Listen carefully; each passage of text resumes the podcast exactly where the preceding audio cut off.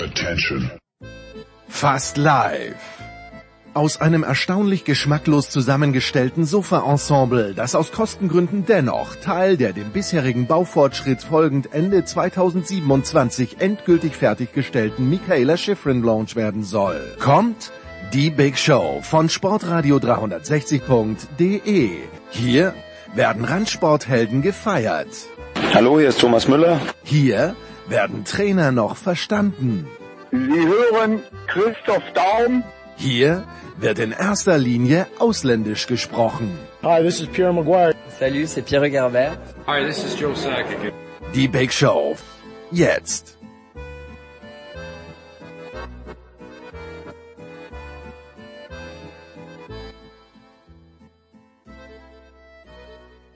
Ja, die Big Show 510, Sportradio 360. Was haben wir heute in unserem kleinen, feinen, sympathischen Familienprogramm? Wir beginnen mit Fußball. Thomas Wagner und Martin Konrad. Es dauert in etwa 34 Minuten. Dann geht's weiter mit der BBL, der große Michael Körner. Da stehen ja schon die ersten Halbfinalisten fest. Nach ca. 58 Minuten dann der große Eishockey-Teil mit der Legende Günter Zapf und Sascha Bandermann. Die Deutschen haben mittlerweile ja gegen Kasachstan verloren, aber die ersten drei Spiele gewonnen. Dann das Comeback von Johannes Knut nach circa 80 Minuten. Wir sprechen ausführlich über Leichtathletik, vor allen Dingen Götzis Mehrkampf-Meeting. Nach 1.41 beginnt der große Motorsportteil. Zunächst mit Eddie Mielke und mit Stefan der Voice Heinrich. Nach circa zwei Stunden kommen dann Philipp Schneider von der Süddeutschen Zeitung und Stefan Ehlen dazu. Dann gibt's ganz viel Formel 1 und ein ganz kleines bisschen 1860 München. Nach äh, zwei Stunden, nach zweieinhalb Stunden, nicht ganz, äh, sind wir beim Golf angelangt. Gregor Biernat zu Phil Mickelson, 2,46 dann noch Sepp Dumitro zur NBA. Auch da sind wir mittendrin in den Playoffs und nach etwas mehr als drei Stunden geht's dann zum Tennis Sebastian Kaiser und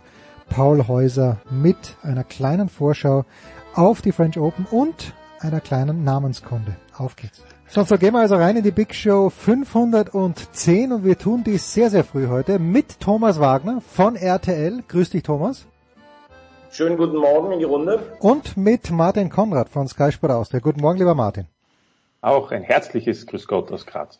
Gibt es, lieber Thomas Wagner, in deiner langen Geschichte als Sporthistoriker, gäbe es nicht eine bessere Entscheidung, einen Sieger eines Wettbewerbs zu eruieren, als ein Elfmeterschießen? Oder war das, was wir Mittwochabend gesehen haben, als David De Gea dann den 22. Elfmeter verschießt, war das genau richtig? Ja, ich fand, ähm, also ich fand, das war geil. Erstmal das. Ähm, ich habe mich sehr gefreut für Villarreal. Erster, erster Titel für einen Verein, der seit Jahren gut arbeitet. Gut, De Gea und Elfmeter, das ist ja, wie wir seit Spaniens aus in Russland wissen, nicht so seine Spezialdisziplin. Ähm, der Keeper von Villarreal war ja auch deutlich häufiger nahe dran. Ähm, ich kann mich nur an ein Elfmeterschießen erinnern, das ich mal gesehen habe auf ähnlichem Niveau. Das war, jetzt lacht euch nicht kaputt, 92 das Finale des Afrika Cups. Elfenbeinküste gegen Ghana. Und da hat äh, Anthony Buffo verschossen und das ging auch 11 zu 10 aus. Aber äh, ich muss ehrlich sagen, wie da teilweise Spieler kamen, und das ist ja das Interessante, wenn dann der siebte oder der achte schießt, der sich eigentlich vorher drücken wollte, wie souverän teilweise da die Elfmeter geschossen haben, das war einfach toll. Ja, es war tatsächlich so gestern. Aber Martin, irgendwie denke ich mir, manchmal hat das ja eigentlich mit dem Spiel an sich nichts zu tun. Äh, ich, ich könnte mir vorstellen, und äh, da kann der Thomas ja dann vielleicht auch noch was dazu sagen, aber dass man, dass man einfach alle fünf Minuten zwei Spieler pro Mannschaft rausnimmt, bis halt ein Tor fällt und dass wir irgendwann fünf gegen fünf spielen. Aber jetzt kommen wir nicht mit diesen Eishockey-Regeln. Ja, genau, das wollte ich ja sagen. Das ist ja wie beim Eishockey. Aber wäre das nicht gewissermaßen fairer, weil es mehr dem Spiel entspräche? Also ich muss jetzt ehrlich gestehen, mir war dieses Elfmeterschießen aus dem Afrika Cup gerade nicht im Bild, das, das aber, aber es wird so gewesen sein, wie ja. der Thomas sagt. Zum ersten. Danke, Martin. Bitte. Zum Zweiten, ähm, ich finde, es wird so viel eingegriffen in äh, den Fußball, allein schon mit dem Videoschiedsrichter. Also diese Regeln waren so einfach und sind sie auch nach wie vor im Großen und Ganzen, äh, werden jetzt teilweise von Menschen so verkompliziert. Es, es muss irgendwann ein Ende geben. Die, die, die Briten wollen halt jedes Mal noch ein Spiel, noch ein Spiel, ist auch eine Möglichkeit. Äh, ich würde sagen, lassen wir es einfach so. Irgendwann muss es eine Entscheidung geben und ähm, das Einzige, wo ich vielleicht, sage ich sofort, das könnte man machen, ist diese Auswärtstorregel, ja, bei den K.O.-Duellen mit Hin- und Rückspiel. Da bin ich bei den, den Jungs von der Insel dass das eigentlich nicht mehr zeitgemäß ist, so wie früher, wo man gesagt haben, das Auswärtstor hat den, den Vorteil. Hm. Ja, da, da bin ich ganz klar bei Martin. Äh, jetzt ist es ja äh, total Banane, dass jetzt noch ohne Fans zählen auch die Auswärtstore. Äh, das gibt's gar nicht. Früher war das was Besonderes in den 60er Jahren, irgendwo überhaupt auswärts ein Tor zu schießen. Da gab's ja viel mehr Heimsiege. Das gehört abgeschafft und äh, da muss ich dir jetzt ehrlich sagen, äh, lieber Jens, wenn man in 120 Minuten, natürlich ist es mittlerweile im Fußball so, dass viele Mannschaften sehr gut verteidigen können, aber man kann ja jetzt auch nicht sagen, dass Villarreal sich gestern jetzt nur ins Elfmeterschießen reinretten wollte, obwohl Manchester nachher in der zweiten Halbzeit schon wahnsinnig Druck gemacht hat. Aber es ist immer noch fairer, als eine Münze zu werfen, wie 68 in der Kabine in Neapel zwischen Italien und der UdSSR und äh, immer mehr Spieler runterholen. Dann hast du nachher 5 gegen 5 auf dem großen Platz. Was soll das? Das hat ja nichts mehr mit Fußball zu tun. Also dann finde ich diese Art schon noch, ähm, äh, obwohl Elfmeterschießen in den letzten Jahren wirklich auch inflationär geworden ist, dann finde ich das auf jeden Fall noch die beste Lösung. So, wollen wir, müssen wir, Martin, ähm, Una Emery loben. Ich denke, wir müssen ihn loben, ähm, weil sein Gesamtwerk gerade in der Europa League beeindruckend ist. Ja, mit Sicherheit. Er hat ja auch den österreichischen Vertreter Salzburg eliminiert. Ja, wie wieder also, mal. ich finde das im Nachhinein auch ganz äh, nicht, nicht so unbedeutend aus österreichischer Sicht und auch äh, was Salzburg betrifft, denn da gab es ja doch schon Kritik äh, im Februar zu sagen, also so quasi via Real, das kann ja nicht das große Problem sein, beziehungsweise warum ist man gegen diese Mannschaft ausgeschieden? Das sieht man erst, die Gegner von Salzburg, Villarreal in, in der, im Sechzehntelfinale der Europa League und davor in der Gruppenphase war Atletico Madrid und Bayern München äh, die Gegner oder waren die Gegner, gegen die man ausgeschieden ist. Ich glaube, damit ist auch alles gesagt. Das ist das eine. Das andere auf deine Frage kommend, ja, Villarreal und La Liga, auch das ist nichts Neues. Ähm, gehört für mich sowieso nichts gegen die Premier League und, und, und äh, da muss man einfach sagen, da ist eine hohe Qualität da.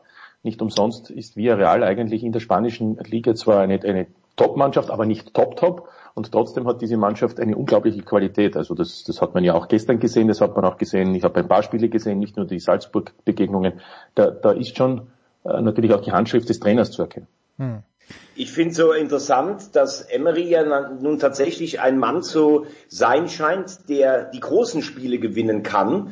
Und ein Europa League Finale ist sicherlich ein großes Spiel. Wenn du es jetzt auf die Champions League umrechnest, ist es für mich mindestens so viel wert, so einen Wettbewerb zu gewinnen, wie unter die letzten acht in der Champions League zu kommen. Ähm, ich glaube, das Arsenal-Ding hängt ihm ein bisschen nach. Da hat er ja auch sein einziges Finale verloren. Ich habe heute Morgen tatsächlich drüber nachgedacht, warum ist der eigentlich kein Kandidat mal für die ganz großen Clubs, wenn zum Beispiel bei Juve jemand gehandelt wird. Das ist für mich schon ein kleines Phänomen, dass er so in der zweiten Schublade der Trainer ist ähm, als wenn dann alle sagen würden, naja, Europa League kannst du mit dem gewinnen, aber ganz oben nicht angreifen. Und ich glaube, das wird ihm nicht ganz gerecht, äh, auch als Gesprächspartner. Martin, ich weiß nicht, ob du ihn auch schon mal erlebt hast. Er wird schon sehr sehr smart und aufgeräumt, intelligenter Gesprächspartner. Also äh, ich finde, das ist ein absoluter Top-Trainer und gehört ins oberste Regal. Naja. Habe ich noch nie persönlich erlebt, wollte nur sagen, das, was der Thomas sagt, unterstreiche ich voll. Was mir auch auffällt, und das ist im Kleinen wie im Großen, dass da unglaublich viel Politik mitspielt. Ja? Hast du eine Berateragentur, die besser vernetzt ist als andere, äh, bist du schneller im Gespräch als andere. Und da geht es eben nicht nur um die, sage ich einmal, die Hauptfaktoren Erfolg. Das sage ich jetzt einmal so oberflächlich betrachtet. Das Zweite ist natürlich, wir wissen nicht, wie arbeitet er wirklich, wie ist seine Menschenführung und, und, und, und, und, äh, wo vielleicht auch noch äh, Charakteristika sind, die entscheidend sind für eine Verpflichtung. Aber ansonsten fällt mir auf, dass äh, sehr oft auch sehr wesentliche Faktoren sind im Umfeld, die, die nichts mit der Person oder dem Erfolg oder der Leistung der Arbeit des Einzelnen zu tun haben. Naja, sollte Zinedine Zidane wirklich den Hut drauf werfen bei Real Madrid, dann wäre hier ja ein prominenter Posten frei. Noch dazu in der Sprache, die Una Emery wahrscheinlich am besten liegt. Äh, Thomas, ganz harter Cut jetzt. Ganz, ganz harter Cut. Apropos Auswärtstorregel. Die Kieler werden euch beiden sagen, was wollt ihr eigentlich? Was wollt ihr eigentlich von uns? Wobei das 1-0, ähm, ja, Köln muss auf jeden Fall ein Tor schießen. Äh, Thomas, wie hast du ja, das aber Spiel? da wäre ja die Auswärtstorregelung ja, wäre ja jetzt ähm, und dann damit hat ja Martin irgendwo ein Stück weit. Äh, also wenn Köln 2-1 gewinne, ja. wenn der FC, wenn der FC am Samstag gewinnt, egal mit welchem Ergebnis, ja. Gibt's Ist er auf mindestens, jeden Fall in der Bundesliga. Es sei denn 1-0, da gibt's die Verlängerung. Aber wenn sie 2-1 gewinnen, sind sie in der Bundesliga. Damit haben wir ja wieder die Regelung. ja. Was hast du gestern gesehen, Thomas? Also ich fand die Kölner schon besser und dann äh, habe ich mir, bevor das Tor gefallen ist, habe ich mir überlegt, okay, wenn jetzt, ihr, egal wer jetzt ein Tor schießt, aber ist das dann ein Tor, wo, woran sich die Fans, werden sich die Kieler Fans an dieses Tor noch Jahrzehnte später erinnern? So unschön, also so, so, so Also interessant unspektakulär ist ja in so einem Zusammenhang immer, wie du, was du vor dem Spiel denkst und was du danach denkst. Ne? Und vor dem Spiel, muss ich sagen, war mir eigentlich klar, dass Kiel das vom Kopf und vom Körper nicht mehr schaffen kann. Also du bist Zweiter, du hast, ähm, du bist, äh, du bist so nah vor der Bundesliga, du fällst so gnadenlos auf Platz drei, du hast neun Spiele in dem Zeitpunkt, wo der Gegner drei Spiele hat am Ende einer Saison. Ich habe gedacht, das geht gestern ganz klar für den FC aus. Das war übrigens etwas, was ich nicht verstanden habe, dass der FC nicht von Anfang an die, weil das ist ja klar, du musst dir als Gegner erstmal in der ersten Halbzeit so die Müdigkeit aus den Beinen laufen, mehr Gas gegeben hat. Ähm, ich fand auch die Aufstellung nicht gut. Ich meine, das leidige Thema Stürmer, also dass äh, Horst Held einfach mal einen Kader ohne Stürmer gebaut hat, das ist ja auch Wahnsinn. Aber dann hätte ich einen Thielmann dahin gesetzt oder einen A-Jugendspieler, irgendeinen Zielspieler. Also es kann nicht wahr sein, dass Jonas Hector ständig Mittelstürmer spielt. Ähm, dann wurde Kiel müde, äh, eine Viertelstunde. Und ähm, ja, Kiel hatte gestern sicherlich auch wie im Verlauf der gesamten Saison auch echt Glück mit Schiedsrichterentscheidungen. Also das, Tor- das vermeintliche Tor von oder das kurz vor dem Tor von Hector hätte ich glaube ich nicht abgepfiffen. Aber hinten raus ist dem FC dann noch echt wenig eingefallen. Und da hatten sie sogar Glück, dass das 0-2 nicht fällt. Ich würde sagen 50-50, aber du hast gestern gemerkt, ich weiß nicht, Martin als Kommentator sieht das ja vielleicht dann in so einem Spiel noch mehr. Gegen Schalke war es ein absolutes Endspiel. Da gab es nur den Sieg oder nichts. Und dann atmest du durch, nachdem du die Relegation erreicht hast und gehst vielleicht so, jetzt gucken wir mal gegen Kiel rein. Und das war gestern, glaube ich, der Unterschied. Und ähm, ja, Samstag sage ich 50-50. Ich habe keine Aktien drinnen, wirklich in diesem Spiel. Weder bei den Kölnern, die ich natürlich damals mochte, Martin noch mehr mochte, als Toni Polster dort gespielt hat, aber äh, hast, hast du irgendwelche emotionalen, äh, emotionalen, ich weiß gar nicht, wie ich sagen soll, Emotionen mit diesem Duell? Ich finde halt... Emotionsaktien. Emotionsaktien, sehr, sehr schön, Martin, weil ich finde halt die Kieler, äh, so wie diese Saison verlaufen ist, mit zweimal Quarantäne, mit diesen Nachholspielen, ich, ich kann, also meinen Segen haben sie, die Kieler, Martin. Ja. Besitze keine Emotionsaktien für den FC Köln, obwohl natürlich Ah, Peter äh, Stöger der oder natürlich auch, andere ja, ja. mir gut bekannte äh, Köln-Fan ist äh, und Peter Stöger ja dort auch ganz gute Arbeit geleistet hat. Nein, äh, ich habe das Spiel, muss ich ehrlich gestehen, nicht gesehen, weil zeitgleich in Österreich auch Relegation war. Klagenfurt, 4-0, 4-0, Klagenfurt. Ja, ja. eben, eben. Ihr seid bestens informiert. Ich kenne natürlich, das- ich habe natürlich parallel gesehen, wie es läuft in Köln, aber also ergebnistechnisch.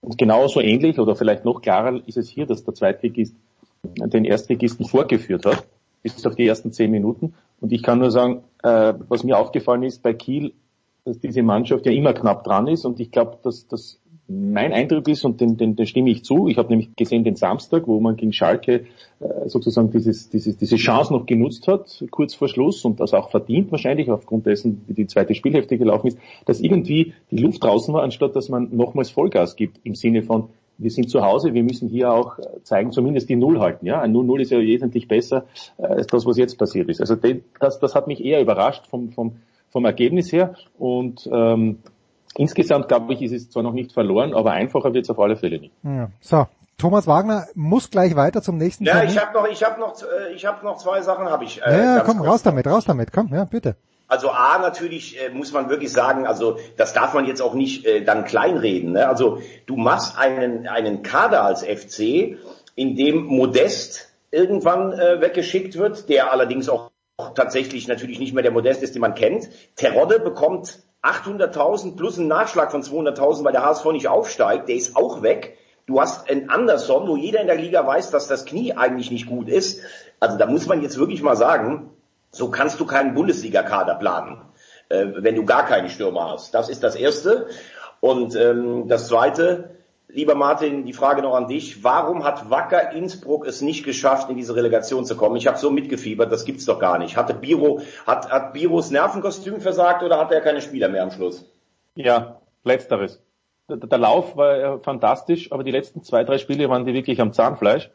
Und trotzdem hätte ich mir gedacht, dass sie da noch drüber kommen über die, die, die zweite Mannschaft des LASK, die LASK Oberösterreich Juniors. Ähm, aber das war am Sonntag mit dem Gegentor, die Bemühungen waren da, insgesamt war da nichts mehr Griffiges und man muss es den Klagenfurtern lassen, sie haben nie aufgegeben und da, wir gerade Bierhofka haben, auf der anderen Seite Peter Backholt, da gibt's ja auch ein 60er Fernduell war das, ähm, Peter Backholt hat auch wieder mal bewiesen, weil in Österreich gerade ja die Diskussion wie in anderen Ländern ist, äh, die sogenannten äh, jungen Laptop-Trainer gegen die unter Anführungszeichen erfahrenen Älteren hat natürlich wieder für diese eine Fraktion aufgezeigt. Und das, was dann gestern war, das war, wie schon erwähnt, nach zehn Minuten, die waren ein bisschen angespannt, war das eine eindeutige Angelegenheit. Und diese Truppe ist natürlich, da sind ja auch interessante Spieler drinnen. Das sind zum Beispiel, es beginnt bei den Torhütern. Da ist der dritte Torhüter von Bremen gekommen, der hat sich dann verletzt im, im, im, im, im Jänner, Februar. Und dann ist gleich der dritte Torhüter von Wolfsburg gekommen. Also das ist ja auch eine Mischung aus österreichischen, deutschen Spielern. Da sind ja auch deutsche Investoren in Klagenfurt im Einsatz. Nicht nur in Innsbruck, übrigens dort auch, aber in Klagenfurt ebenso. Und ich sag, also das, da kann ja nichts mehr passieren. Damit ist Klagenfurt äh, erstklassig. Äh, ist für Innsbruck schade. Auf der anderen Seite, du kennst beide Stadien, Innsbruck und Klagenfurt. Beides waren EM-Stadien. Absolut. Von daher ist es auf alle Fälle auch ein, ein, ein Upgrade für die österreichische Bundesliga. Gogo so. Golautschnik. So, letzte Frage. Und letzte, letzte Anmerkung. Tim Walter, ich, brauch, ich, muss, angefangen haben. ich muss was zu Tim Walter von dir noch hören. An Helmut Dukadam, 86, Steaua Bukarest in Barcelona. Ja, unvergesslich. Unvergesslich. Ja, alle vier Elfmeter gehalten im Finale. Das war geil. So, ich wünsche euch einen schönen Tag. Martin, vielen Dank, dass du so früh aufgestanden bist. War mir wie immer ein Fest. Lieber Jens, eine Ehre. Schönen Tag. Kurze Pause.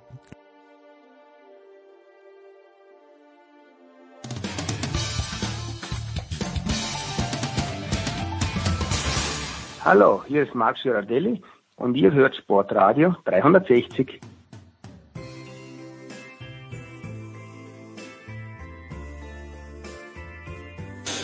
So, weiter geht's in der Big Show 510 mit Martin Konrad und mit Fußball präsentiert von bet365.de, dem beliebtesten Sportwettenanbieter der Welt.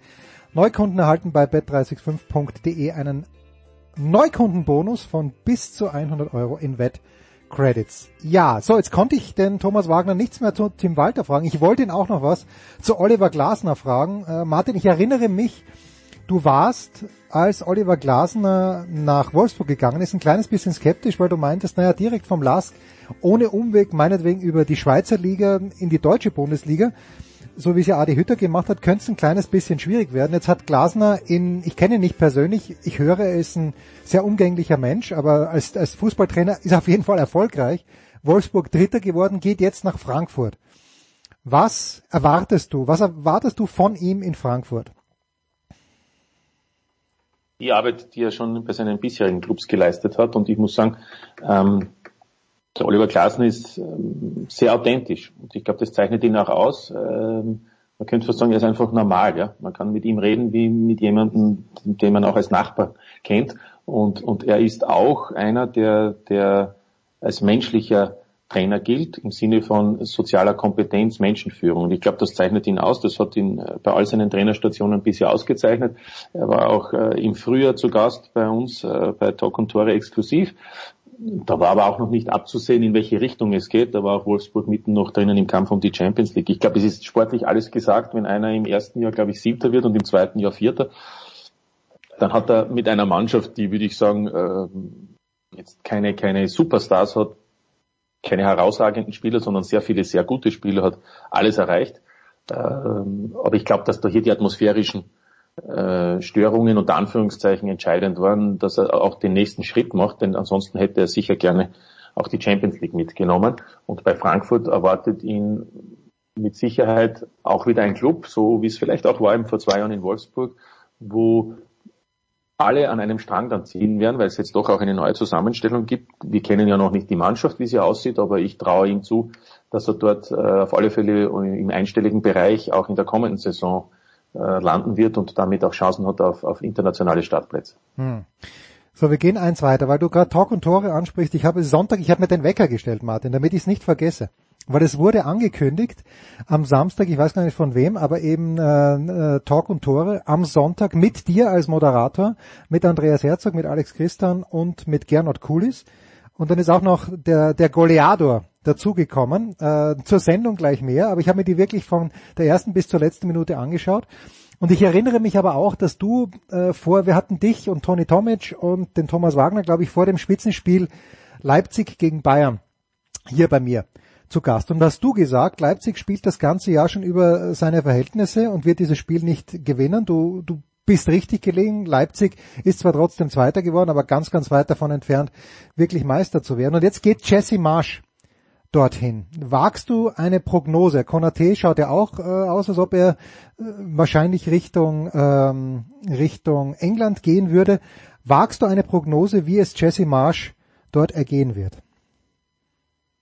Also er selbst hat die Fähigkeit, Menschen zu faszinieren. Wenn man es jetzt nicht abschätziger bezeichnen möchte, dann sagt man Menschenfänger, aber in dem Fall ist es sehr positiv. Und das ist seine absolute Stärke, die der Jesse Marsch hat. Und ich glaube, äh, das wird auch ihm dort gelingen. Noch dazu kennt er ja die Verhältnisse, weil er ja auch schon als Assistenztrainer dort gearbeitet hat. Fakt ist, was wir beide noch nicht wissen, wovon wir aber ausgehen können, weil das egal ist, ob es in Salzburg ist oder eben auch in Leipzig, dass die Mannschaft mit Sicherheit den Ansprüchen äh, genügen wird, die man dort hat. Also in, in, Österreich, dass man Meister wird und Pokalsieger, in Deutschland, dass man auf alle Fälle um die Champions League Plätze mitspielen wird. Dazu gibt es die Möglichkeiten aufgrund des Kaders, der jetzt schon da ist und wenn eben der ein oder andere geht, dann kommen eben die nächsten. Insofern äh, mache ich mir da keine Sorgen. Ich glaube, es ist eher entscheidend für die Leipziger auch, äh, wie schnell es funktioniert und b, wie die Konkurrenz zusammengestellt ist. Denn wir haben sie gerade angesprochen, es gibt Umbrüche. Ja, Wie läuft's bei Wolfsburg? Wie läuft's bei Leverkusen? Wie läuft's bei Frankfurt?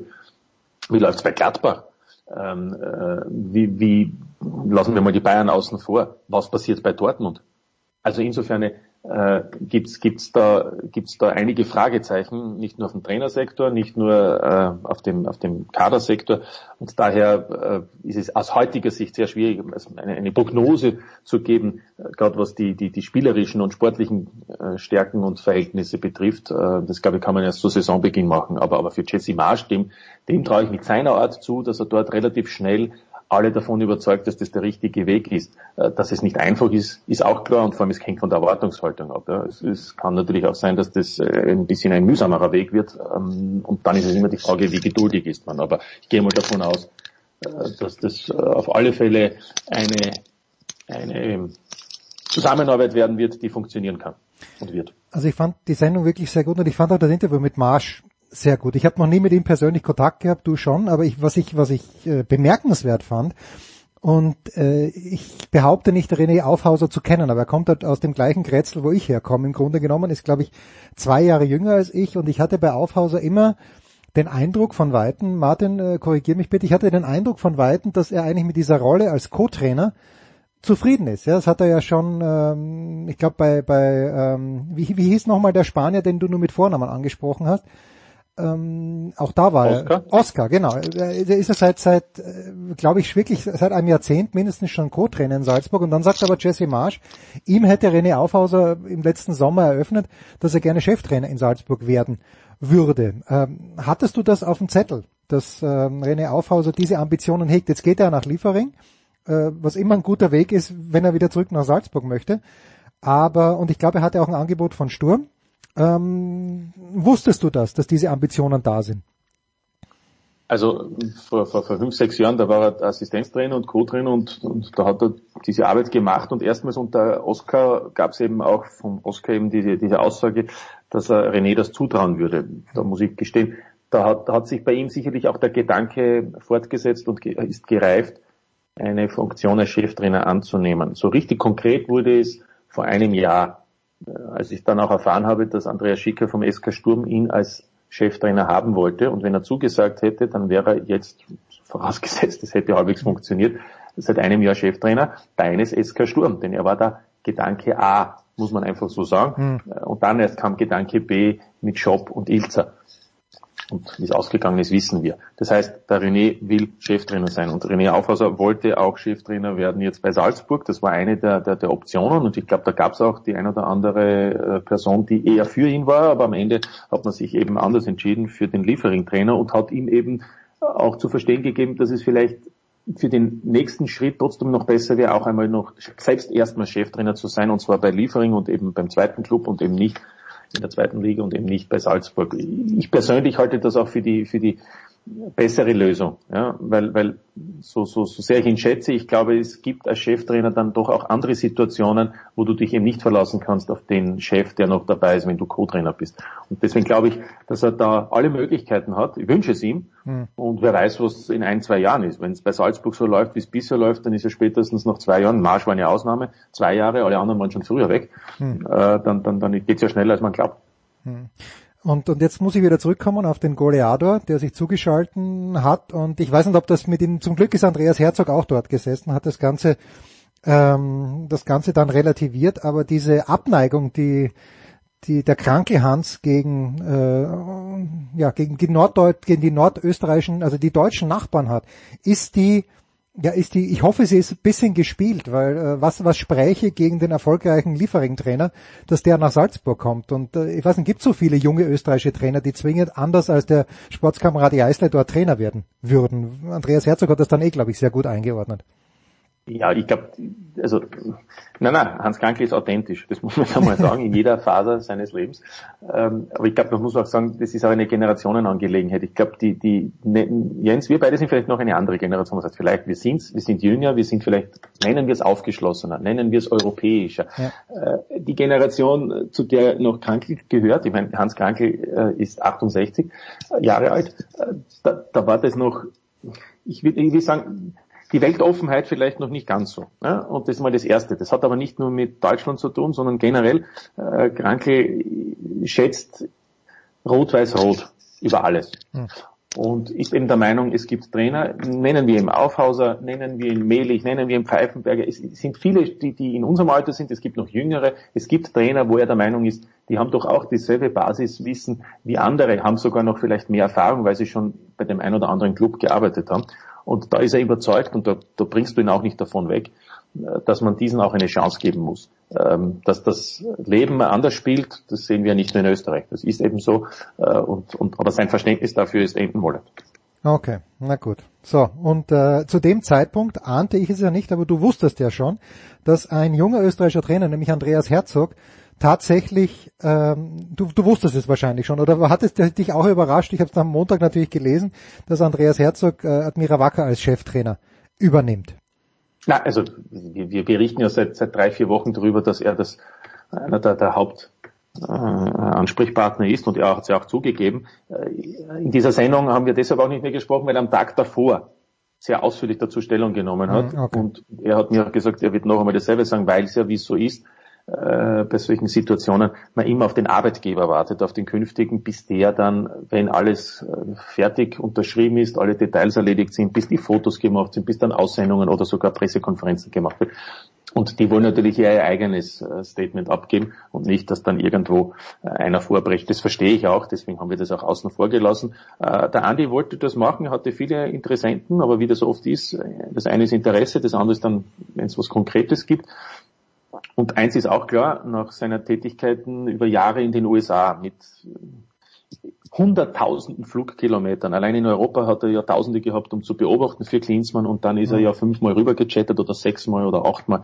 Äh, ich weiß es gar nicht wie oft. Danach ist Israel. Ich meine, das ist ja auch äh, nicht ohne. Mittlerweile auch die politische Situation überall nicht so angenehm, dass, glaube ich, auch seine Familie gesagt hat, die Kinder sind jetzt alle so im Teenageralter. Jetzt muss er in der Nähe bleiben. Und näher als das ist nicht möglich. Äh, er wohnt quasi ums Eck. Und äh, insofern Bundesliga-Club, noch dazu dort, wo er auch das Spielen gelernt hat. Sein älterer Sohn spielt dort in der Akademie, also ein, ein, ein Jahrgang davor. Äh, es ist ein Projekt, das auch längerfristig ist. Insofern glaube ich, dass es äh, ein, ein gutes Projekt ist. Wünschen wir ihm das Allerbeste. Es wird nicht einfach. Konkurrenz ist groß und, und, und die Mannschaft, die hat zwar Potenzial, aber ob das gleich von Anfang an so flutscht, das wird auch spannend werden zu sehen. Aber richtig oder falsch, Andreas Herzog ist eigentlich ein prädestinierter Rapid-Trainer irgendwann einmal. Einfach weil er grün-weißer ist.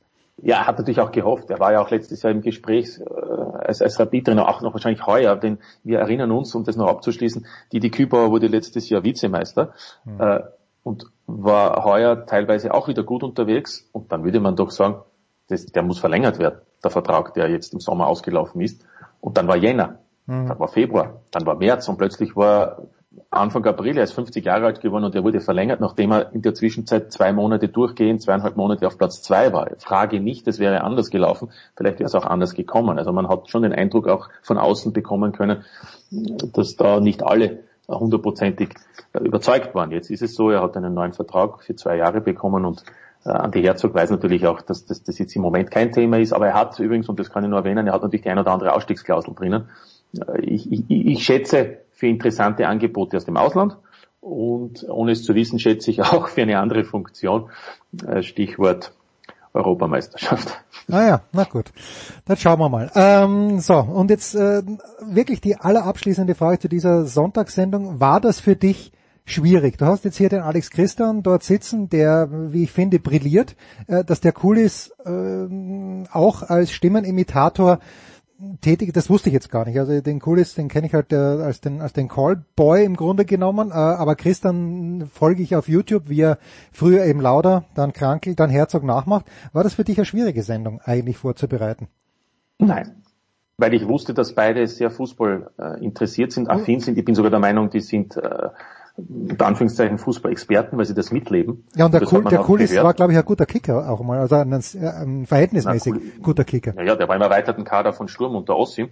Äh, der hat trainiert täglich mit, mit Schopp, äh, Haas, Melich dann auch und so weiter. Also äh, da ist was da. Der Christian hat auch gespielt, Regionalliga, ähm, dritthöchste Leistungsstufe. Nein, nein, da wusste ich, dass das funktioniert. Äh, es, es, es ging eigentlich mir nur darum, eine Mischung zu finden aus Ernsthaftigkeit und Humor, weil es soll ja nicht so sein, dass, äh, finde ich, wenn Kabarettisten in einer äh, Sporttalk-Sendung sind, dass die dort ihr Programm abspielen, ja, weil das kann ich ja ohnehin auf YouTube sehen oder in deren äh, Aufführungen. Es ging mir darum, auch von ihnen eine andere Seite zu zeigen, nämlich, dass die einerseits zwar den ein oder anderen unter Anführungszeichen imitieren, vielleicht auch einen Spaß haben, aber dass sie sehr wohl auch wissen, äh, mitbringen, was diese Materie betrifft. Und, und so cool ist, muss ich sagen, ja, ja, der hat mit Stimmenimitationen begonnen, auch mit den Anrufen und, und ähm, das mit dem Krankel war ja sein, sein, sein, sein ganz großer. Wie geht's mal? Äh, Weg, ja, genau. Ja.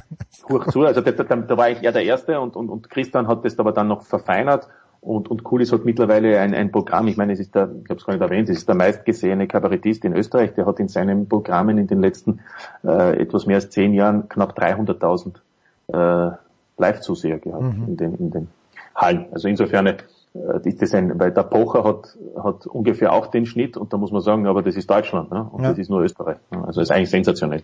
Ja, Gut, hatte ich so nicht auf dem Zettel. Äh, Gogo Golautschnik habe ich vorhin noch reingeworfen, aber äh, weil das war der erste, damals als die Austria aus Klagenfurt aufgestiegen ist, äh, kann ich mich noch erinnern. Und die und Sturm hat, glaube ich, das erste Spiel dort 3-2 verloren zu jener Zeit. Aber das ist äh, ganz graue Geschichte. Was, was darf man denn, das ist wirklich jetzt die letzte Frage, Martin, aber was darf man von den Klagenfurtern erwarten? Ich habe dem, dem Thomas Wagner davor gesagt, ich finde es völlig in Ordnung, dass Klagenfurt aufsteigt. Gegen Innsbruck habe ich nichts einzuwenden, aber ich finde es absolut in Ordnung, dass Klagenfurt aufsteigt, ohne dass ich dort auch nur eine handelnde eine Person mit Ausnahme von Peter Backel kenne. Also man muss natürlich erwarten, wie, wie, wie die Zusammenstellung ist. Das ist, ist Geld da? Einer, ist Geld da? Naja, schon. Sonst wird man nicht dort vorne mitspielen. Die zweite Liga ist keine einfache Liga. In Österreich ist das eine teure Liga und für jeden, der, der aufsteigen möchte, der braucht Geld, um eine konkurrenzfähige Mannschaft zu haben. Dann gibt es drei, zwei, drei, die da aufsteigen wollen, manchmal auch vier. Und, und, und die Unterstützung ist auch aufgrund der TV-Verträge, die jetzt nicht mehr so sind wie bis 2018, nicht so ideal. Es, auch der Bewerbssponsor ist das alles überschaubar. Da reden wir wirklich hier von, von kleinen Beträgen. Ja. Insofern brauchst du Geld, um diese Liga dir leisten zu können, im Sinne von aufsteigen zu wollen. Ja, dass du mitspielen kannst, wie kleinere Clubs wie Kapfenberg, wie, wie, wie Horn, äh, das sieht man dann auch. Die spielen in erster Linie gegen den Abstieg und, und, und einfach nichts mehr. Aber, aber die, die aufsteigen wollen, brauchen da doch das ein oder andere äh, an, an Geld, die ein oder andere Million und das ist dann nicht so einfach. Und wie schon erwähnt, in Innsbruck und in Klagenfurt gibt es da deutsche Investoren aus Hamburg, ähm, die, die diese, diesen Verein übernommen haben und diesen Verein finde ich sehr unaufgeregt führen. Matthias Imhoff ist der Sportdirektor, der hat ja auch kurz in der Bundesliga gespielt in den 90er Jahren mit Backholt. Ähm, Scout ist ein gewisser Manfred Linzmeier, den haben sie oh. geholt letztes Jahr. Ähm, braucht man auch nicht erzählen, österreichischer Teamspieler, lange Scout bei Red Bull Salzburg. Ähm, da ist schon was da. Die haben auch gute Beziehungen, wie gesagt, nach Deutschland zu vielen Clubs. Da gibt es eine gute Mischung. Aber ich weiß nicht, wie die Mannschaft dann auch zusammengestellt wird, weil zum Beispiel einer, der gestern gespielt hat, äh, Rusek, der verlässt den Verein, der hat schon unterschrieben einen Zweijahresvertrag in Graz beim GRK. Ähm, das heißt, ich weiß es nicht, wie die Mannschaft dann ausschauen wird, aber was ich auf alle Fälle weiß, ist, dass das Angebot an Spielern größer ist als die Nachfrage. In Österreich gibt es zwölf Bundesliga-Clubs und wenn äh, jeder Club ungefähr einen 20-Mann-Kader hat, das sind sogar ein bisschen mehr, dann reden wir da von 250, sollen es 300 Spieler sein, die, die einen Vertrag bekommen.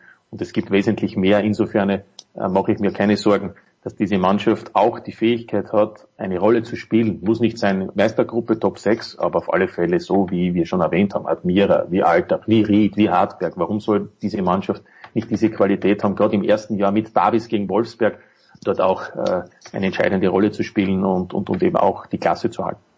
Und jetzt habe ich aber doch noch eine Frage. Hat sich Markus Schopp der Austria selbst angetragen oder ist die Austria auf Markus Schopp zugegangen? Und wie wird das ausgehen? Nein, Markus Schopp hat ja auch einen Berater. Das ist das, was ich eingangs noch mit ah, Thomas okay. Wagner besprochen habe. Äh, diese Agenturen und die Berater mit ihren Netzwerken sind eben nicht zu unterschätzen. Ja, das sehe ich im Kleinen wie im Großen, aber im Kleinen sieht man es ganz deutlich. Hast du einen und noch dazu einen, der gut vernetzt ist, geht's einfacher, als wenn du dich selbst äh, sozusagen antragen musst. Nein, nein, Markus Schopp ist angesprochen worden meines Wissens, nicht nur von der Wiener Austria und, ähm, und ist bereit für den nächsten Schritt, würde ich sagen. Äh, die Details, glaube ich, sind momentan noch zu klären, aber gehen wir davon aus, dass äh, Schopp ein Violetter wird. Das ist mal eine Ansage von Martin Konrad. Danke dir, Martin. Kurze Pause in der Big Show 510.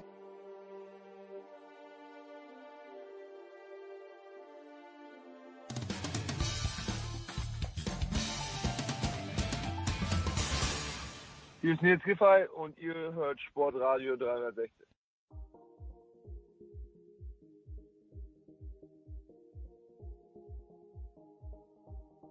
Ist das schön, worauf man noch bauen kann bei Sportradio 360. Alle zwei Wochen nimmt sich Michael Körner gerne, na, gerne vielleicht nicht, aber er nimmt sich Zeit für uns. Guten Morgen, lieber Michael.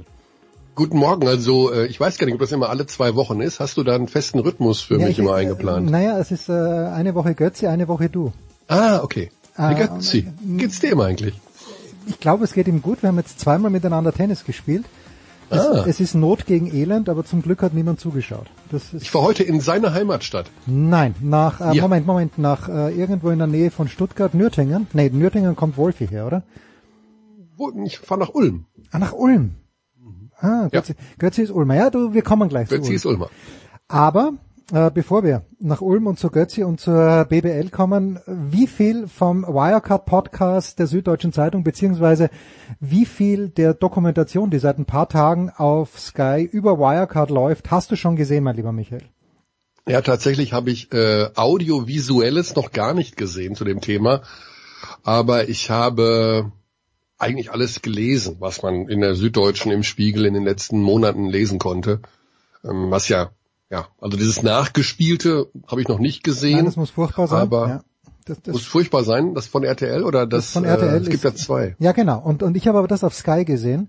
Ja. Und das ist ja wirklich eine Dokumentation mit den Hauptpersonen und äh, mhm. ich, ich, also der Amerikaner sagt dann gern, sick to my stomach. Als ich das gesehen habe, habe ich gedacht, das kann nicht sein. Was macht die BaFin? Was macht die Staatsanwaltschaft München? Es ist, es ist Hanebüchen, mein lieber Michael. Hanebüchen. Ja. Ich kann es auch nicht verstehen. Also gerade das Thema BaFin ähm, habe ich persönlich, also ich bin damit häufiger mal konfrontiert worden, nicht mit der BaFin persönlich, aber ich bin ja sehr börseninteressiert ja. Und äh, man bekommt halt viele Geschichten mit in den letzten Jahren, was die so ablehnen und was die so machen. Und äh, wenn man das sieht, dass die Wirecard eigentlich ständig durchgewunken haben, bis die dann irgendwann im DAX auftauchen und äh, andere kleinste Vergehen bei kleineren Unternehmen äh, abgestraft werden, also das ist, glaube ich, ein abenteuerlicher Verein da, diese BaFin. Ja. Gut, also schaut euch das an. Das ist wirklich eine Sehempfehlung. Äh, Michael, du wirst das sicherlich auch früher oder später tun. Ich glaube auch diese Podcast-Serie der SZ ist wunderbar. So, Jetzt äh, sind wir in den BBL-Playoffs schon relativ weit. Du fährst nach Ulm, aber was mich am meisten überrascht bis jetzt, Michael, und du weißt, ich bin nur peripherer Beobachter, aber warum, ja, also warum liegen die Ludwigsburger den Bambergern offenbar so gut, dass wir jetzt wirklich in ein Spiel 5 gehen? Ja, das ist, äh, eine ganz spannende Sache. Also, ich glaube, es gibt eine, es gibt bei dem Spiel eine Ebene im Coaching, die äh, besonders interessant ist. John Patrick, Ludwigsburger Trainer, mhm. ist jetzt gerade zum Coach des Jahres gewählt worden. Und ähm, ich habe ihn auch gewählt. Ich habe auch war auch der Meinung, er ist ein hervorragender Trainer, weil er hat im Grunde macht er seit zehn Jahren nichts anderes, als aus einem mittelprächtigen Etat sehr gute Teams zu formen, weil er weiß, mit welcher Form Basketball man in Deutschland in dieser Liga erfolgreich sein kann. Also das ist eine Art Philosophie. Man nehme athletische, kleinere, schnelle Basketballer, die bereit sind, Verteidigung zu spielen und sag ihnen, du kannst deinen Marktwert hier innerhalb eines Jahres verdreifachen und geh mit ihnen durch die Hölle. Ich habe das immer genannt 40 Minutes of Hell, was er da spielen lässt, weil der so aufs Gas drückt in der Verteidigung. Und das macht er einfach konsequent. Und wer nicht mitzieht, am Anfang der Saison gibt es oft das berühmte John Patrick Personalkarussell. Der fliegt halt runter, da kommt der nächste. Er hat in diesem Jahr eine Kombination, die so gut ist wie noch nie. Hm. Und er hat vor allen Dingen auch das alles so ein bisschen erweitert. Das sind jetzt nicht mehr nur die totalen Athleten, die auf dich draufspringen, sondern das sind auch Basketball-intelligente Spieler. Ein Jordan Hulse zum Beispiel, der da spielt, oder ähm, ein äh, German McLean auf der Center-Position. Aber am Ende des Tages ist das Playbook von John Patrick, also das, was er wirklich spielen ist, sehr dünn. Das gibt er auch selber zu. Auf der anderen Seite haben wir Johann Reueckers, der ein Bamberger Head Coach. Wenn die Woche acht Tage hätte, würde er auch den achten Tag sich mit Basketball beschäftigen. Und wenn der Monat 34 Tage hätte, würde er das 34 Tage tun. Der Typ frisst zum Frühstück kleingeschnittene Basketbälle. Der macht nichts anderes. Der hat mit Verlaub, ich, der hat nicht so viele Freunde, sage ich jetzt mal. Und wenn, dann ist das halt der Assistant Coach, mit dem er da sitzt. Also der macht, der lebt und liebt Basketball, wie ich es von ganz wenigen Menschen kenne. Der hat alles drauf. Und der weiß, wie er mit diesem Playbook von John Patrick umgehen muss. Und der hat eine Art, die nicht ganz einfach ist. Der hat Spieler auch schon in der Öffentlichkeit bloßgestellt. Hm. Und frag nicht nach Sonnenschein. Frag nicht nach Sonnenschein. Der hat auf einer Pressekonferenz gesagt, Kenny Ogbe, also einer seiner Spieler, mhm. ähm, aktuell einer der schlechtesten überhaupt. Steht doch hier in der Statistik. Das ist, er ist auf Platz 156 von 159 in der Statistik. Und wir alle so, ey, ist das, macht man das so, ne? Seitdem spielt Kenny Ogbe total gut. Man könnte ja andersrum auch sagen, wenn mich mein Trainer in der Öffentlichkeit so bloßstellt, gehe ich mit dem dann noch durch Himmel und Hölle? Oder in den Playoffs musst du das tun, da wird einfach alle zwei Tage das Maximum verlangt. Oder lasse ich den mal hängen damit. Nee, in dem Fall hat er den richtigen Weg gefunden. Das heißt, die Qualität, die Zusammenstellung des Ludwigsburger Kaders ist perfekt für Ludwigsburger Basketball, aber der Bamberger Coach findet nach und nach in dieser Serie, wir sind ja jetzt schon vier Spiele ja. absolviert, so das richtige Rezept dagegen. Super spannend, super spannend. Und äh, ich kann es kaum erwarten, dass es da morgen Abend, also besser gesagt Donnerstagabend jetzt zu Spiel 5 kommt. Schön, schön. Und ähm, wer schon weiter ist, also Kreilsheim, they were fun while they lasted, äh, trotzdem die werden wahrscheinlich einen zufriedenen Haken dran machen, oder haben die wirklich einen Moment daran gedacht, dass sie die Bayern rausschmeißen können? Der Bayern hat 3-1 gewonnen, die Serie. Ja, das Problem in Kreuzheim ist, du kannst im Grunde nicht zufrieden sein, weil der bekloppte Basketballgott in dem Fall hat ihn ja schon wieder den halben Kader ins Lazarett geschickt, ja. wie im letzten Jahr auch. Das heißt, die sind jetzt das zweite Jahr in Folge wenn man so will, um die Früchte ihrer Arbeit gebracht worden, weil sich die Menschen dort verletzt haben. Was man auch im Übrigen hinterfragen muss. Ne, also das ja, ist auch ja. mal eine Frage, die bei der Aufbereitung der Saison, warum verletzen sich die Spieler bei uns so viel, äh, man irgendwie aufgreifen muss. Ähm, deswegen sind die sicherlich nicht zufrieden, weil sie wussten, äh, die Bayern haben die Bayern sind natürlich, auch wenn Kreuzheim in Vollbesetzung angetreten wäre, sind die Bayern vom Talent her die bessere Mannschaft. Die Bayern haben nur das Problem, dass sie gar nicht mehr wissen, in welcher Stadt sie sind oder wie oft sie noch spielen müssen. Und die gucken auf den Kalender und denken sich, wann ist denn jetzt endlich Juni?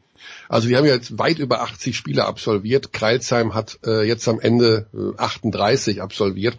Äh, das sind natürlich ganz, ganz massive Unterschiede. Also du kannst das nicht annähernd vergleichen, was die Belastung angeht.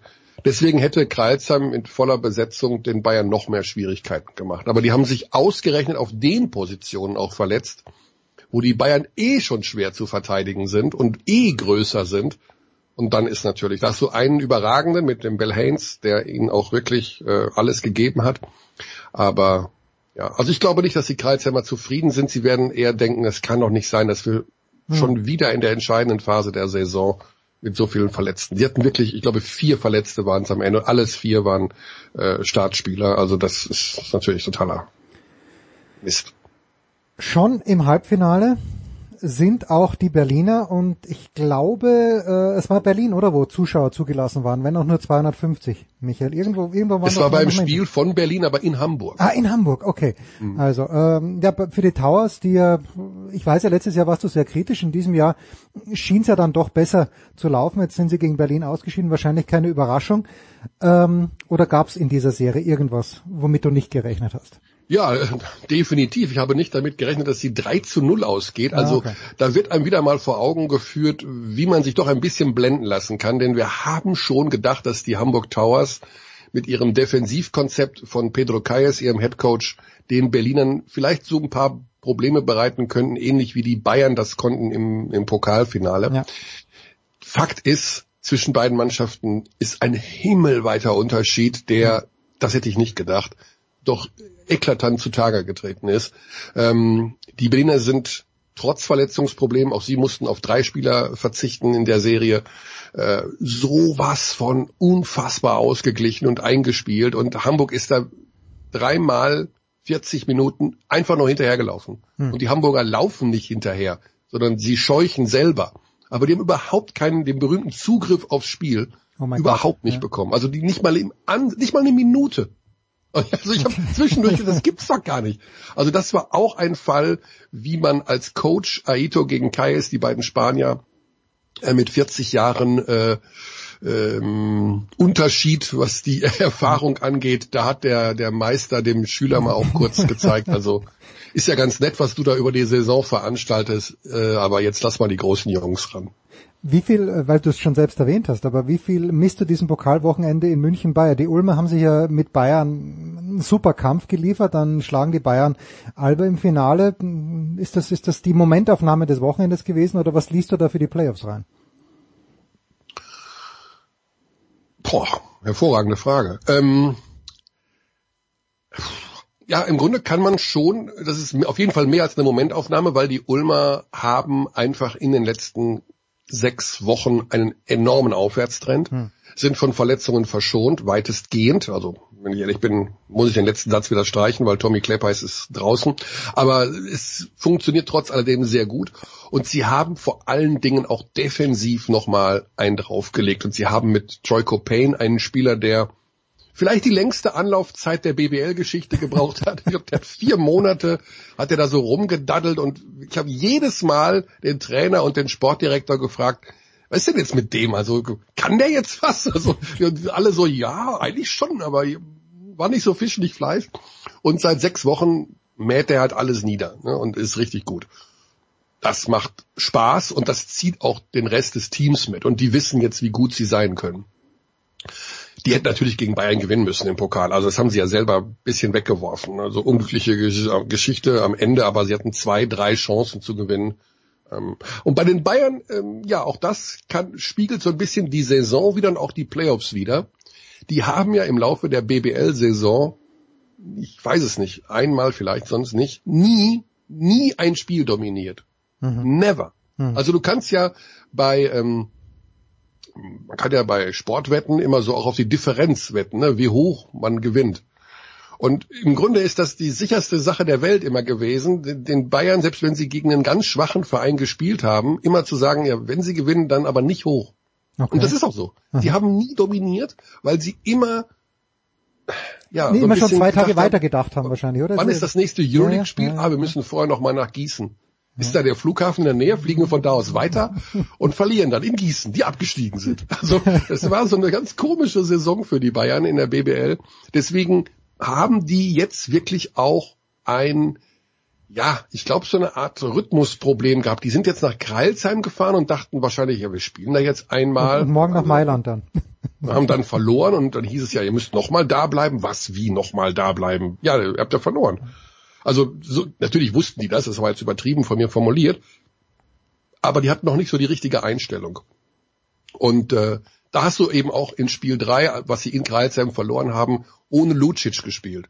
Und Lucic ist ihr ihr Charakterkopf, der ihnen einfach auch sagt, so und so geht's und das und das müssen wir machen. Und wenn da, wenn er nicht mitspielt, dann hat man das Gefühl, da ist kein emotionaler Anführer. Hm. Insofern, also die Playoffs spiel, spiegeln extrem viel wider, wo wir im Laufe der Saison gedacht haben, na, ob das mal klappt. Oldenburg ist ein super Beispiel. Die Oldenburger haben die ganze Saison da rumgespielt, haben immer so 105 Punkte erzielt und alles reingeworfen vorne. Und mit Playoff-Beginn habe ich gesagt, ja, das, das ist Quatsch. Also das ist zwar schön anzuschauen und 105 Punkte in jedem Spiel zu machen und Hurra und abklatschen, aber was ist denn mal mit Verteidigung? Also es ist halt Playoffs und Playoffs ist halt was ganz, ganz anderes. Und da kommt mit Ulm, Oldenburgs Gegner, ja. die zweitbeste Offensivmannschaft, die normalerweise 104,8 Punkte erzielen, aber die halt jetzt wesentlich besser verteidigen und eben äh, die Oldenburger defensiv vor massive Probleme stellen. Also Oldenburg Heute ist äh, Spiel 4. Ist jetzt Spiel 4? Ja, ich komme ganz Ja, ja, ja. 2-1 Ulm, heute Spiel 4. Genau. Wir nehmen Mittwochs Spiel 4 ja. in Ulm. Also Ulm kann zu Hause in die, äh, ins Halbfinale einziehen.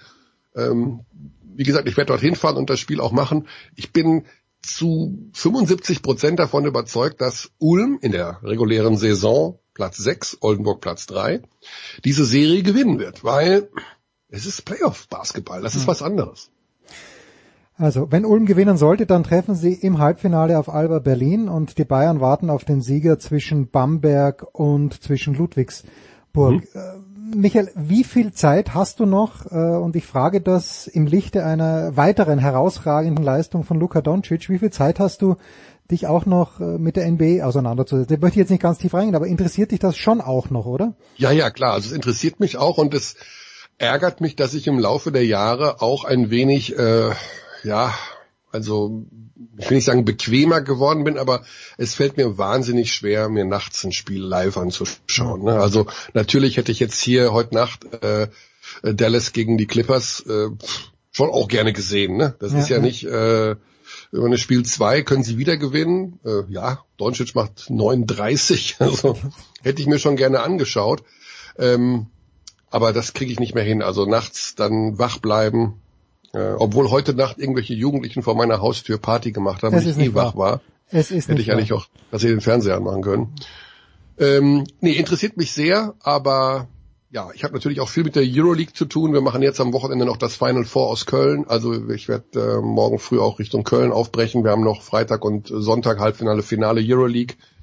Äh, das sind so viele Spiele zu kommentieren gewesen und zum Schauen auch gewesen. Also nicht nur, ne, sondern man guckt ja auch die anderen Sachen dass die NBA ein bisschen zu kurz gekommen ist, wobei ich auch ganz ehrlich sagen muss, jetzt Playoffs ist wieder was anderes, aber ich glaube jetzt in der regulären NBA-Saison ist der Unterschied zwischen europäischen und amerikanischem Basketball so offen zutage getreten wie noch nie zuvor. Mehr Intensität das ist in Europa. einfach eine andere Welt. Hm. Okay. In Europa spielen sie jedes Spiel, als würde es um das Leben der Mütter gehen.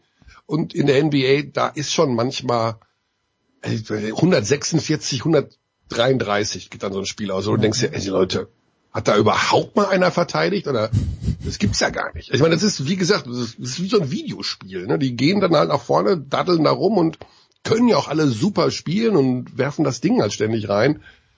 Aber die Intensität und natürlich auch die Regelauslegung, es ist ja in der NBA viel weniger an Körperkontakt erlaubt als in Europa.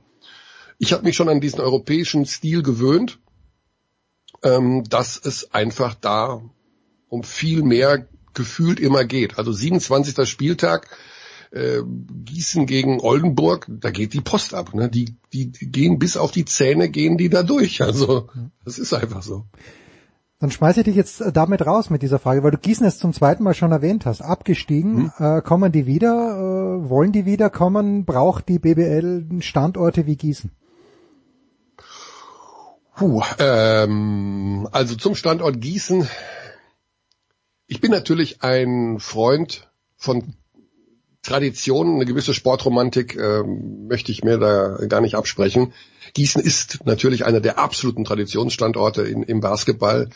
Andererseits muss man auch irgendwann mal sagen, mein Gott, warum dann immer den kleineren, neueren Vereinen, die total gute Arbeit leisten, äh, den Aufstieg oder auch das sich etablieren im Oberhaus nicht gönnen oder verwehren, nur weil da die Tradition bewahrt werden muss, weil es dann immer ein Gießen geben muss oder äh, muss es eben nicht. Hm. Ne? Genau. Und die Gießener haben sicherlich einen totalen Fehler gemacht äh, bei der Zusammenstellung des Kaders, den sie im Laufe der Saison versucht haben zu korrigieren mit einem Trainerwechsel. Und das ist ihnen nicht gelungen, Sie sind sportlich abgestiegen. Ich bin überhaupt kein Fan von diesem Wildcard-Gedöns. Ich lehne es auch völlig ab, dass dann die Pro A, also die zweite Liga, spielt dann Aufstiegsplayoffs, ja, hm. ist so. Und, und am Ende haben zwei gewonnen und der zweite sagt, ah, ich will aber gar nicht aufsteigen. Leverkusen in dem Fall wo ich mir denke, ey, sag mal, warum spielst du denn da mit? Also, was soll denn dieser Schwachsinn? Das heißt, wir haben nur einen Aufsteiger, aber das geht nicht. Ich finde, wenn du in der zweiten Liga spielst oder beziehungsweise zumindestens bis zu den, bis zum Beginn der Aufstieg Playoffs, muss dir klar sein, will und kann ich in die erste Liga, kann ich die Voraussetzungen erfüllen, will und kann ich aufsteigen. Wenn nicht, spiele ich diese Aufstiegsplayoffs nicht mit weil das ist absurd. Am Ende sie zu gewinnen oder unter die ersten zwei zu kommen, was in diesem Jahr ausreichend war, und dann zu sagen, ah, ich will aber gar nicht. Und die dahinter gelandet sind, nämlich äh, Rostock zum Beispiel oder äh, Jena oder Bremerhaven, die wären aufgestiegen wahrscheinlich. Also, weißt du, jetzt habe ich da denen den Platz weggenommen und mach äh, lange Nase. Und wir haben nur einen sportlichen Aufsteiger mit Heidelberg, die eigentlich auch gar nicht wollen, aber die haben gesagt, komm, dann machen wir es halt. Also das, das ist und das ist unprofessionell, das geht einfach nicht. Und dann gibt's auch nicht dieses Wildcard-Verfahren, was im Übrigen, das gibt die Liga ja selber zu, sich völlig verselbstständigt hat in den letzten Jahren. Denn es war ursprünglich dafür vorgesehen, dass wenn irgendwann mal äh, irgendein Bill Gates um die Ecke kommt und sagt, ich mache jetzt hier einen Basketballverein in Düsseldorf und gebe den 150 Millionen Etat, dass die Liga sagt, ja klar, hier, du bist eingeladen. Du darfst mitspielen. Das ist ja das Grundprinzip der Wildcard, dass man nicht fünf Jahre warten muss, bis die von der kleinen Klecker-Liga sich durch aufgestiegen haben, und das ist ja völlig ins Gegenteil verkehrt worden. Jetzt ist es ein Abstiegsverhinderungs-Wildcard geworden in den letzten Jahren immer wieder mal, nur weil das sportliche Nachrückverfahren in der Pro A gescheitert ist. Und das finde ich inakzeptabel und kann auch überhaupt nicht nachvollziehen, dass die entscheidenden Stellen das nicht verhindern. Ja, also Michael Körner und ich wissen aus erster Hand, dass Bill Gates genau das plant. 150 Millionen für Düsseldorf. Michael. um, um Bill Gates auch mal wieder in einem positiven ja, Licht endlich erscheinen mal, zu lassen. Endlich mal, wo uns doch alle mittlerweile gechippt hat. Jetzt ist ja. auch schon wurscht, ja. Äh, Michael, abschließende Frage jetzt wirklich. Äh, Final Four in Köln lebt natürlich mhm. oder lebte in früheren Jahren beim Handball auch immer von den Zuschauern. Äh, nur du in der Halle mit anderen Journalisten oder sind Menschen zugelassen? Nein, ähm, ist knapp gescheitert, die ganze Geschichte. Äh, Monat später und es hätte funktioniert, zumindestens mit einer Teilbesetzung, würde ich mal sagen. Tatsächlich haben auch offizielle Virologen, Berater, Stäbe gesagt, es könnte klappen, dass wir es rechtlich durchkriegen, ja. Zuschauer in die Halle bekommen. Aber die Euroleague selber hat vor drei, vier Wochen gesagt, wisst ihr was, bevor wir jetzt da rumeiern und dann die Inzidenz doch nochmal steigt und nicht fällt und wir müssten sieben verschiedene Szenarien für acht verschiedene Inzidenzwerte erarbeiten, um 500 Leute in der Halle zu haben, dann machen wir lieber keine. Also gibt's keine Zuschauer in der Halle und wir ziehen ein letztes Mal so ein Großevent. Ich hoffe ein letztes Mal. Also das nächste Großevent ist ja die Olympia-Quali in Kroatien Ende Juni. Ja. Da hoffen wir schon auf viele Zuschauer in Split. Ich glaube Ende Juni wird die Olympisch, werden die Olympischen Spiele schon abgesagt sein, aber das ist nur. Glaubst du, dass sie abgesagt werden? Also mittlerweile glaube ich's, ja. Ich glaube, wenn nur noch das IOC, wenn nur noch das IOC und drei Leute in der japanischen Regierung diese Olympischen Spiele durchführen wollen, dann irgendwann wird der Druck dann dann zu groß, glaube ich. Aber ich habe jetzt irgendwo, ist denn nicht so ein Punkt of No Return schon überschritten, dass es gar, ja, nicht, schon, gar nicht ja. mehr geht? Ja. Das weiß ich nicht, aber ähm, vielleicht ist es auch so. Und ich weiß ja, dass auch wenn ich äh, es Wahnsinn finde, Michael, dass das stattfindet, dass ich trotzdem vorm Fernseher sitzen werde und jeden Scheiß mir anschauen werde. Vielleicht nicht das Bogenschießen, aber vielleicht sogar auch das Bogenschießen. Ja, also ich habe jetzt zum Beispiel auch wieder den äh, das Video gesehen mit äh, Simone Biles, der amerikanischen Kunstturnerin, die zum ersten Mal bei einem Auftritt diesen Vierfach, Jakutschenko geturnt Ja, hat, oder ja, wie ja. heißt diese Figur? Äh, Am- du meinst am- am diesen? Sprung, genau, du meinst diesen Sprung, ja. Ich, ich habe Diesen auch nicht Sprung mit vor, mit Radwende vorher und dann den Doppelsalto gestreckt. Oder halb gestreckt, wie das, ich weiß nicht, diese Fachbegriffe kenne ich immer nicht. Also die hat halt die Beine nicht ganz angewinkelt, sondern gestreckt. Aber auch nicht ganz gestreckt, so halb. Ja, ja, ich, ich habe auch gesehen. Ich, Jedenfalls, ich hab's auch das habe ich gesehen. und dachte mir, oh geil, bald ist Olympia, da kannst du wieder Touren gucken und Wasserspringen und, und den ganzen anderen Rattelkatz. Also hat auch was, ja. Ich liebe das ja. Ich finde ja Olympia großartig. Sie können, sie kriegen es nicht hin, es mir kaputt zu machen. Das, sie versuchen es hartnäckig, aber sie kriegen es nicht hin. Also ich glaube für mich, das Highlight des Sommer wäre es mit Michael Körner gemeinsam die Entscheidung, im Synchronschwimmen Mannschaft anzuschauen. Allein, Ah. allein wenn die acht Frauen reinkommen oder gerne auch acht Männer. Aber allein dieser Einmarsch mit diesen hohen Nasen und Ja. dieser Affektiertheit, das ist so großartig. Ja, und die sehen auch wirklich alle gleich aus. Ich habe immer das Gefühl, das sind ja nicht nur acht äh, Kolleginnen, die da rum, das Sondern sind acht eineige Achtlinge. also das ist ja Wahnsinn, oder? Die sehen ja wirklich identisch ja, das aus. Ist, das ist großartig. ne? Das ist großartig. Wir hatten in Österreich Seahorsch hieß, glaube ich, eine und Wonisch oder so. Oder Worisch. Worisch Seahorsch oder so ähnlich. Ich muss, da- muss da gleich mal googeln, aber Moment Synchronschwimmen. nochmal, was ist das für ein Name? Den, den Nachnamen vor allen Dingen. Äh, nee, nee, nee, die, die, die, äh, das war ein Pärchen, also äh, so. äh, zwei Frauen. Und eine hieß, glaube ich, Alexandra Worisch und die andere hieß irgendwie Seahorsch. Aber da bin ich jetzt auf ganz, ganz dünnem Eis.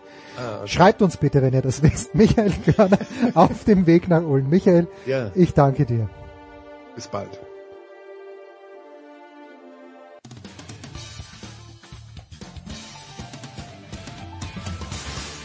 Ja, hallo, hier ist Josef Haber, auch wenn Sie mich nicht kennen. Sie kennen sicher Sportradio 360. Bleiben Sie dran, wechseln Sie jetzt nicht den Kanal, schrauben Sie nicht am Radio rum oder am Computer, wo auch immer das gesendet wird. Sie hören genau das Richtige, verstellen Sie nur mehr die Lautstärke. Herrschaften, es geht weiter in der Big Show 510 mit etwas ganz, ganz Erfreulichem. Und ja, letzte Woche hat mich die Legende Günther Zapf ein bisschen gerügt, weil wir über die Eishockey-WM nichts gemacht haben. Aber Günni, ich wusste ja, dass da was Großes kommt. Schönen guten Morgen. Wunderschönen guten Morgen. Ja, du bist halt äh, der Seher. Das ja Asterix Band Nummer 18. Und jemand, der den Eishockeysport noch viel besser sieht, äh, ist selbstverständlich Sascha Bandermann, Magenta Sport. Guten Morgen, lieber Sascha. Ja, hallo, grüßt euch. Aber es ist ein Skandal, dass du äh, das Dass ich letzte letzten Woche- Folge schon gehabt hast. Ja, ja. Das ist- bin bei Günni. Ja, selbstverständlich. Ich meine, das sind sich die beiden zu Recht einig, wie ich finde. So, jetzt ist, äh, was ist die größere Story, Günther? Dass Deutschland mit 3 zu 0 gestartet ist in diese WM oder dass Kanada mit 0 zu 3 gestartet ist. Und natürlich müssen wir auf dieses historische 3 zu 1 der Deutschen gegen Kanada zu sprechen kommen. Günther. Ähm, die größere Story, wenn du so fragst, ist äh, Kanada. Ist schon Kanada. Dass Deutschland äh, gut äh, in das Turnier starten würde, war erhofft und, und durfte man auch erwarten nach der Entwicklung der letzten Jahre. Und die haben sich als Team ganz gut verkauft. Äh, dass Kanada äh, allerdings so schlecht dasteht, das hätte man nicht gedacht. Und dann kam eben am dritten äh, Spieltag für die beiden das direkte Aufeinandertreffen. Und Deutschland hat das dann klasse ausgenutzt, dass die Kanadier eben ein bisschen verunsichert sind, logischerweise nach so einem Start. Und haben dieses tolle Spiel nach 25 Jahren endlich mal wieder einen Sieg gegen Kanada. Also das, das kann man kann man nicht hoch genug einschätzen. Aber für mich die größere Überraschung, so gesehen, ist schon, dass Kanada aus drei Spielen keinen Punkt holt. Aber Sascha, nimm du bitte mal auch eine historische Einordnung vor, weil äh, ich finde es immer schwierig, gerade bei Weltmeisterschaften, wenn die NHL-Playoffs noch laufen. Auch die deutsche Mannschaft spielt ja nicht in allerbester Besetzung. Ähm, wie, wie, wie bewertest du dieses 3 zu 1?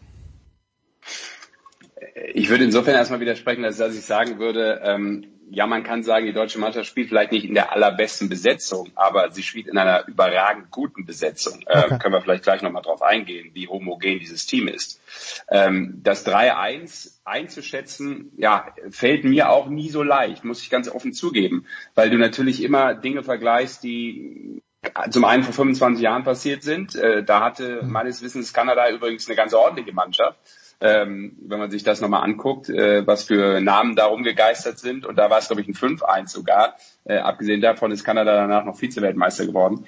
Ähm, die deutsche Mannschaft, wenn sie Kanada schlägt, ist das immer eine Sensation. Äh, das, das ist einfach so. Ja? Das, das, das, das wird auch so bleiben, egal wer bei Kanada auf der anderen Seite steht. Wir reden ja auch über Olympia äh, als historisches Ereignis und äh, da fragt auch keiner mehr, wer hat da eigentlich für Kanada gespielt. Das waren auch komplett andere Voraussetzungen. Das ist nun mal so bei einer Weltmeisterschaft, die jedes Jahr stattfindet. Jetzt sind die Playoffs so spät, dass natürlich ähm, die absoluten Hotshots von Kanada nicht dabei sein können. Ähm, ich weiß gar nicht, ob einer äh, von der Mannschaft unter den, ich glaube, einer ist unter den Top 100 Scorern dabei. Ähm, aber das sind natürlich trotzdem in der NHL und es sind ja alles NHL-Spieler, mehr oder weniger hm. immer noch richtig gute Zocker. Also äh, von daher ist es ein historischer Sieg. Ähm, den kann man dann noch detailliert bewerten wollen, aber es bleibt dabei, ähm, das ist überragend. Egal wann, egal wo du bei einer Weltmeisterschaft oder bei Olympischen Spielen Kanada schlägst, ist das für eine deutsche Mannschaft einfach eine überragende Leistung. Das äh, bleibt denen ungesehen, finde ich. Hm. Günther? Absolut, also dem, dem, dem kann man wenig hinzufügen.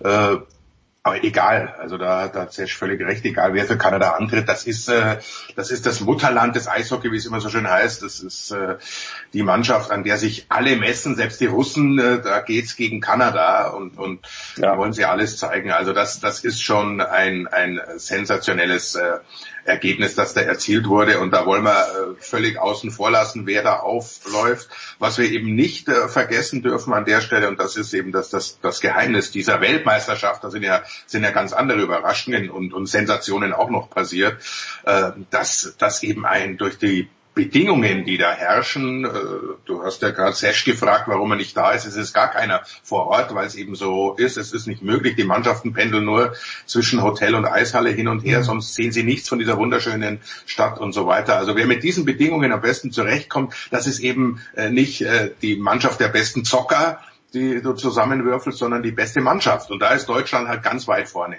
Der Teamgeist, der Zusammenhalt, die Blöcke, kann sicher Sesh noch besser erklären, äh, die, die aus der DL mit übernommen wurden.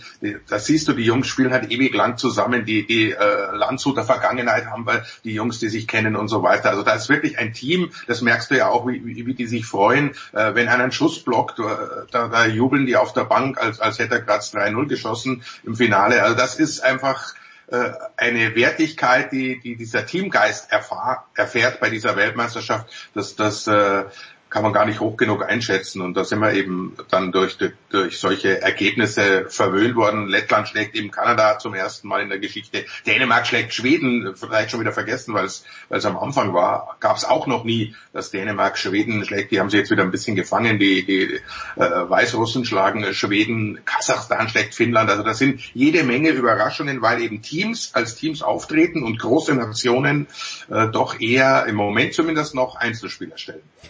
Ja, also wir nehmen, ja, und, ja bitte sehr, bitte. Ja, wenn ich da einhaken darf, Günther hat natürlich recht, weil das A und O sind halt die Bedingungen, wie du die annimmst. Und von daher ist es so ein Turnier, was keiner vorhersehen kann. Ähm, das hat ja auch zur Folge, dass du nicht weißt, wie gehen Spieler, auch Superstars, ähm, mit diesen Bedingungen zuvor um, in Quarantäne zu gehen, all diese Thematiken.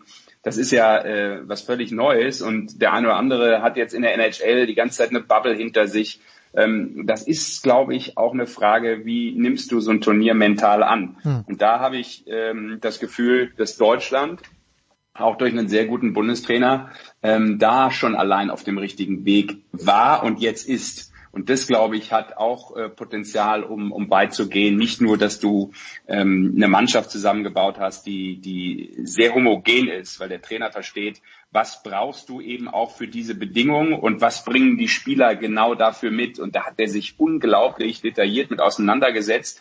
Ähm, der ist ja ein extrem akribischer Arbeiter und ähm, das macht, macht Spaß zu sehen, wenn man auf dem Reißbrett sich sowas überlegt, dass es halt offensichtlich dann auch funktioniert. Ja, also ähm, ja, mal ganz kurz vielleicht, wenn du die Verteidigerpärchen nimmst zum Beispiel, ja, dass du einen erfahrenen Mo Müller mit einem Moritz Seider zusammen hast. Also mega Erfahrung, einen soliden Spieler mit einem, der unglaubliche Härte und mittlerweile brutale internationale Erfahrung aus verschiedenen Ligen mitbringt, ja, obwohl er noch sehr jung ist. Ähm, ein Marcel Brandt, der eine brutal gute DL-Saison hat, äh, gespielt hat, mit einem mit einem Corbinian Holzer zusammen. Also wieder so eine, so, ja eigentlich zwei komplett unterschiedliche Typen, die aber dann in der Kombination ähm, funktionieren können. Also nur mal als Beispiel oder auch ein Gawanke, ein junger Abwehrspieler, ähm, der, der schon in Nordamerika viel Erfahrung gesammelt hat, dann wieder mit dem Jonas Müller zusammen, die sich aus Berlin auch wieder kennen. Das ist das, was der Günther angesprochen hat. Dann hast du diesen Berliner, äh, die Berliner Sturmreihe ähm, in Kühnhackel äh, mit einem Kremmer und einem ähm, Rieder zuletzt. Das ist zum einen Härte beim Kühnhackel, das ist Technik beim Kremmer und das ist hm. Geschwindigkeit beim Rieder. Also das ist, das ist schon sehr gut ausgedacht, finde ich. Um nur mal so einen kleines, kleinen Eindruck zu vermitteln, so wie ich das zumindest sehe. Muss auch nicht stimmen, aber so sehe ich es zumindest. Ja, also angesprochen. Nee, nee, absolut. Toni Söderholm ist eben äh, der, der Arbeiter, der sich wirklich, äh, glaube ich, die letzten drei äh, WMs komplett alles angeschaut hat. Die, äh, natürlich viel, viel zu Hause, notgedrungen musste er auch. Aber er sucht eben äh, Spielertypen für bestimmte Aufgaben. Und die setzt er ein. Und in, diesem, in dieser Mannschaft, in dieser Deutschen, hat jeder seinen festen Platz, seine feste Aufgabe. Die erfüllt er. Er muss nicht mehr machen, er darf halt auch nicht weniger machen. Und bisher klappt das ausgezeichnet. Ja. Jetzt äh, haben wir natürlich mitverfolgt, dass die Edmonton Oilers in der ersten Runde bereits ausgeschieden sind gegen die Winnipeg Jets und äh, natürlich der Gedanke nahe lag, Leon Dreiseitel möge kommen. Ich habe heute gelesen, Sash, er kommt nicht. Wer aber kommt, ist Dominik Cahun. Ähm, wie passt der in diese Mannschaft rein? Ich kenne ihn ja, damals war ich sogar noch öfter in der Halle aus München. Söderholm hat mit ihm gemeinsam gespielt. Wie passt der Dominik da rein? Ja, also wenn du ihn kriegen kannst, musst du ihn natürlich holen, ist ganz klar. Er ist einer der besten deutschen Spieler, äh, die wir haben äh, im Eishockey. Und selbstverständlich, wenn der sagt, ja, ich setze mich sofort in den Flieger und bin äh, am nächsten Tag da, muss dann ja leider noch in die Quarantäne. Ähm, aber dann kannst du ihn auch für nur ein, zwei Spiele möglicherweise gebrauchen. Es ist einfach ein, ja, schon ein Ausnahmespieler mittlerweile, auch durch die internationale Erfahrung und jetzt in der NHL. Ähm, überhaupt keine Frage. Äh, passt der rein? Ja, der passt rein, weil der Dominik jemand ist, der sich eben auch sofort anpasst. Ja, also wenn der Toni ihm sagt, das ist deine Rolle, Dominik, so wie ich den einschätze, wird es auch sofort machen. Und äh, deshalb kommt er auch. Und das, das ist auch die klare Absprache. Der Toni wird ihm auch gesagt haben, pass auf, genau dafür brauche ich dich. Das ist meine Idee mit dir. Und dementsprechend wird er zugesagt haben, weil sonst hätte ähm, Söderholm ihn auch gar nicht gefragt. Aber ähm, das ist so ein Ausnahmetechniker, den, den brauchst du natürlich. Ja, ähm, Dreiseitel ist natürlich schade, sehr, sehr schade. Ähm, ich verstehe es schon ähm, aus vielerlei Hinsicht. Es gibt ja mehrere Gründe, darauf zu schauen. Ähm, die negative Seite wäre vielleicht, okay, vermutlich konnten sie ihn auch nicht oder bezahlen. Ja, es kostet ja brutal viel Versicherung, so einen mhm. Spieler aus der NHL dann für ein Turnier ähm, über den Deutschen Eishockeybund abzusichern. Ähm, da bist du ja bei dramatisch hohen sechsstelligen Beträgen. Und ich glaube, aus seiner Sicht macht es auch Sinn, weil jetzt sechs Tage in Quarantäne zu gehen, ähm, nach dieser Saison, oh, ich kann mir auch vorstellen, dass das ähm, das Problem war. Ich kann mir vorstellen, er hätte sofort aus seiner Sicht, ohne es jetzt wirklich zu wissen, Ja gesagt, wenn diese sechs Tage Quarantäne nicht drin gewesen wären. Okay. Ja, ähm, wir nehmen Mittwoch auf, also das Spiel gegen Kasachstan steht am Mittwochnachmittag an. Das werden wir nicht mehr mitbekommen vor äh, Zeitpunkt unserer Ausstrahlung. Günther, jetzt hast du den sehr schönen Satz geprägt. Von den Kleinen sind die Schweizer die Größten. Die Schweizer haben allerdings 7-0 abgebissen, 0-7 ge gegen, gegen Schweden. Äh, mal der generelle Überblick. Welche Mannschaft äh, hat dich denn überzeugt, außer den Deutschen? Ja, ist ein bisschen schade, dass das, äh, das gestern Abend äh, so schief gelaufen ist, denn die Schweizer waren äh, bis dahin wirklich äh, eigentlich so, so dass das äh, äh, auch als Team äh, am schönsten anzuschauen, der eigentlich. Äh, die spielen ja ihren unglaublich äh, schnellen Stil da von, von äh, Patrick Fischer, den sie perfektionieren. Das war einfach toll anzusehen. Und die Schweden äh, sind gestern ja auch mit, mit zwei Niederlagen ins Turnier gestartet. Die mussten was zeigen. Und die haben äh, es geschafft, den äh, Schweizern äh, die Freude am Spielen zu nehmen, haben ihnen die, die Schnelligkeit weggenommen, haben damit also einen Weg aufgezeigt. hatten auch wahnsinnig Effizienz bei ihren Schüssen. Also am Ende des Spiels ja ausgeglichen. 27 Schüsse der Schweizer, 26 der Schweden. Da waren halt sieben drin, weil hm. die Schweizer Goalies jetzt beide nicht ihren besten Tag hatten und so weiter. Aber Schweiz trotzdem, die würde ich nicht abschreiben. Die, die haben mir bisher wirklich äh, sehr, sehr gut gefallen. Ansonsten ist es wirklich, es, es ist schwierig, da was zu sagen, denn natürlich äh, äh, Lettland, Kasachstan, auch die Dänen, die unglaublich äh, äh, hart arbeiten hinten, aber das ist äh, nicht so richtig schön anzuschauen, ist im Moment aber, aber relativ erfolgreich bei, bei dieser WM.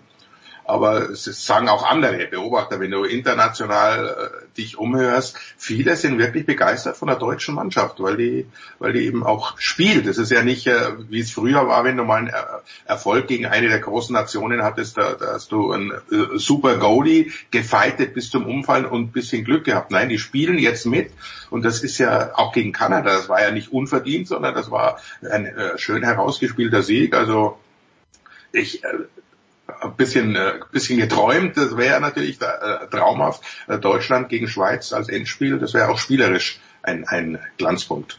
Tja, aber äh, zuerst muss mal Kasachstan geschlagen werden. Das Viertelfinale wäre dann schon fix. Sascha, gibt's denn hier auch diese Matchups, wo du sagst, naja, äh, gegen Russland muss es nicht zwingend sein, das Viertelfinale? Ja, also äh, nicht, dass da ein neues Trauma hochkommt, aber äh, Natürlich muss es nicht sein, aber das ist ja dann auch irgendwann, sagen wir mal, etwas, was du dir nicht aussuchen kannst. Jetzt ja. hast du aber vielleicht eine Möglichkeit, sogar mal eben nicht nur immer Dritter oder maximal Vierter zu werden, vielleicht in so, oder andersrum Vierter oder maximal Dritter in der Gruppe, sondern vielleicht wirklich mal äh, auf Platz zwei zu schielen. Ähm, dann ändert sich sowas ja auch, weil ich jetzt nicht glaube, ähm, dass der Russe am Ende dieser dieser Gruppenphase auf Rang drei oder vier landen wird. Und dementsprechend gehst du denen dann ja auch mal aus dem Weg. Also diese Möglichkeit hat Deutschland allein jetzt durch diesen Sieg gegen Kanada. Ähm, natürlich wird da noch viel Eishockey gespielt, während wir jetzt reden, ist auch klar. Ähm, aber ich würde ihnen immer aus dem Weg gehen. Vor allem musst du bei, bei Russland jetzt noch überlegen, ja, klar haben die jetzt auch noch nicht optimal gespielt, aber äh, da kommt jetzt noch Taraschenko dazu, äh, Samsonov und Orlov. Das sind drei Namen, wo äh, Leute, die sich auskennen in der NHL, alle wissen, oha, das gibt nochmal ganz schön viel Power aufs Roster und dementsprechend ähm, sollte man denen aus dem Weg gehen. Aber ähm, ich glaube auch, dass du in der aktuellen Verfassung auch mal so eine Mannschaft aushebeln kannst, gar keine Frage. Das haben wir ja auch äh, durchaus bei Olympia mal gezeigt. Und da war Russland jetzt nicht schlecht besetzt. Ja, Günther, ist das Anspruchsdenken, ist das bisschen gestiegen jetzt, aus, aus deiner Sicht, auch für die Deutschen. Wenn die jetzt drei Siege haben, dann ähm, gehen sie, auch wenn Kasachstan ja schon gewonnen hat bei dieser WM ähm, gegen Lettland, aber gehen die da bisschen als ja, mit, mit anderem Anspruchsdenken rein, nämlich wirklich als Favorit.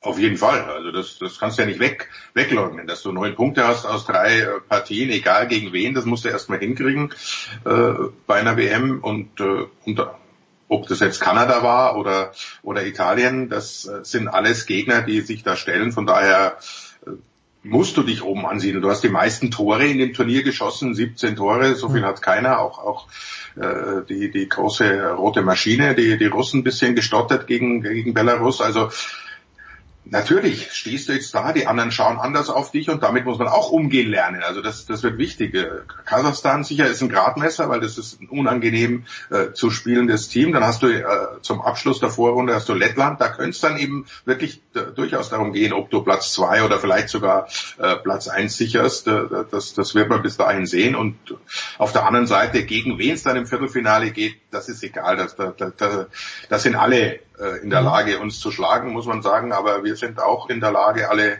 alle zu besiegen. Ich, ich persönlich würde ungern Deutschland gegen Schweden sehen im Viertelfinale, weil die äh, sich auch noch ein bisschen verstärkt haben und, und äh, in Fluss kommen. Das ist so ein Gegner, der liegt uns nicht so sehr, aber ansonsten freuen wir uns einfach. Anspruchsdenken ist gestiegen. Ich glaube, äh, wenn man nicht unter die Top 4 kommt, wäre das im momentanen äh, Zustand, wäre das natürlich eine Enttäuschung. Gut. Ja, aber ganz ja. kurz, weil Viertelfinale, das vielleicht noch als letzten Satz. Ähm, na klar, es ist egal, gegen wen du spielst. Und du hast es ja auch vor zwei Jahren, also bei der letzten Weltmeisterschaft gesehen. Äh, da sind wir auch, glaube ich, mit 4-0 ins Turnier gestartet. War relativ klar, dass wir Viertelfinale kommen. Und dann hast du gegen Tschechien gespielt, ähm, eigentlich mit dem Selbstbewusstsein, das gewinnen zu können und hast keine Partie abgeliefert, ähm, die dem vorher entsprach. Und dementsprechend ist es halt immer das Problem, dass im Viertelfinale nochmal auch mental diese ganzen Karten neu gemischt werden. So viele Spieler hier und da noch hinzukommen, das ist gerade auch schon angesprochen, Günther. Dementsprechend ist das jetzt echt schwer zu prognostizieren ähm, wollte ich nur nochmal anmerken, dass äh, das, was du vorher in der Vorrunde spielst, nicht unbedingt dann bedeutet, ah ja, jetzt werden wir Weltmeister, wie viele denken. Aber natürlich ist die Wahrscheinlichkeit, auch mal ein Halbfinale zu spielen bei diesem Turnier sehr, sehr hoch und deutlich gestiegen. Herrlich, sehr, sehr schön. Zwei Off-Topic-Questions zum Abschluss. Ich habe auf Instagram gesehen, Sascha Bannermann hat sich wieder auf dem Tennisplatz eingefunden, hatte Probleme mit der Hose, wenn ich das richtig gedeutet habe. Ähm, Sascha, ähm, ich lehne mich in diesem Jahr extrem weit aus dem Fenster. Ich weiß nicht, äh, bist du bei Eurosport äh, wieder am Start, so wie bei den Australian Open? Nee, weil die Kollegin ja... Äh, ah, Birgit Nössing ist wieder da. Birgit die ist ja zurück aus ihrer Babypause, wenn man so will. Ähm, ich äh, kommentiere bei den French Open für Servus TV ah, stark. in der ersten Woche. Ja, aber ähm, das äh, Missgeschick auf dem Tennisplatz ähm, war natürlich nur der Tatsache geschuldet, dass ich nicht über 1,80 bin und deshalb über diesen Zaun das nicht genau berechnet habe und mit der Hose hängen geblieben bin. Und ähm, mein, mein Spielpartner ist natürlich auch ein mieser Sack. Statt mir zu helfen, hat er mich da verrecken lassen und äh, äh, Fotos davon gemacht. Ne? So ist das in der heutigen Zeit. Das halt. ist, das ja. ist ganz, ganz verrückt. Aber meine Frage ist wirklich die, wenn du jetzt ohnehin schon in der Vorbereitung bist, äh, der Tennisteil kommt noch. Ich lehne mich ganz, ganz weit aus dem Fenster und sage, Alexander Zverev wird dieses Turnier gewinnen, die French Open. Was sagt der Experte Bandermann? Also ich sage, dass er einer der ist, die auf jeden Fall dieses Turnier gewinnen können, überhaupt keine Frage. Also das ist ja, ich weiß auch nicht, warum da äh, Leute manchmal dran zweifeln und äh, ich, ich bin ich bin Fan von von Sascha Zverev. Ich mag seine seine Art zu spielen. Ich mag ihn als Typ übrigens, was vermutlich nicht jedem so geht in Deutschland, das weiß ich, aber ich finde ihn gerade raus und gut und deshalb ähm, glaube ich, dass der ähm, ja sowieso äh, das Grand Slam Turnier gewinnen wird. Das habe ich immer vor, vorausgesagt und äh, dabei bleibe ich. Ähm, Ob es jetzt die Frenchies sind, ah, ich weiß nicht. Aber äh, du lehnst dich weit raus, finde ich aber gut. Finde ich aber gut, dass du das für Deutschland tust, äh, Jens. Das mag ich. ich gehe für Deutschland und in die. Darf ich eine Off-Topic, äh, eine Challenge gerade ausrufen? Bitte. Ja, weil wenn ich schon den Günther am Apparat hier habe, ähm, ich bin ja nicht nur zuletzt auf Tennisplatz gewesen, ich bin ja mittlerweile viel, viel häufiger auf dem Golfplatz. Ja, ähm, und ich weiß ja, der Günther spielt Golf. Ja. Und der, der soll sich jetzt echt mal zeigen bei mir hier im Mangfalltal. Ähm, ich bin mittlerweile auch Mitglied. Äh, er kennt den Club gut und äh, ich will, ich will ihn challengen. Ich will ihn auf dem Golfplatz sehen. Jederzeit, mein Lieber. Das ist ja, das ist ja, nehmen wir Jens mit als, als, äh, als begleitender Schiedsrichter ja, genau. und, und äh, Mediator. Und dann wird's lustig. Ja, weil ich habe mit, Günther, ich hab mit Günther einmal in Kössen gespielt und ich glaube am siebten Loch sind mir die Bälle ausgegangen. Günther, deine Off-Topic-Question ist folgende. Ich lese, dass der Sean Watson äh, die OTAs der äh, Houston Texans versäumt hat und dass das eine gute Nachricht wäre. Wird der Sean Watson in der kommenden NFL-Saison Football spielen? Oh, das ist, das ist in der Tat äh, nicht so einfach zu beantworten. Es, es gilt ja jeder als unschuldig, bis er verurteilt ist. Äh, dem sollte man sich anschließen. Aber wir alle wissen, in der heutigen Zeit äh, dieser sozialen Medien äh, vor Verurteilung und so weiter ist das nicht immer so. Äh, ich kann es natürlich auch nur aus der Ferne beobachten. Wenn da nur ein bisschen was dran ist an dem, was ihm vorgeworfen wird, äh, wird er ganz sicher nicht spielen. Äh, wenn man irgendwie einen Weg findet, das zu umschiffen, so dass es sich darstellen lässt, dass alles nicht so schlimm war, dann könnte es sein, dass er mit acht Spielen Sperre davonkommt und eine halbe Saison spielt oder ein bisschen mehr als eine halbe, weil jetzt haben wir ja 17 Spiele. Ähm, aber momentan, ich, vom Gefühl her würde ich eher sagen, äh, nein. Gut. Dazu mehr im Herbst. Also, wir halten fest, äh, Deutschland äh, wird ein Traumfinale gegen die Schweiz bestreiten und das Traumendspiel im Mangfalltal ist dann zwischen Bandermann und Zapf. Danke, ihr zwei, kurze Pause, Big Show 510.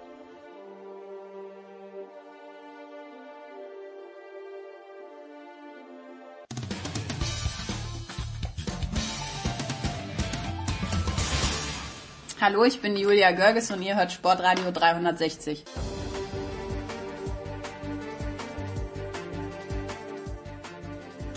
Sportradio 360, es geht weiter mit einem äh, Rückkehrer, möchte ich sagen. Ich habe ihn das letzte Mal gesehen live im Stadion an der Schleißheimer Straße, auch schon zehn Wochen her. Das ist der große Johannes Knut von der Süddeutschen Zeitung. Servus Johannes. Servus. Ja Johannes, ähm, wir wissen alle nicht, äh, die Stimmen mehren sich und es waren davor schon viele, die für eine Absage der Olympischen Spiele in Tokio plädieren. Wir wissen also nicht, wofür sich die ganzen äh, Leichtathleten im Moment vorbereiten. Also wir tun einfach mal so, als ob es stattfände. Aber zu dieser Vorbereitung gehört ja auch, dass man geimpft wird. Und da hat's jetzt äh, Caroline Schäfer erwischt. Die wollte eigentlich in Götze starten. Jetzt kann sie nicht. Äh, muss man sich da Sorgen machen um Caroline Schäfer? Ja, also pff, komplett durchwinken kann man das auf keinen Fall. Also ich würde sogar sagen, dass es eigentlich schon echt beachtlich ist, wenn man das mal so ein bisschen durchdenkt oder ähm, in seiner Gänze be beleuchtet. Ich muss dazu gestehen, dass ich jetzt noch nicht die, die Chance hatte, da großartig ähm, nachzuhaken. Das, das wird sich sicherlich ändern, wenn ich dann am Wochenende zumindest einen Tag nach Götzes fahren werde. Dazu kommen wir gleich. Plan. Ja. Genau, und ähm, also das, das, das Ganze ging ja so los, dass sie gesagt hat, sie wurde ja relativ früh geimpft schon um Ostern und dann Ende März, äh, Ende April nochmal und ähm, hat damals ja auch in, einem, in, einem, in einer Gesprächsrunde gesagt, das hat sich für sie so angefühlt, als ob sie Gold in den Adern hätte, also dass sie jetzt wirklich völlig unbeschwert sich Richtung Olympia vorbereiten kann und ähm, sich keine Sorgen mehr machen muss und sie auch davor quasi mehr oder weniger in, in Komplettquarantäne gelebt hat bis aufs Training und ähm, alles andere, weil sie so große Angst hatte, dass sie sich mit Corona infiziert und wenn sie dann infiziert ist, ähm, in Quarantäne muss und quasi ja dann sieben bis 14 Tage verliert und nicht trainieren kann und das ja. dadurch ähm, im Grunde eine monatelange Trainingsaufbau dann perdu ist. Das ist ja wirklich so, dass, dass bei, bei diesen Profiathleten alles ineinander greift. Jede, Einheit, jede Einheit baut auf irgendwas anderem auf und steht im Dienst von irgendeinem kurz-, mittel- oder langfristigen Ziel. Und wenn da ähm, irgendwie ein Rädchen klemmt, dann, dann kann schon so ein ganzer Trainingsplan, der, der sich im Grunde auf zwei Tage im Sommer 2021 abzielt, ja. schon echt ins Wanken geraten. Und wenn man jetzt bemerkt, äh, ähm, ihre jetzigen Aussagen nimmt, dann ist es ja eigentlich viel gravierender, weil wenn sie sagt, sie ist seit einiger Zeit hat sie ähm, leidet sie unter den Nachwirkungen, unter den Nebenwirkungen, dann, dann muss das ja mindestens eigentlich ein Monat sein, also seit Ende April, wenn es im Zusammenhang mit der Impfung stehen soll. Und äh, ich habe jetzt auch nochmal geschaut, es gab vor einer Weile hatte sie in Frankfurt so einen Testwettkampf gemacht, äh, da war auch ein Team des Hessischen Rundfunks dabei und hat sie auch interviewt. Ich glaube, der Plan war eher so eine so ein Update, Caroline Schäfer auf dem Weg nach Tokio zu machen. Tatsächlich, ja. wenn man sich das mal anschaut, sie ist in dem Video völlig verschnupft, äh, redet mit belegter Stimme. Also und, und ist auch im Wettkampf war war chancenlos gegen Athletinnen, die sie eigentlich locker äh, im Griff haben sollte oder bei denen sie mithalten sollte und ähm, das ist schon, äh, wenn man dann äh, denkt, okay, da ist seit vier Wochen ist da so eine krasse oder offenbar seit einiger Zeit ähm, greift das so massiv in den Trainings- und Wettkampfbetrieb ein, dann ist das schon ähm, nicht ohne. Und selbst wenn sie das jetzt übersteht, äh, ich meine, da geht ja schon auch einfach qualitative Trainingszeit verloren. Und ähm, wenn es ganz blöd läuft, kann man das natürlich schwer aufholen. Also ich würde jetzt noch nicht sagen, so weit gehen, dass das Olympia wackelt, aber ja, das ist natürlich schon echt ein Rückschlag und ähm, selbst äh, also Götzes war auf Götzes war sie jetzt nicht angewiesen, sie ist schon qualifiziert mhm. äh, durch letztes Jahr, glaube ich, oder sogar vorletztes, nee, letztes Jahr durch ähm, die die ähm, ich meine, es war Vaterstedt sogar die äh, deutschen Meisterschaften, die ihre Quali-Leistung waren, aber also da muss man wirklich jetzt äh, das muss man wirklich mal genau beobachten und, und ähm, ist natürlich auch, wirft natürlich auch die größte Frage auf. Jetzt ist die Impfung wird ja immer so als Heilsbringer verkauft, äh, dass, dass, dass die zum einen Sicherheit für die Athleten selbst bringt, zum anderen aber auch für die japanische Bevölkerung, dass Olympia überhaupt so sicher wie möglich stattfinden kann oder soll. So sieht zumindest sehen es ja die Veranstalter und das IOC. Wenn natürlich jetzt äh, sowas auch auftritt, dann muss man sich natürlich schon fragen, ähm, was bedeutet das eigentlich auch für die gesamte Athletenschaft? Ähm, derzeit scheint ja, scheinen ja diese Nebenwirkungen nur sehr ähm, eher ein bisschen also in der Form äh, wohl eher selten zu sein, aber es gab immer schon auch wieder Berichte von Athleten, die teilweise Tage oder auch eine Woche mal komplett ausgenockt waren und von den Nebenwirkungen. Das ist natürlich schon für einen Profisportler nicht ohne. Ja, ja. Und sie wird, äh, nicht jeder wird so transparent damit umgehen wie richtig, Caroline Schäfer richtig. in Deutschland. Ja, du sprichst Götzis an, wenn man sich jetzt hier die Starterliste anschaut, dann fällt mir mal auf bei den Frauen, denke ich mir, okay, es ist ein Meeting in Österreich. Wo sind die Österreicherinnen? Wo ist Dadic? Zum Beispiel ist nicht am Start. Ja, vielleicht ist sie verletzt. Ich weiß es nicht. Äh, die zweite habe ich jetzt verdrängt. Die äh, Verona, äh, Verena Preiner. Preyer, äh, Entschuldigung, ja. Ja, genau. Äh, auch nicht dabei. Dann natürlich Caroline Schäfer nicht dabei. Wenn wir auf die Männer allerdings schauen, dann sticht natürlich heraus Niklas Kaul. Ich habe ihn versucht, äh, für äh, in, in den letzten Wochen einmal zu als Interviewgast zu bekommen. Ich glaube, du hast in diesem Jahr schon mit ihm gesprochen. Also sein Management hat gesagt, ja, er macht jetzt nur noch seine seine Partner, eh alles gut. Aber Niklas Kaul kommt zurück. Und äh, wenn man sich das Starterfeld anders anschaut, Damon Warner ist dabei, aber ansonsten äh, geht Niklas Kaul natürlich als Weltmeister wohl als Favorit in diese Veranstaltung. Was denkst du, erwartet sich Niklas Kaul von, von diesem Wochenende in Götzis? Und warum, ist die wichtigere Frage, startet er nicht für Österreich? naja gut, jetzt ist er mal für äh, einen österreichischen Brausesponsor ja auch ähm, in, in Dienst oder zumindest als äh, Partner unterwegs, also für ein, ein Unternehmen, das ja, durchaus bekannt ist. Also ja. da gibt es zumindest eine, eine kleine Tangente, die wird wahrscheinlich auch nicht kleiner werden.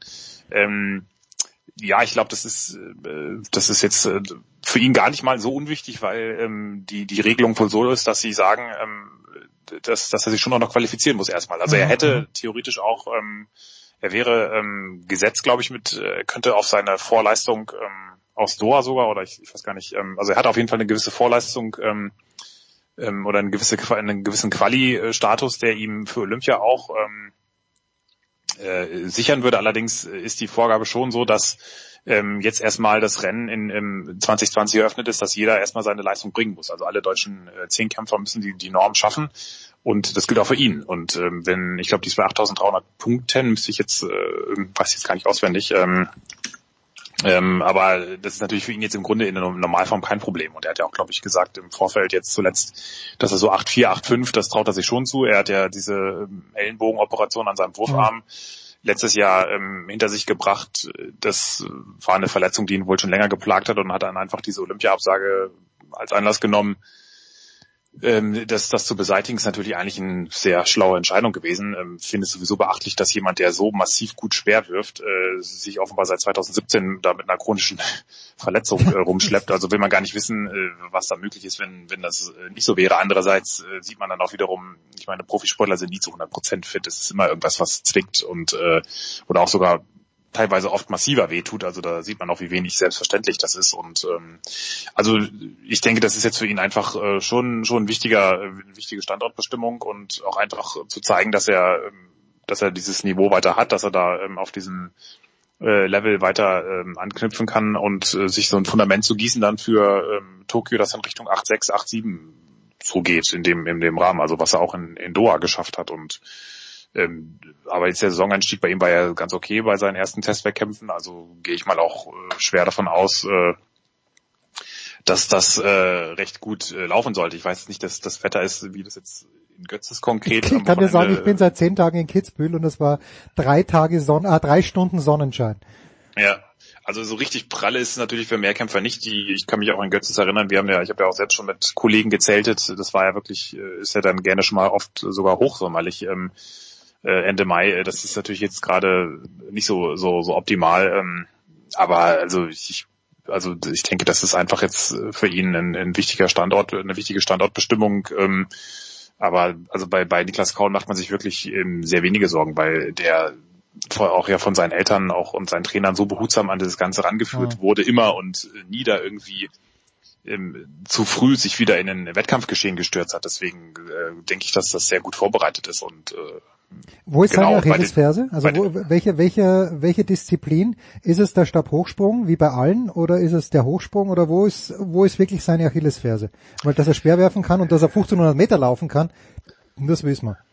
Das, der zweite Tag ist schon so sein, sein Paradestück. Ja, tatsächlich ist eigentlich, ist es ja eigentlich so ein bisschen seine Schnelligkeit. Also, ähm, äh, also oder ich glaube, ähm, ja, nee, doch, es ist, ist wirklich die Schnelligkeit. Ähm, ich weiß noch, als äh, dann auch in Indoor hat ja auch dann Christopher Heilmann, der Zehnkampf-Bundestrainer, gesagt, äh, wenn, wenn ihm einer vor ein paar Jahren gesagt hätte, dass einer mit seinen Vorleistungen, also mit irgendwie knapp sieben Meter Weitsprung und ich, ich weiß gar nicht auswendig, was seine 100 Meter Zeit äh, ähm, äh, ist, das sind jetzt nicht, das sind wirklich nicht überragende ähm, äh, Werte und, und eigentlich ist ja Schnellkraft und Schnelligkeit die absolute Basis für auch alle weiteren äh, Disziplinen mal als als Grundstock und wenn ähm, so einer dann äh, Weltmeister wird, äh, hat er dann damals der Bundestrainer gesagt, das hätte er sich nicht vorstellen können und ähm, er ist aber wahnsinnig, er ist ein wahnsinniges Bewe Bewegungstalent und mhm. auch ähm, sehr, sehr, ähm, ja, da merkt man auch, dass da eine vielseitige Ausbildung dahinter steckt. Nicht nur im, im vielseitig Leichtathletik, sondern auch überhaupt sehr vielseitig bewegungsorientiert äh, offenbar in der Jugend da gearbeitet wurde. Und Ähm, im Grunde ist es eigentlich, sind es dann wirklich äh, so, so Sachen wie 100 Meter und, und Weitsprung. Ich meine, 7 Meter, irgendwas ist jetzt, glaube ich, knapp 7,19, 7,20 gesprungen. Äh, Bestleistung außerhalb eines Zehnkampfes. Das ist für einen Zehnkampf-Weltmeister echt jetzt noch nicht so richtig äh, ist weit. Nicht, also, ist nicht Daley Thompson, ja. Daley Thompson ist, also, glaube ich, an die 8 Meter gesprungen, wenn nicht sogar äh, und drüber. Frank Busemann ja so, glaube ich, sogar drüber. Also das ja. muss jetzt ja keine 8 Meter springen, aber so die, die, die Top-Leute springen schon so zwischen 57 und 87 eigentlich. Also das ist, ähm, gab's auch so, gibt dann auch immer wie so Phänomene wie äh, Pascal Behrenbuch, der irgendwie eine tiefe 10 ähm, oder eine, eine gute Zehnerzeit über 100 Meter läuft und dann über im Weitsprung nicht über 7 Meter kommt. Das war auch so, ja. auch so ein Mysterium, das keiner so richtig verstanden hat. Aber also das ist eigentlich eigentlich was, was äh, ähm,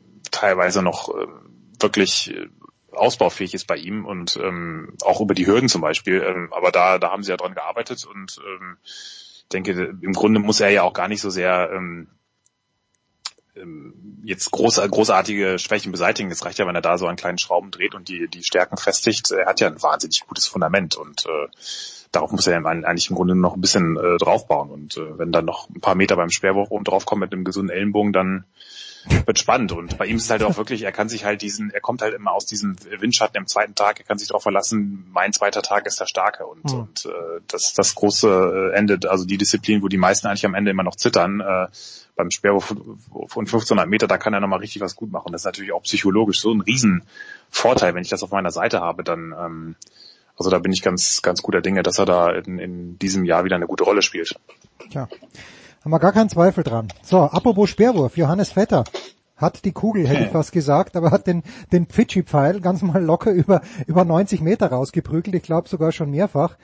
Ähm, ja, warum, warum weiß man nicht mehr von Johannes Vetter? Weil der Speerwurf einfach eine Disziplin ist, die jetzt nicht so, nicht so bewegt. Ähm, das ist irgendwie, irgendwie finde ich, das geht unter. Ich glaube, du hast mit ihm gesprochen oder hast was geschrieben über ihn. Äh, Saskia hat die ah, Saskia, ah, okay. Ähm, wie, ja, wie, ah, ich, weiß gar nicht, wie ich die Frage formulieren möchte, aber wie, äh, was treibt Johannes Vetter noch an? Äh, ist es wirklich Olympia oder hat er, hat er andere Aspirationen? Also es waren jetzt ja mehrere Fragen, glaube ich. Also ich mhm. glaube, Speerwurf an sich äh, ist natürlich, vielleicht ist es auch so ein bisschen so eine äh, Wahrnehmungssache.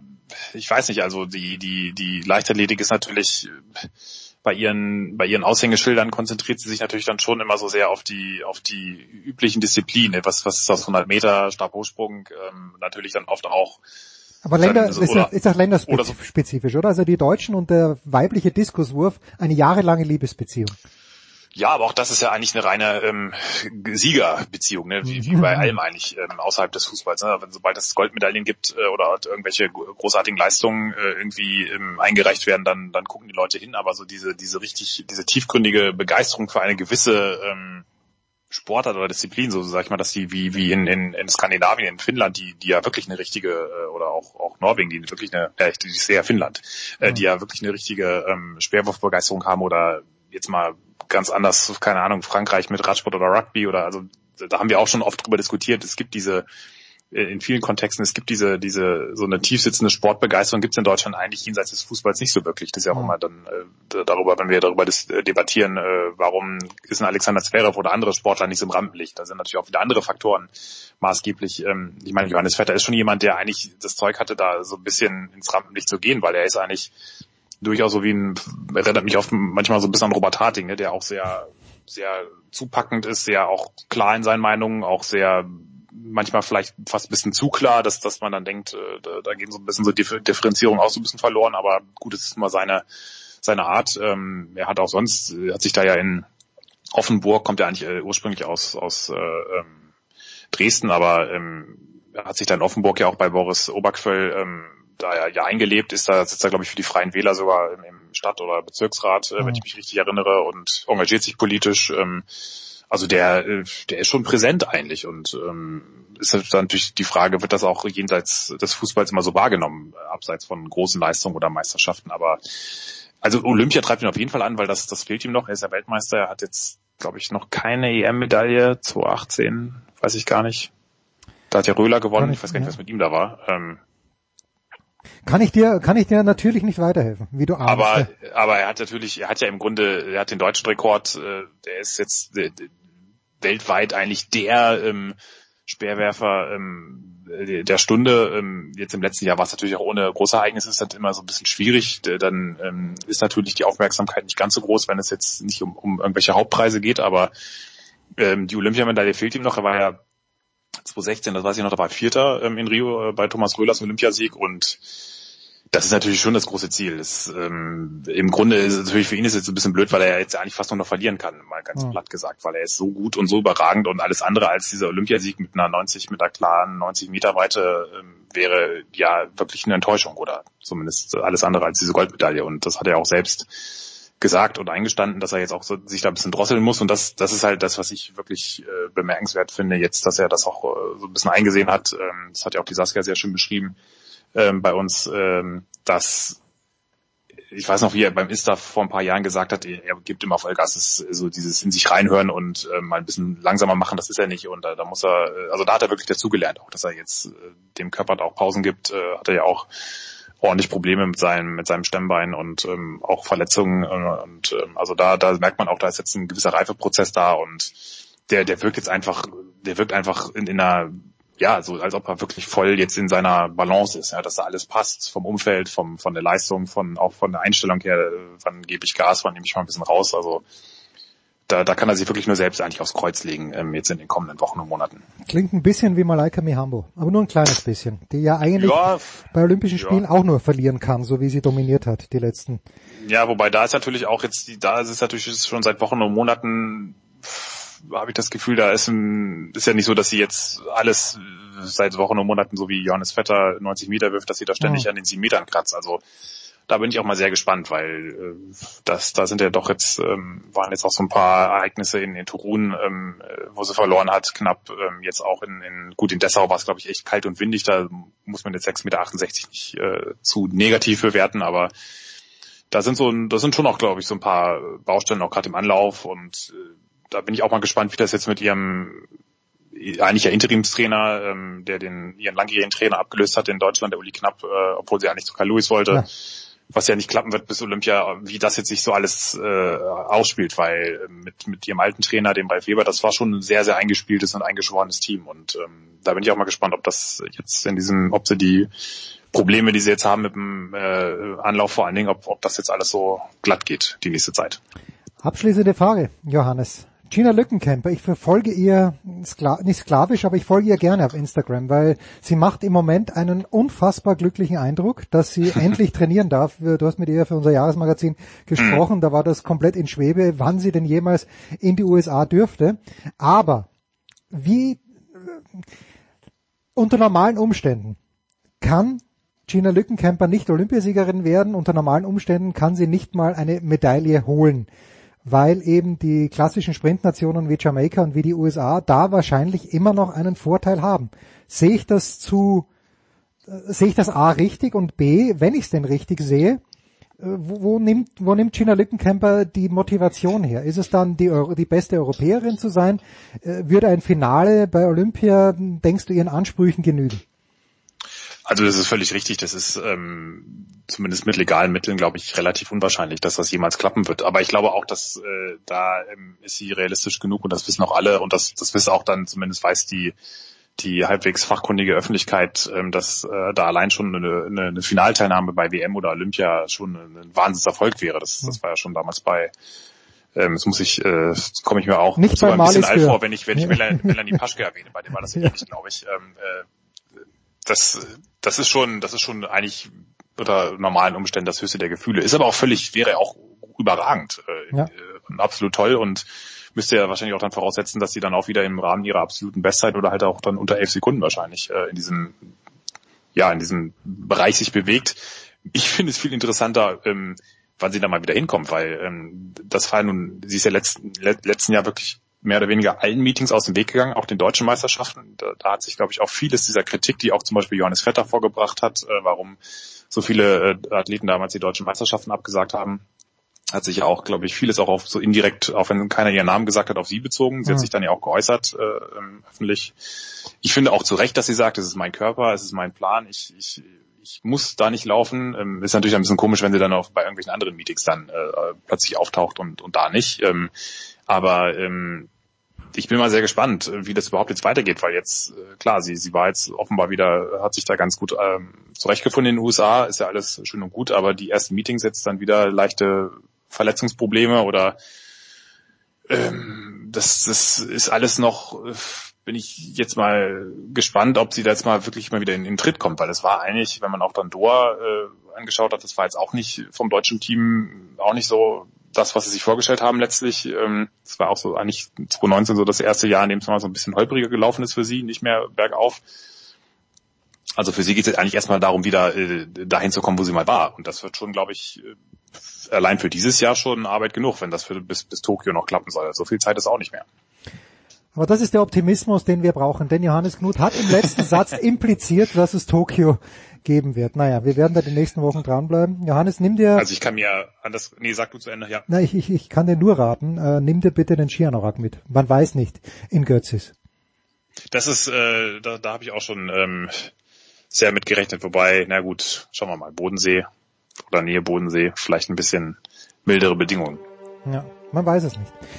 Der große Johannes Knut, Big Show 510, kurze Pause.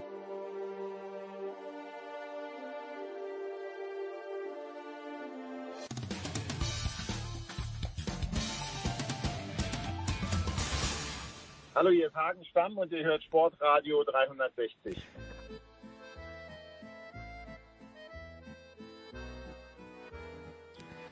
In der Big Show 510 geht's weiter mit Motorsport und wir beginnen wie in den letzten Wochen auch mit der Runde, die sich nicht, zunächst nicht mit der Formel 1 auseinandersetzt. Das tun wir mit Eddie Milke von RAN. Grüß dich, Eddie. Schönen guten Tag in die Runde. Und mit Stefan der Voice Heinrich. Grüß dich, der Voice.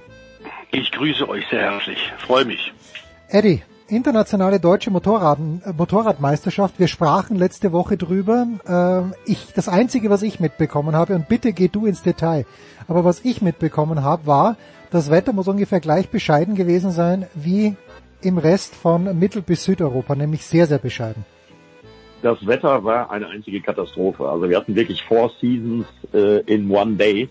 Ähm, eigentlich an allen Tagen. Äh, definitiv war es für die Jahreszeit zu kalt. Definitiv äh, ist es dadurch auch zu dem einen oder anderen Sturz gekommen. Einfach weil es schwierig war, die Reifen auf Temperatur zu bringen in allen Klassen. Auf der anderen Seite war es aber toller Motorsport nach so langer Pause und äh, alle Beteiligten hatten trotz der widrigen Umstände ja, ein dickes, fettes Grinsen im Gesicht, äh, dass es endlich wieder losging mit der internationalen deutschen Meisterschaft, die ja wirklich super international ist mittlerweile. 17 verschiedene Nationen am Start, tolle Fahrerfelder, äh, also beste Werbung für den Motorsport. Und wenn man will, kann man sich das einfach auch nochmal angucken. Wir haben ja das Ganze gestreamt äh, und das findet man unter IDM bei YouTube. Einfach IDM und YouTube eingeben äh, via Google und dann findet man die Rennen vom letzten Samstag und Sonntag. Hat sich gelohnt und lohnt sich auch da mal reinzuschauen. Gibt's dort eigentlich auch diese Flag-to-Flag-Races, über die wir letzte Woche gesprochen haben? Oder werden, Nein, werden dann neue Reifen aufgezogen? Die, die, die gibt es dort nicht. Bei uns wird dann halt, wenn ein Rennen als Trockenrennen gestartet worden ist und es dann anfängt zu regnen, klassisch abgebrochen hm. und neu gestartet, je nach äh, zurückgelegter Distanz. Fleck-to-Fleck-Rennen äh, gibt es im Moment wirklich tatsächlich nur exklusiv in der MotoGP. Okay. Apropos The Voice, es geht nach Mugello. Das ist das Heimspiel für gefühlt drei Viertel des Feldes. Äh, sagen wir 50 Prozent des Feldes und die anderen 50 Prozent sind Spanier. Ja. Ähm, aber Mugello, traumhafte Kulisse. Da äh, muss man sagen, haben wir eigentlich in den letzten Jahren bei der bei der MotoGP in den Moto 2, Moto 3 immer ganz gutes Wetter gehabt, wie das jetzt gerade aktuell ist, nach der der Mai ja quasi der verschobene April ist. Kann ich nicht sagen, aber äh, normalerweise auch da natürlich beste Stimmung in Vor-Corona-Zeiten. Da waren weit über 100.000 Zuschauer immer. Und ich glaube, gefühlt waren da 99,9 Prozent Rossi-Fans. Ach. Ja, du, du das, äh, die werden in diesem Jahr wenig zu jubeln haben. Ähm, jetzt hat mir The Voice in der Vorbereitung Eddie folgende Meldung zugeschickt, nämlich dass Ducati mit Jack Miller den Vertrag verlängert hat. Ist das jetzt nur unter dem Eindruck der letzten beiden Siege oder kündigt sich sowas ohnehin schon länger an? Nein, also ich denke schon, dass die das sowieso vorhatten und dann wollte man halt erstmal abwarten, äh, wie er sich so schlägt. Und äh, nachdem er sich dann ja jetzt äh, wirklich zwei Siegen eindrucksvoll bewiesen hat, hat man dann, bevor irgendjemand anders auf die Idee kommt, ihn äh, diesen äh, Diamanten wegzuschnappen, dazu entschlossen, äh, da doch Nägel mit Köpfen zu machen und gleich mal eine Vertragsverlängerung zu machen. Äh, das ist ein absolut normaler Vorgang. Also das ist nichts Besonderes. Jemand, der sich um seine Verträge keine Sorgen machen muss, nicht ist Marc Marquez, den wir ja in Führung gesehen haben, der Voice, zuletzt in, äh, in Le Mans. Aber ähm, ich glaube, ganz gesund ist er noch nicht, der Weltmeister. Beziehungsweise die Verletzung, die, die hemmt ihn immer eher noch. Ja, die hemmt ihn gewaltig, ist überhaupt gar keine Frage. Ähm, wobei alle äh, Leute, alle Experten, die sich mit ähm, Motorradrennen beschäftigen, egal auf welcher Ebene, ob auch Superbike oder oder äh, die die Königsklasse, wissen, dass wenn du so eine schwere Verletzung hast und so lange draußen warst, ähm, dreiviertel Jahr, dann ist völlig klar, dass das so ohne weiteres ganz smooth und ganz problemlos wieder sofort raufsitzen und schnell sein und an der Spitze sein auch nicht funktionieren wird. Das hatten wir bei dir, lieber Jens, äh, der Eddie und ich ja auch schon mehrfach äh, versucht zu vermitteln. Ähm, ich glaube, dass der auf einem guten Weg ist und ich bin ähnlich wie Eddie ziemlich sicher, dass er auch wieder zur alten Topform kommen wird. Aber es braucht einfach, und es ist, glaube ich, völlig richtig, nach den Erfahrungen, die er gemacht hat mit der vorzeitigen, zu frühen Rückkehr und der dann äh, erschwerteren Verletzung, glaube ich, dass er tatsächlich äh, sorgsam das macht und, und vernünftig, wobei man sagen muss, äh, in Le Mans drei Stürze an einem Wochenende, das klingt zunächst mal nicht nach sorgsam, ähm, war aber natürlich auch dort den Wetterkapriolen geschuldet. Ihm ist dabei ja nichts passiert, aber er lotet ganz offenbar das Limit aus, er tastet sich da langsam ran und es wird nicht mehr so lang dauern, da wird er dann wieder um, ums Podium mitfahren können, da bin ich ganz sicher. Jetzt ähm, in der DTM haben wir noch ein paar Minuten Zeit, bis es losgeht, aber wenn ich es richtig gelesen habe, Eddie, es gibt einen neuen Experten bei RAM. Ist das, ist das wahr? Ja, das ist, das ist richtig. Äh, freue ich mich äh, ganz besonders drüber und wir werden am kommenden Wochenende schon zusammen äh, kommentieren, der Herr René Rast und ich nämlich, weil äh, René Rast äh, springt am kommenden Wochenende für Daniel Abt ein, der für Cupra in Senegal bei der Extreme E vor Ort äh, sein muss, genauso wie Timo Scheider, der ja in der Extreme E die Strecken baut. Mhm. Äh, also werde ich am Sonntag mit René Rast live auf Pro7 Max das Spektakel in der Extreme E begleiten. Ja, und der erste Einsatz von René Rast dann in der DTM, auch das ist äh, den Corona-bedingten Personal- und Kalenderkapriolen geschuldet. Äh, Martin Tomczyk muss Langstrecke fahren, äh, Timo Scheider muss Rallycross-WM fahren. Also kommt dann der erste Aufschlag und da freue ich mich wirklich sehr drauf und ich glaube der René auch. Äh, es kommt dann also zum ersten Einsatz in seinem alten Umfeld, in seinem alten Schwimmbecken in der DTM äh, am Red Bull Ring im September. Und äh, ja, das wird sicherlich äh, klasse. Ja, und was kann es äh, für eine bessere Expertise geben zur neuen DTM?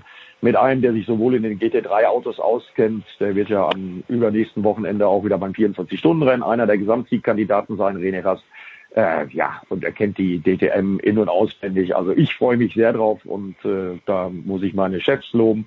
Den ist dann schöner Coup gelungen, denke ich, mit René Rast als Experten.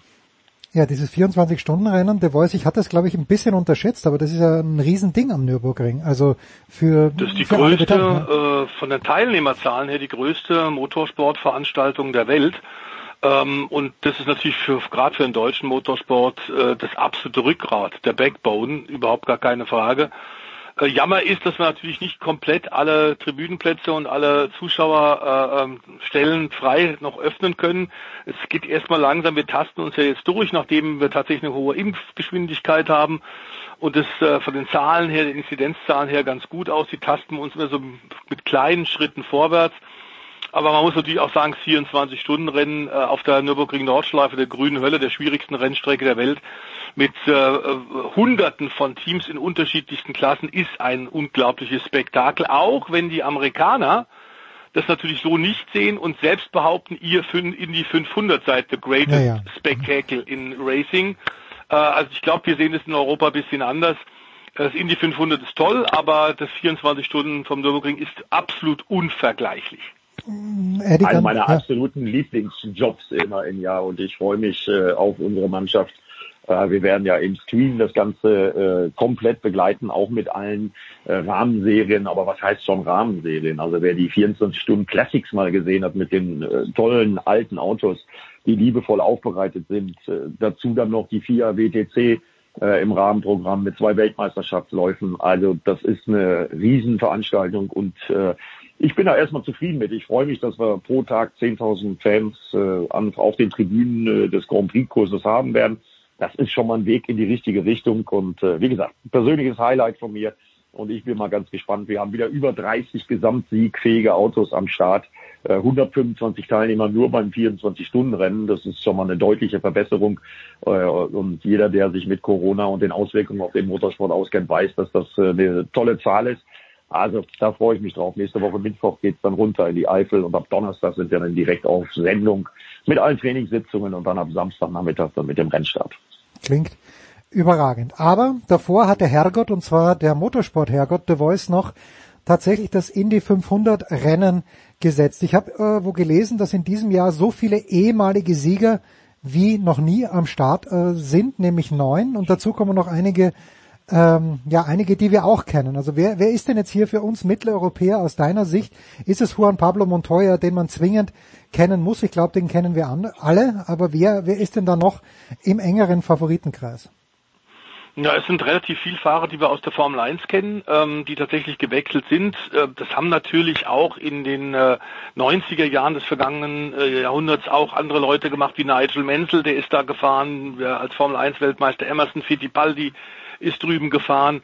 Aber wir haben auch äh, aus den äh, letzten Jahren Formel 1 Fahrer, die tatsächlich dann in die USA gewechselt sind und dort vorne mit dabei sind.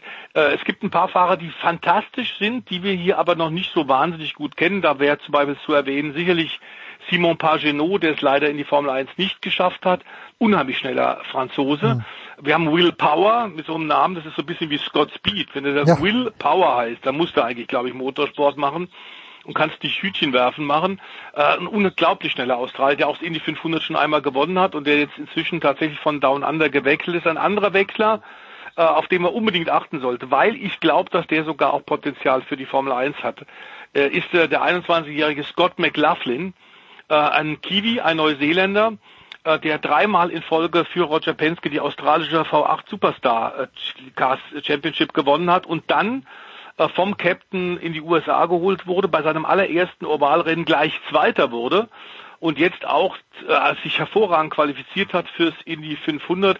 Es ist jetzt 110 Jahre, 110 Jahre her, dass das erste Indy tatsächlich Rennen stattgefunden hat auf diesem riesen Oval wenn es damals tatsächlich auch nur auf Lehmuntergrund war, inzwischen natürlich längst asphaltiert, vier, äh, vier Kilometer. Wir haben eine Dame mit dabei aus dem deutschsprachigen Raum, die tatsächlich ein Comeback feiert, Simona Di Silvestro, mhm. eine Schweizerin, die ja unter anderem auch in Australien schon gefahren ist, ähm, in der äh, Tourenwagenmeisterschaft dort und jetzt äh, tatsächlich ihr Comeback feiert beim Indy 500 mit einem Team, das hauptsächlich aus Frauen besteht ähm, hat sich auch qualifiziert. Dieses Team Paretta Motorsport kooperiert mit Roger Penske, also mit den Besten der Besten.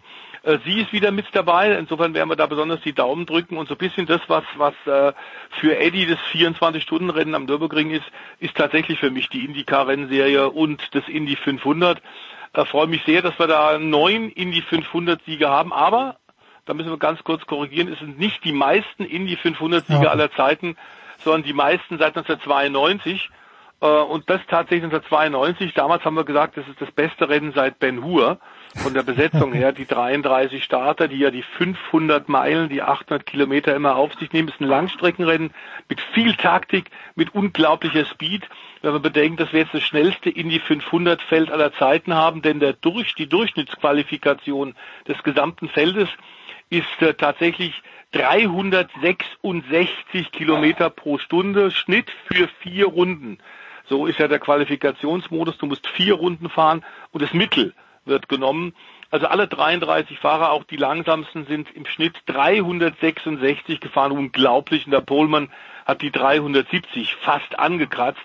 Also Scott Dixon, auch ein Neuseeländer, der lange von Stefan Johansson gemanagt wurde. Den kennen wir ja noch aus der Formel 1. Mhm. Stefan Johansson auch ein Fahrer, der nach der Formel 1 nach Amerika gegangen ist, dort selber lange Rennen gefahren ist, dann Teamchef wurde und Fahrermanager. Inzwischen im Übrigen Johansson, der Schwede, äh, auch sehr viel Geld verdient mit eigenen Ölgemälden. Die habe ich mir auch mal angeguckt in seiner großen Galerie.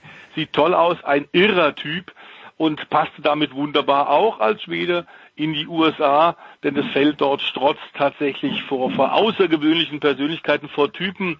Natürlich wird auch Mario Andretti wieder da sein äh, und, und zugucken, was sein Sohn macht mit einem Sechs-Wagen-Team. Also das wird am kommenden Wochenende sein, das 105. Indy 500. Jetzt hat, äh, Wenn ich da nochmal rein, ja, ja, natürlich. Ganz ja. kurz, weil äh, Stefan gerade die Geschwindigkeiten angesprochen hat. Äh, hatten wir vorhin beim Thema MotoGP noch nicht. Achtet mir mal bitte alle auf die Top-Speed-Werte in Mugello. Also laut meinen Unterlagen, laut meinen Statistiken, wir haben ja schon mehrfach drüber gesprochen, äh, dass Anfang der Saison in Katar äh, Johann Zarco es tatsächlich geschafft hat, 362 Stundenkilometer auf der Uhr zu haben. Wahnsinn. Jetzt sind aber die Topspeed-Werte in den letzten Jahren in Katar immer so rund 10 kmh langsamer gewesen als die Topspeed-Werte in Mugello. Ergo könnte es sein, dass am Wochenende die 270, äh, 370 kmh Marke geknackt wird in Mugello, je nach Windschatten und je nach Bedingungen. Aber ich wollte euch nur schon mal darauf vorbereiten. Das wäre natürlich irre. 370 Stundenkilometer auf dem Motorrad. Und ich halte es nicht für ausgeschlossen, dass genau das passieren wird. Das nicht, liebe Eddie, auf dem Salzseen in Bonneville. Richtig, sondern da ist es ja auch noch ganz schön äh, berghoch, bergunter. Mugello, die Gerade, die immer so schön als Gerade bezeichnet wird, ist gar keine richtige Gerade. Äh, bei der Boxengassenausfahrt müssen sie ganz nach rechts rüber, dann wieder ganz nach links rüber. Da geht's über eine Kuppe, das Motorrad wird leicht, Vorderrad ist in der Luft und das alles bei 370 kmh. Oder die Waldfee wäre nicht, und ich finde das äh, spannend an der Indica-Serie ist ja, dass es Ovalrennen gibt, aber es gibt halt auch äh, Rennen auf unter Anführungszeichen normalen Kursen. Und ich weiß, die Formel 1 war ja schon mal, zumindest teilweise, ein, einem Oval. Aber wäre es nicht, der Voice irgendwie lässig, wenn die Formel 1, die sowieso immer nach neuen Geschäftsfeldern sucht, sagt, okay, einmal im Jahr machen wir ein Ovalrennen. Wer sich traut, darf mitfahren. Ja, da müssten wir bloß komplett neue Autos bauen, denn die G-Kräfte, die da in den ah, okay. äh, überhöhten Steilkurven äh, okay. wirken, hält keine Formel 1 Aufhängung aus. Ja. Da musst du jetzt nicht nach Monaco gehen und da der Schwimmbadpassage dein Auto zerstümmeln wie Charles Leclerc. Äh, da reicht es, dass du tatsächlich einfach nur das Banking mit dem Formel 1 Auto fährst und ist ja die Formel 1 tatsächlich auch schon mal in Indy gefahren und hat zumindest den äh, letzten Turn, Turn 4 in ja. umgekehrter Reihenfolge, diese Steilkurve mit Formel 1 Autos gefahren. Und da erinnere ich mich aber, dass unter anderem Ralf Schumacher im Toyota einen wilden Abflug hatte, weil die Aufhängung einfach kollabiert ist. Und das war eine Geschwindigkeit deutlich niedriger als die Indica-Autos, ähm, die äh, ja mit dem Aeroscreen inzwischen auch so, ein, so einen Sicherheitsschritt gemacht haben, ähnlich tatsächlich wie die Formel 1 äh, aber Spec-Autos sind, die deutlich stärker ausgestattet sind, äh, nicht nur was Leistung angeht, sondern vor allem was die Aufhängungsteile angeht. Das heißt, du musst Fahrzeuge bauen, a für diese Geschwindigkeitsbereiche, ähm, was die die Verstärkung angeht, Streben und dergleichen, ähm, Querlenker, aber du musst natürlich ganz klar auch äh, Autos bauen, die bei eventuellen äh, Abflügen und die hat jetzt bei den, der Qualifikation auch gegeben, äh, entsprechend Kräfte abbauen. Ähm, bisher äh, ist immer dieser, dieser, dieser Ritt an der, auf der Kanonenkugel, den der Gerhard Berger ja auch für die DTM so möchte. Du siehst, wie die Fahrer die Autos zu bändigen haben in diesem Geschwindigkeitsbereich. Das ist schon sehr atemberaubend. Und es ist ein Spektakel, aber ob es the greatest Spektakel in Racing ist, ich glaube, das ist wieder diese amerikanische Selbsteinschätzung. Es ist ja immer das Allergrößte und das Allerbeste und das kann nur in den USA sein. Wir sind der anderer Meinung, glaube ich, Eddie, oder? Absolut, gehe ich ganz mit dir. Ja, Eddie, also wir haben für dich notiert, das Sonntag Extreme E, nächste Woche 24 Stunden Nürburgring mit Qualifikation und allem, was dazugehört. Aber Eddie, das kann doch noch nicht alles gewesen sein. Oder war es das für dich so. beruflich? Das äh, ist äh, im Moment der Plan für die nächsten Wochen und glaub mir, wenn ich, ich habe vorhin meine Einsatzplanung bekommen fürs 24-Stunden-Rennen. Äh, Schlaf wird bei der Veranstaltung überbewertet. Ich glaube, ich habe in der Nacht mal vier Stunden am Stück oder so. Ähm, das reicht, glaub's mir. Also das ist äh, anstrengend genug, macht aber auch Riesenspaß. Aber äh, da ist nicht mehr viel mehr drin an äh, zeitlichen äh, Geschichten, was ich noch machen könnte. Also ich bin da erstmal gut mit bedient. Hast du der Stadt Bremen schon die, den Finger an den Puls gelegt nach dem Abstieg von Werder? Lass uns bitte über was anderes reden. Gut, das, war das, ist ein ganz bitte, das ist ein ganz bitteres Thema für jemand, der seit vielen, vielen Jahren in Bremen wohnt und diese Stadt liebt. Äh, hier trägt Fußball Bremen Trauer und äh, das wird auch nicht besser im Laufe der Tage, weil was bleibt, ist die Perspektivlosigkeit. Wer wird neuer Trainer? Haben sie überhaupt Geld, äh, irgendwelche Spieler zu holen? Also das ist äh, eine äh, ziemlich bescheidene Situation hier und dementsprechend ist auch die Stimmung in der Fußballstadt Bremen. Wir bleiben beim Motorsport. Nach einer kurzen Pause. Danke, Eddie Milke. Der Voice bleibt dabei.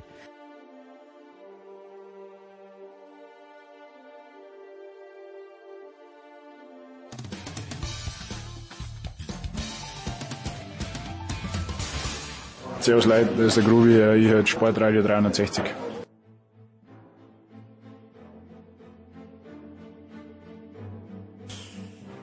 Wir machen weiter in der Big Show 510 mit dem Motorsport, jetzt mit der Formel 1, nach dem, wo manche Leute sagen, dem Highlight des Jahres. Das Rennen war vielleicht gar nicht so spannend in Monte Carlo, aber wir haben trotzdem ausführlich uns Zeit genommen, um darüber zu sprechen. Und wir, das ist nach wie vor Stefan de Vois Heinrich, das ist von der Süddeutschen Zeitung Stefan, ah, Philipp Schneider, selbstverständlich. Philipp, grüß dich. Hi, servus. Und weil ich gerade Stefan sage, Stefan Ehlen, motorsport.com. Servus, Stefan. Ahoi miteinander. Also Philipp und Stefan Ehlen waren letzte Woche nicht dabei, aber Stefan de Voice Heinrich hat getippt, erster Platz Max Verstappen, dritter Platz Lando Norris und dein zweiter Platz, The Voice, mit Charles Leclerc. Ähm, da wärst du gar nicht so weit weg gewesen. Was, worauf dürfen wir dich einladen nach diesem formidablen Tipp? Äh, einfach für diese Gesprächsrunde, bei der ich ja selbst mich bestens unterhalte, immer auch lerne, was die Kollegen sagen und wie die Dinge sehen. Das ist ja Teil des Journalismusberufs, dass man sagt, äh, sind wir da, der, auf, der, auf der richtigen Schiene? Haben wir ähnliche Einschätzungen? Sehe ich Dinge definitiv ganz anders? Also die äh, wöchentliche Runde ist schon eine große Freude. Ja, immerhin, immerhin. So, Stefan Ehlen, wer hat in der Nacht von Sonntag auf Montag nicht gut geschlafen? Es kann ja nur einen, nein, es können mehrere Kandidaten sein. Es kann die Boxencrew von Mercedes sein, es kann Lewis Hamilton sein, es müsste vielleicht Charlie Leclerc sein. Ähm, wen, wen hast du denn da ganz oben auf deiner Liste? Oh ja, du hast schon ein paar genannt. Also da gibt's ja wirklich eine ganze Reihe, die, die sehr unzufrieden sein müssen. Ich würde da noch ein paar ergänzen, zum Beispiel Daniel Ricciardo der wurde vom McLaren-Teamkollege in Monaco überrundet. Das ist jetzt nicht per se die Höchststrafe, in Monaco überrundet zu werden vom Teamkollege, aber es ist trotzdem schon wieder so ein Zeichen. Ähm, der ist noch nicht ganz da im McLaren, der ist noch nicht ganz zu Hause zum Beispiel. Barcelona hat da ja schon die Andeutung gemacht, es könnte jetzt soweit sein, aber das war dann wieder ein Rückschritt in Monaco. Ja, und ansonsten, na klar, die Mercedes, ähm, die können nicht zufrieden sein. Man hat ja da natürlich schon im Vorfeld groß die Angststrecke wieder hochbeschworen. Ähm, das war es jetzt nicht unbedingt, aber man hat da irgendwie mit den kühleren Temperaturen die Reifen nicht so richtig in Gang gekriegt. Beziehungsweise Valtteri Bottas hat es dann doch geschafft und im Qualifying ohne den Unfall von Charles Leclerc, wer weiß, wäre vielleicht sogar erste Startreihe drin gewesen. Vielleicht. Und Lewis Hamilton, der war einfach irgendwie unterirdisch unterwegs. Also dem lief es irgendwie gar nicht so richtig. Andererseits muss man auch sagen, wenn die Strategie im Rennen gepasst hätte, wenn Mercedes nicht diesen äh, Undercut versucht hätte, also früher an die Box zu fahren, sondern einen Overcut, wie es in Monaco eigentlich Tradition ist, wie es äh, jeder vernünftige Stratege eigentlich macht, mhm. dann hätte die Geschichte vielleicht auch eben anders ausgeschaut und er wäre halt vielleicht Fünfter geworden oder vielleicht sogar Vierter. Und dann wäre äh, das Geschrei jetzt auch nicht so riesig groß. Also es gibt schon ein paar Verlierer, zu denen zähle ich definitiv auch Ferrari, was die da veranstaltet haben mit Charles Leclerc. Ähm, ich kann es irgendwie ein bisschen nachvollziehen, dass man sagt, hey, man steht auf der Pole Position und wenn man dann das Getriebe wechselt und vielleicht auch noch andere Komponenten, die möglicherweise beschädigt sind, dann fährst halt nicht von eins los, sondern von fünf oder von noch weiter hinten und dann kannst du das Rennen im Prinzip auch vergessen. Das ist vielleicht die einzige Chance für Ferrari, den Sieg zu holen in diesem Jahr. Das hat man versucht, es ging in die Hose. Okay, ähm, trotzdem ist es irgendwo was, wo man dann hinterher denkt, ah, das ist vielleicht eine verpasste Chance, weil von fünf aus hätte er vielleicht trotzdem irgendwie noch gute Punkte machen können, der Charles Leclerc und sowas halt nix. Halt bitter. Philipp, als ich das gesehen habe im Training, äh, ich habe schon noch drauf gewartet, dass zum Beispiel Verstappen eine gute Runde hinlegt und dann äh, fährt Leclerc, er stellt sein Auto in die Leitplanke und äh, ja und, und die Kommentatoren hier, ich habe es in Österreich angeschaut, Hülkenberg und also Nico Hülkenberg und ich glaube Andreas Gröbel heißt er, der jedenfalls die haben sofort Schumacher ins Spiel gebracht, der schon mal was ähnliches gemacht hat. Ich dachte, das wäre so mindestens halb absichtlich gewesen. War es vielleicht nicht, aber war das dann die gerechte Strafe A und B? Warum, denkst du, war Ferrari plötzlich wie aus dem Nichts, also sie waren ja nicht schlecht in den letzten Rennen, aber bei weitem nicht so gut, wie sie hier ausgeschaut haben? Also, dass das Absicht war, also das kann ich mir bei bestem Willen nicht vorstellen. Also dafür war das wirklich ein, ähm, ein zu uneleganter Crash, als dass der inszeniert gewesen sein könnte.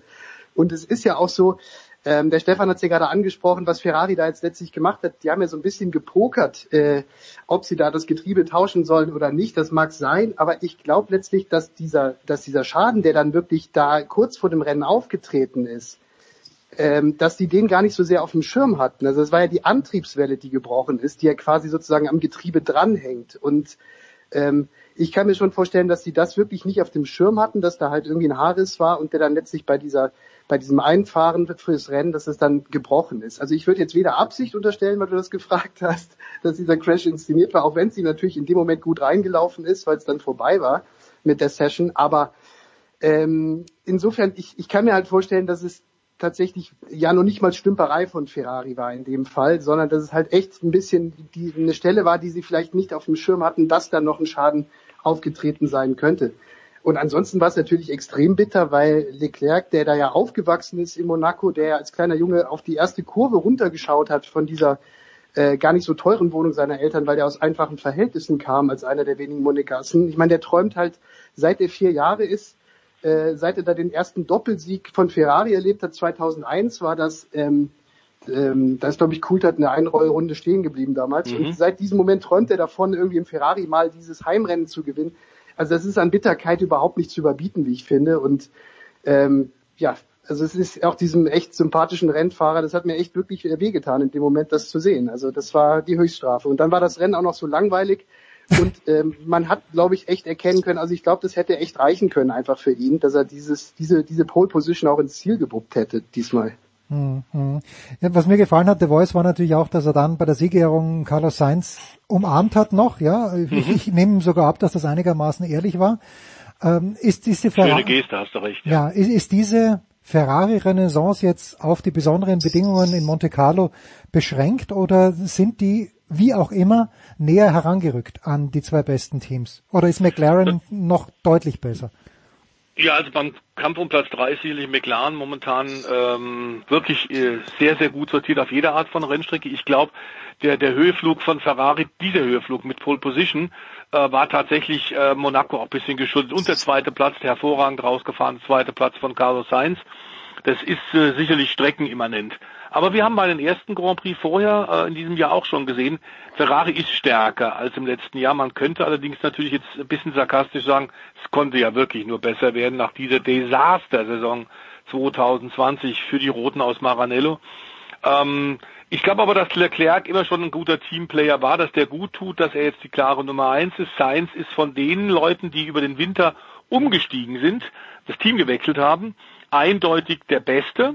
Ricciardo haben wir ja gerade schon erwähnt, ähm, wie, wie der sich äh, schwer tut und auch der Vettel hat sich ja richtig schwer getan beim Umstieg aufs andere Auto. Das hängt mit den deutlich reduzierten Testmöglichkeiten zusammen, vor allem in diesem Jahr, wo er nochmal weniger Testtage frei war und die waren dann von schlechtem Wetter ein bisschen überschattet.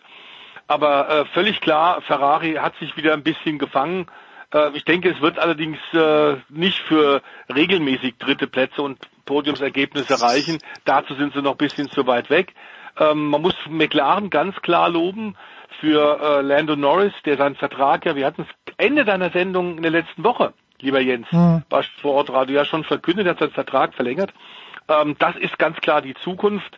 Ähm, äh, unter äh, Andrea Andy Seidel ist es tatsächlich bei McLaren klar vorangegangen. Sie hatten einen sehr schönen Sponsor, was mir auch gut gefallen hat.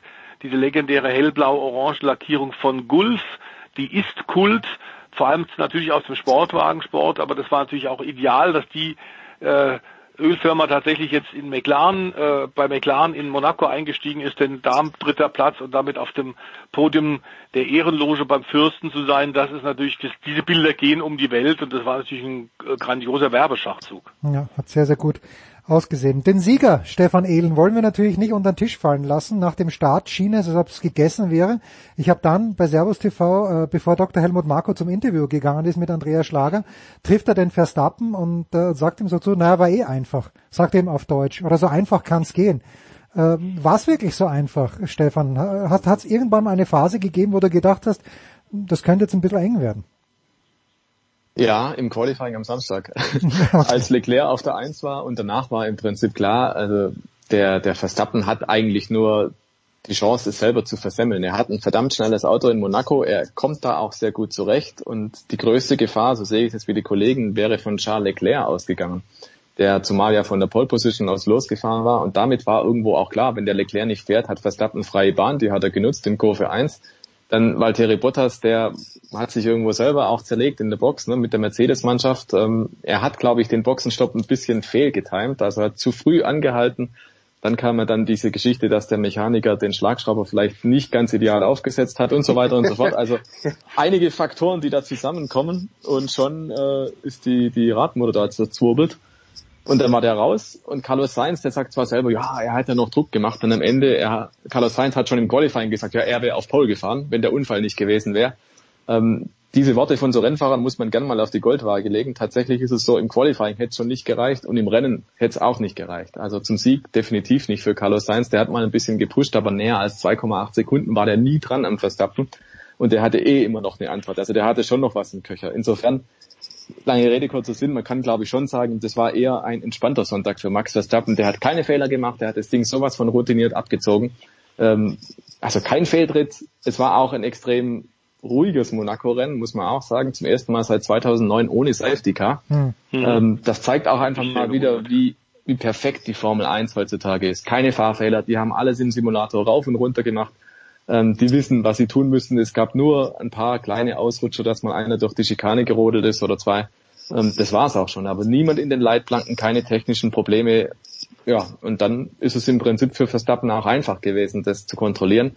Wenn jetzt dann irgendwann später mal eine Gelbphase kommt zum Beispiel und dann ist dann noch irgendjemand draußen, der hat die Reifen noch nicht gewechselt oder der kann dann auf Soft gehen und so weiter und so fort, dann kommen da irgendwelche Variablen ins Spiel in Monaco und darauf hoffen natürlich diejenigen, die dahinter fahren. Und dieses Hoffen war halt dieses Mal vergebens und für Max Verstappen deswegen, ja, a walk in the park, würde ich ja. sagen. Wir kommen Sollen wir noch mal kurz über Lewis äh, Hamilton reden? Sprich weil, bitte über ähm, Lewis, ja? Sprich bitte.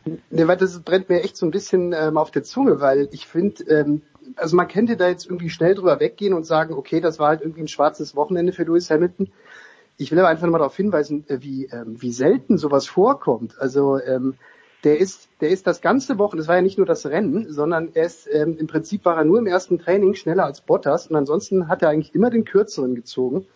Und äh, James Vowles, der Chefstratege von Mercedes, der hat dem ja auch ähm, ein eigenes Kapitel gewidmet, sozusagen anschließend der Frage, was da los war. Und die einzige Erklärung, die so ein bisschen jetzt rüberkam von Mercedes, war, dass irgendwie die Streckentemperatur um 15 Grad gefallen ist. Also ähm, und jetzt, ab dem Moment halt der Lewis Hamilton Probleme hatte, die, die Reifen auf Temperatur zu bringen. Allerdings ist es ja nicht so, als hätte man das nicht schon in der Vergangenheit auch das ein oder andere bei dem einen oder anderen Rennen mal erlebt. Und äh, klar ist auch, ähm, Mon äh, Monaco ist jetzt keine ideale Mercedes-Strecke. Also dafür ist das Auto einfach auch zu lang und zu sperrig, um, um diese extrem engen Kurven zu biegen. Das weiß man alles. Also es gibt wenig Strecken, die Mercedes so wenig liegen. Nichtsdestotrotz sind so ein paar Dinge jetzt passiert, die einfach unüblich sind. Also wenn man sagt, was, was der Stefan eben schon mal kurz angesprochen hat, dieser, dieser Undercut, der versucht wurde gegen Gasly, der hat halt nun mal gar nicht funktioniert und die einzige Erklärung anschließend war, okay, eine Overcut haben wir uns nicht zugetraut, weil wenn man den Overcut versucht, dann muss man halt auch anschließend genügend Platz vor sich haben, um sozusagen die Zeit rauszufahren und das sei halt nicht der Fall gewesen, deswegen hätte man sich so entschieden. Hm. War jetzt aber einfach ein Fehler und so ein Fehler passiert dann den Mercedes-Strategen halt doch eher selten. Also an den letzten richtig großen Bock, den sie sich irgendwie geliefert haben, das war in Melbourne 2018, das ist jetzt drei Jahre her, als sie sich dann verschätzt und verrechnet hatten und dachten, äh, Vettel würde sich hinter Hamilton einsortieren, wenn er an die Box fährt und dann fuhr er an die Box und sortierte sich trotzdem vor denen ein. Also diese Merkwürdigkeit und dazu noch, dass, was auch ein bisschen untergegangen ist, vielleicht wie sich Hamilton direkt nach Rennende verhalten hat. Da hat er nämlich auch etwas sehr Unübliches getan. Er hat nämlich gesagt, dass er eigentlich jetzt keine Lehren zu ziehen hätte aus diesem Rennen, sein Team aber sehr wohl. Da ist er dann später zurückgerudert, weil er gemerkt hat, das war irgendwie krass, was er da gesagt hat. Aber nichtsdestotrotz, ich äh, würde jetzt nicht so weit gehen, äh, das unterschreiben, was Marco gesagt hat, der gestichelt hat und gesagt hat, da sieht man äh, unter Druck, äh, unterläuft Mercedes, unterlaufen Mercedes halt Fehler. Aber ich weiß nicht, also irgendwie, das ist ein sehr, sehr, sehr unübliches Hamilton-Wochenende gewesen einfach in Monaco und ich bin echt gespannt, wie das jetzt beim kommenden ist. Also ob der dann einfach so wieder in diese alte souveräne Spur zurückfindet oder ob das Spuren hinterlassen wird. The Voice. Also interessant, oder, oder ich möchte noch kurz was einwerfen. Interessant finde ich ja, ein Stück Normalität war schon dabei. Ähm, Toto Wolf hat ja später dann so in die Richtung geschildert, ja, man hat die Strategie dann durchaus besprochen mit Hamilton und der war auch dafür, diesen Undercut zu probieren. Aber hinterher, was man mitgekriegt hat am Funk, war nur Geist. Äh, wie, wie konnte das passieren, dass ich hinter denen lande? Man konnte immer nur hören, wie Hamilton sich beim Team beschwert, das habt ihr versaut, Leute, da müssen wir drüber reden, das geht so nicht. Ähm, das ist der typische Hamilton, wenn es mal nicht so richtig läuft. Und zu dem Zeitpunkt hat noch jeder gedacht, ach komm, am Ende wird er doch wieder Dritter und alles ist Paletti. Aber es hat halt dieses Mal dann nicht geklappt. Ja. Mhm. Und aber trotzdem, äh, Toto Wolf, äh, das schätze ich ja auch an ihm irgendwie, hat sich natürlich trotzdem hingestellt, hat aber gesagt, äh, äh, morgen geht's rund. Und da ist ja auch, ich weiß nicht, der Wolf, ob du es auf Servus TV gesehen hast, aber da gibt's einen Philipp Brendle, den ich nicht kenne, aber der wohl mal für Mercedes gearbeitet hat, der hat das dann auch ganz beschrieben, diese, diese Sessions, die dann stattfinden in der Mercedes-Fabrik und da wird in einer Art und Weise Tacheles geredet worden sein, wie seit Wochen und Monaten nicht mehr, nehme ich an, der Voice. Ja, das glaube ich auch. Ähm, man Mercedes ist ja immer wieder, wenn sie mal kurz gestolpert sind seit Beginn der Hybrid-Ära, und das war selten genug der Fall, äh, haben sie sofort die Lehren draus gezogen und haben am Grunde ihre einmaligen Fehler nicht wiederholt. Äh, da unterscheiden sie sich auch im Grunde in der tatsächlich Fehlersuche, äh, in der Kultur von anderen Teams. Bei Ferrari geht es gerne mehr hin und her und man zeigt den Finger auf andere. Ähm, da, da diese Ehrlichkeit äh, gehört dazu, glaube ich, wenn man um auf Dauer so erfolgreich zu sein. Aber tatsächlich äh, ist es so ein bisschen ein Einschnitt. Ich sehe es ähnlich wie Stefan, ich sehe es ähnlich wie Philipp, denn äh, ähm, Red Bull hat ja zum letzten Mal die WM angeführt äh, 2014. Hm. Ähm, und das ist schon eine ganze Weile her. Äh, an solchen Tagen, wo Mercedes und Hamilton beide eben ein bisschen versemmeln, da muss man einfach zuschlagen. Und das haben sie einfach gemacht. Deswegen jetzt Führung in der Fahrer- und Konstrukteurswertung. Das tut natürlich der gesamten Mannschaft gut. Ähm, diese Sticheleien, von denen du gesprochen hast, Jens, äh, die haben wir ja in den letzten Wochen schon aufkommen sehen. Es geht hinter den Kulissen ja auch mit harten Bandagen zu. Ähm, es werden Proteste angekündigt, Mercedes gegen den äh, äh, ihrer Meinung nach zu beweglichen Heckflügel. Äh, Red Bull kontert und sagt, äh, liebe FIA, ihr müsst euch dringend mal die Vorderflügel, die Frontflügel von Mercedes angucken. Also man merkt, äh, diese Souveränität, die Mercedes lange hatte, ist jetzt nicht mehr da und klar ist auch, äh, der Doktor aus Graz, äh, der, der Helmut, wenn der natürlich irgendwo was wittert, Morgenluft wittert, dann legt er erst richtig los und gern den Finger in die Wunde. Das gehört zur psychologischen Kriegsführung dazu. Und die Frage, die Stefan aufgestellt hat, ist genau, wie wird es in 14 Tagen in Baku weitergehen? Ist dann Mercedes wieder erfolgreich? Hamilton hat sich da ja auch schon ein bisschen skeptisch zu geäußert, kann aber natürlich auch äh, äh, mit Absicht gewesen sein. Aber äh, interessant waren die Funksprüche. Ich musste während des Rennens paar Mal wirklich, wirklich äh, lächeln und grinsen, denn da hat er wirklich richtig wieder Gift und Galle gespuckt, der Lewis. ähm, das war ein großer Unterhaltungswert, aber insgesamt, Philipp hat es, glaube ich, vorhin auch gesagt, war es nun wirklich kein sehr spektakulärer Grand Prix. Ähm, es war, einige Kollegen haben geschrieben in den, in den Medien, das sei ein Schlafwagen Grand Prix gewesen, wobei wir sagen müssen, Monaco ist von den Perspektiven, von den Bildern her natürlich immer spektakulär, aber wir haben schon spannendere Rennen gesehen. Philipp, ich habe dich vorhin, wollte ich dich auffordern, eine Lobeshymne auf Sebastian Vettel anzustimmen. Jetzt Nein, ist, er, jetzt ist es soweit. Jetzt ist es soweit. Wieso magst du nicht loben? Fünfter Platz, überragend. Nein, wirklich. Er ist wirklich rundum zu loben. Äh, einfach super. Ich, ich, ich habe es bloß deshalb so ein bisschen befürchtet, weil ich kann es mir noch nicht so recht erklären, wie er den jetzt rausgehauen hat. Also da ist ähm, einfach so ein Fehler. Also ich meine, Monaco ist eine Fahrerstrecke und ähm, Sebastian Vettel ist ein großartiger Fahrer und viermaliger Weltmeister. Und man hat es natürlich ihm so sehr gewünscht, dass er es dann halt auch wirklich zeigt.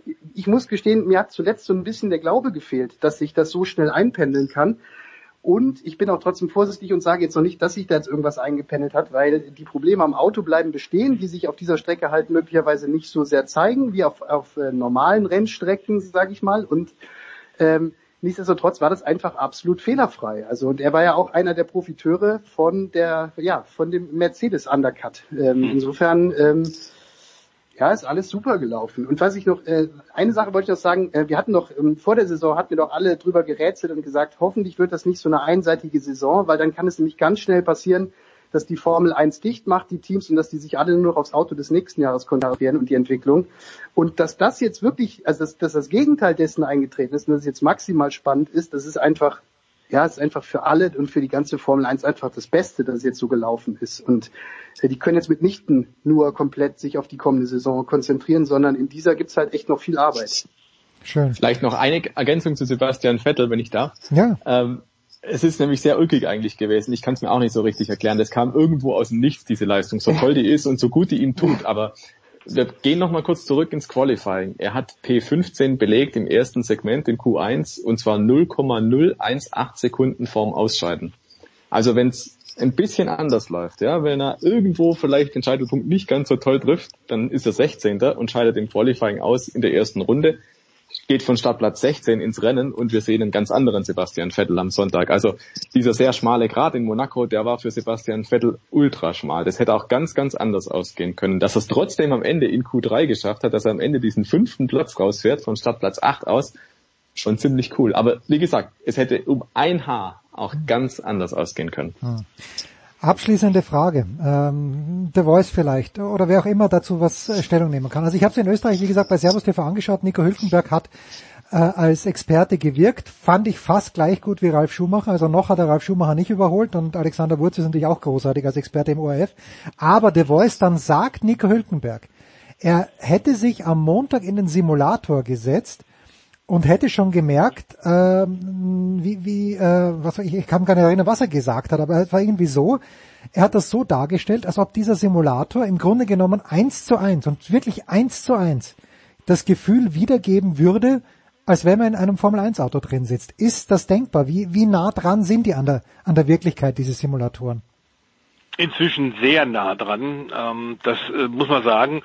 Äh, das ist ja das, was der Stefan vorhin auch gesagt hat mit der perfekten Vorbereitung, die die Teams inzwischen haben. Deswegen gibt es ja kaum noch Ausfälle wie noch in den 80er, 90er äh, und äh, dem ersten Jahrzehnt der, der 2000er Jahre, äh, weil das alles äh, dermaßen perfektioniert ist. Und das ist ja auch der Grund, warum sie gesagt haben, wir reduzieren die tatsächlichen Testfahrten, weil es gar nicht aus, aus Sicht äh, der, der Kosten gar nicht mehr so nötig ist, dauernd 1000 Runden hm. äh, zu drehen, wenn du das im Simulator ähnlich gut machen kannst.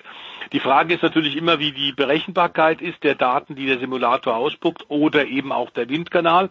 Da ist ja zum Beispiel im letzten Jahr auch wieder Red Bull bisschen gestrauchelt hat einige Daten falsch interpretiert. In der Praxis haben sie eben nicht so funktioniert wie in der Theorie. Aber die äh, aktuelle Generation äh, der äh, Computersimulation ist so fantastisch und der, man muss sagen, es gibt allerdings ein paar Fahrer, die da nicht so sehr drauf stehen, den auch da kurioserweise, man hört es von Piloten übrigens auch, bei der Pilotenausbildung für Verkehrsflugzeuge ist es ja ähnlich, dass du da auch fantastische Simulatoren hast, aber äh, einigen Fahrern wird da schlecht. Dem wird wirklich schlecht, weil die Fahrzeugbewegung, die Nickbewegung ähm, auf diesen Seven äh, oder Eight Post, Post Rigs ähnlich gut sind tatsächlich wie im Auto, aber eben dann doch ein bisschen anders. Und äh, einige Fahrer können das nicht. Also Kimi Räikkönen ist einer, der das hasst dazu fahren, der sagte, das kannst du alles vergessen, das brauche ich eh nicht. Ähm, Vettel auch, oder? Vettel ist auch einer dabei, der das nicht besonders gern mag, genau, genau. Philipp. Ähm, aber prinzipiell ist da natürlich unglaublich viel hinter den Kulissen mit der Entwicklung der Computertechnologie äh, entstanden. Diese Dinger sind unglaublich gut und helfen auch Nachwuchsfahrern im Übrigen natürlich äh, schnell aufzuschließen. Äh, du brauchst heute nicht mehr äh, tatsächlich äh, 1000 Runden, um, um ranzukommen, sondern du kannst es deutlich schneller machen. Ähm, und das ist ja auch der gute, der Grund, warum viele von den jungen Fahrern, Lando Norris zum Beispiel oder ähm, auch Carlos Sainz, äh, Max Verstappen als weiteren zu nennen, die ja wahnsinnig viel Sim-Racing machen. Auch da sind inzwischen bei den Computerspielen ist äh, eine, eine sehr nahe Realität oder eine Pseudo-Realität tatsächlich zu erreichen. Ähm, und das bringt ganz sicherlich auch was in den Reaktionsfähigkeiten ähm, und auch vor allem im Abstimmungswirrwarr. Du kannst einfach Dinge vorher ausprobieren, die du an der Rennstrecke zeitaufwendig dann gar nicht mehr testen musst, weil du weißt, es klappt nicht. Hm. Das ist übrigens auch ein, ein Grundübel der modernen Formel 1, so würde ich es beschreiben. Freitagabend oder Donnerstagabend in Monaco, wenn das Training durch ist, was passiert? Die ganzen Daten, die ohnehin per Echtzeit übertragen werden in die Teamzentralen der Top-Teams, die werden eingespeist in den Simulator. Da sitzt der Testfahrer drin, der fährt drei, vier, fünf, sechs Stunden, probiert alle möglichen Setups nochmal durch, fährt irgendwelche Vergleichstests oder wenn irgendwas nicht gepasst hat, probiert er was ganz anderes aus über Nacht und die Daten werden dann wieder zurückgeschickt zur Rennstrecke. Ähm, wo man ja nicht mehr testen kann, weil die Trainings ja durch sind, aber am nächsten Morgen stehen dann eins zu eins neue Daten einfach parat und das ist mittlerweile die moderne Formel 1. Also die Arbeit findet nicht nur an der Rennstrecke statt, sondern ganz entscheidend auch in diesen Mission Control Centern, wie sie Mercedes unterhält, mit Dutzenden Ingenieuren wirklich, die nochmal vorm Datenschirm hängen und eben den Ersatzfahrern, die teilweise wirklich im Simulator rauf und runter fahren am Rennwochenende, um bei der Abstimmung noch zu helfen. Also das Ganze wird schon irgendwo auch ad absurdum geführt und ich finde den Trend nicht besonders gut, weil ich finde immer, das gehört an der Rennstrecke belassen, das Problem in Anführungszeichen, und das gehört auch dort gelöst. Weil was da passiert ist einfach, es werden unfassbar große Ressourcen da reingelegt und das Produkt, was an der Rennstrecke dann dargestellt wird, hat seinen Ursprung nicht nur zwangsweise an der Rennstrecke. Das ist das, was mich daran immer ein bisschen stört. Ja, aber das kann auch den Slapstick-Level dann erhöhen. Ne? Also was du halt früher, früher steckte halt nach dem Tankstop noch, äh, ich sag mal, der Tankrüssel im Auto und es fuhr schon los. Und heutzutage ist der Slapstick halt, wenn sich halt Mercedes halt verrechnet, wie was ich eben schon angesprochen hatte vor drei Jahren in Melbourne, als es ja im Prinzip eine ganz einfache Rechnung war, wie viel Sekunden äh, Abstand muss der Hamilton hinterm Vettel halten, damit er auf der sicheren Seite ist bei einem Boxenstopp. Und da haben die sich einfach verrechnet. Und das war dann mhm. halt das äh, sozusagen, also ich bin ja ganz bei dir, ich bin da auch eher Purist und finde es schade, dass so viel jetzt nur noch über Daten läuft. Aber wenn dann mal Datenpannen auftreten, ist es trotzdem sehr erheiternd, finde ich. Man muss es dann halt nur entsprechend würdigen. Absolut. Wir, wir, wir schließen auch diesen Motorsportteil mit Fußball ab. Philipp, Du hast, du hast, das, du hast das wunderbare. Äh, Fußball oder 60? Äh, ja, ich, ich, ich, ich oh, welch böse Frage. Wer wird Michael Kölner? Äh, du hast also, du hast ein sehr schönes Wort geprägt. Instinktblankzieher war es, glaube ich, für Sascha Mölders. Welche Rolle wird Sascha Mölders nächstes Jahr bei den 60er spielen und wird Michael Kölner auch im nächsten Jahr noch Coach der 60er sein? Ja, also was ich da jetzt äh, kurz vor dieser wirklich vor diesem entscheidenden letzten Spiel gegen Ingolstadt, wo es ja darum ging, ob 60 noch die Aufstiegsrelegation zur zweiten Liga erreicht, die hätten ja gewinnen müssen in Ingolstadt.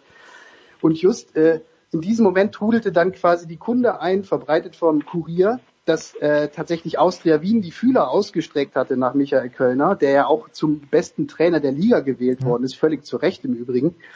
Äh, das war natürlich völlig zur Unzeit.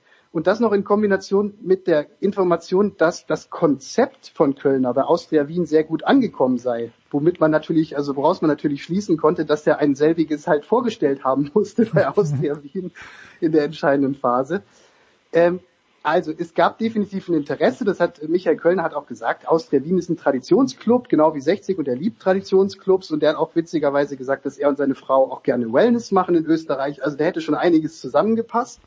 Letztlich ist er dann auch vor allem deshalb geblieben, weil sie bei 60 diesmal so schlau waren, was ja auch nicht immer in der Vergangenheit der Fall war, dass sie ihren Trainer halt mit einem langfristigen Vertrag ausgestattet haben und aus der Wien konnte schlicht und ergreifend den nicht rauskaufen aus diesem Vertrag, weil die Mittel haben sie nun wirklich ja. auch nicht.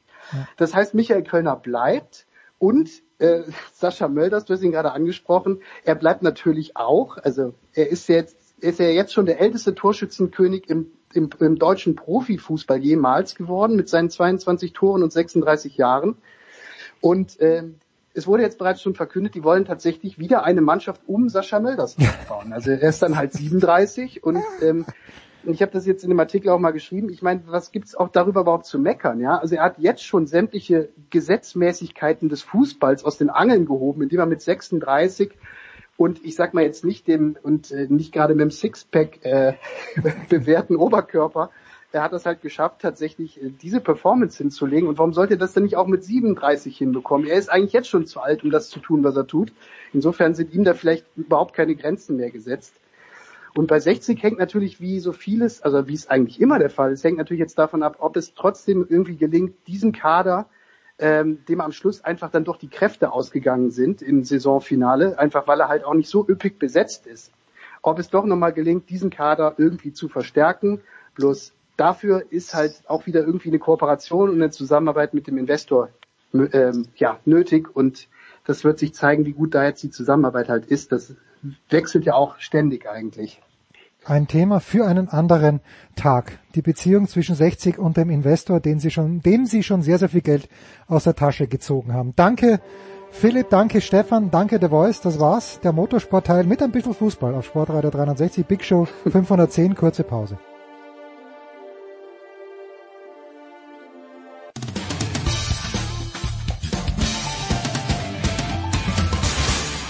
Hallo, hier ist Regina Heinrich und ihr hört Sportradio 360.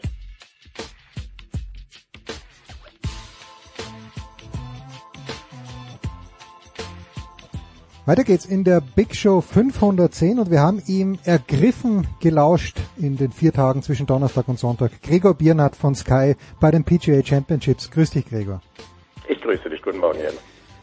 Ja, ich, äh, wir haben ja immer, wie immer festgehalten, Favoriten zu finden ist schwer, aber ich glaube, wir hätten sehr, sehr lange, sehr, sehr lange sprechen müssen, um auf Phil Mickelson zu kommen. Ab wann hast du dran geglaubt, dass äh, Phil, das Lefty eine Chance hat? Ja, also die ersten Runden, die er gespielt hat, ähm, die, die waren schon irgendwie echt äh, recht souverän und aber da sind natürlich andere drumherum gewesen, so wie so ein Brooks Koepka, der die PGA Championship zweimal gewonnen hat und irgendwie auch noch ein paar andere Hochkaräter, wie es halt so ist bei einem Major. Und so gewisse Statistiken sprechen dann halt auch gegen den 50-Jährigen. Da hat er auch Golfgeschichte letzten Endes geschrieben.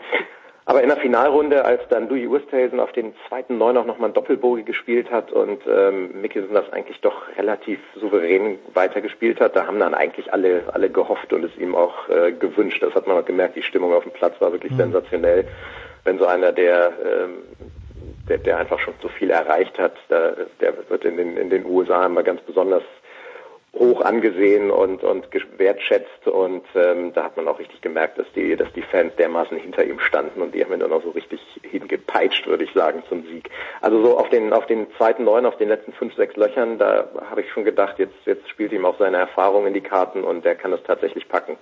Ja, und es gab ja gleich zu Beginn auch der Finalrunde, finde ich, äh, zumindest zwei Signature-Momente. Das eine war, als Köpker was am zweiten oder am dritten Loch wirklich einen einfachen Birdie-Putt verschoben hat aus einem ja. Meter und dann äh, dieser Chip-In von Phil zum Birdie äh, aus dem Bunker raus.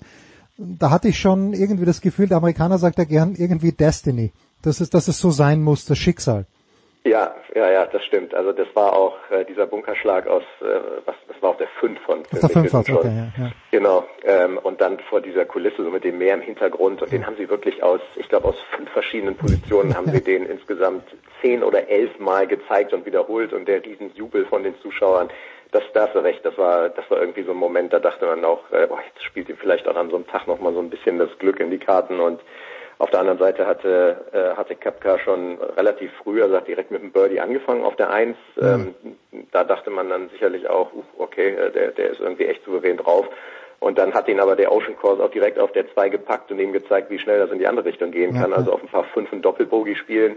Äh, und dann kam insgesamt bei Kapka noch vier Bogies hinterher. Das macht einfach so ein Turnier ähm, ja so abwechslungsreich. Ich würde sagen, der, der Platz ist nicht dafür gemacht, so, so spektakuläre Schläge zu sehen, die irgendwie aus 180 Metern dann drei Zentimeter nach vorne landen. Dafür waren die, die Bedingungen einfach nicht da. Also äh, mit, mit dem Wind und dann teilweise den Pin Positions siehst du jetzt halt nicht ein Turnier, das am Ende 25 unter ausgeht. Im Gegenteil, Mickelson lag sechs unter und irgendwie nur zwei Hände voll Spieler, die überhaupt unter Paar lagen nach vier Runden. Aber ähm, diese, dieses Abwechslungsreiche kommt einfach dadurch, dass so viel so unvorhersehbar ist und auch echt ein bisschen Glück hier und da dazu gehört. Also da waren sicherlich gute Schläge bei von allen möglichen Spielern, die am Ende einen halben Meter auf der falschen Position auf dem Grün aufgekommen sind, irgendwo runtergerollt sind und von da haben die dann nochmal drei Schläge gebraucht. Und deswegen ist das auch einfach bis zum Schluss echt spannend gewesen. Und Mickelson hatte in der, äh, am Samstag auch ähm, zwei Bälle weggehauen auf den zweiten neun, einen sogar ins Wasser, hat auch ein Doppelbogie gespielt und das hatte man immer, also das, das konnte auch in der Finalrunde halt immer passieren, aber am Sonntag hat er es dann tatsächlich äh, beeindruckend durchgezogen.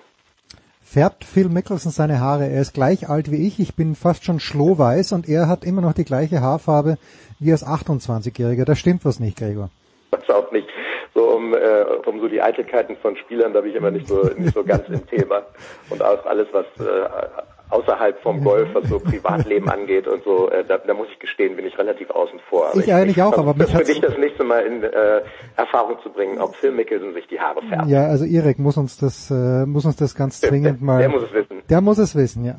So, jetzt äh, habe ich danach ein Interview gesehen, ist auch äh, durch Twitter gegangen mit äh, Brooks Kepka und äh, ich habe nicht ganz verstanden worum es eigentlich ging. Aber irgendwo ähm, war der Untertitel dieses Interviews, ja, Kepka und Bryson DeChambeau werden keine Freunde mehr werden. Da war sogar von einem gewissen Hatred die, die, ähm, die ja. Rede. Wo, worum ging es da genau?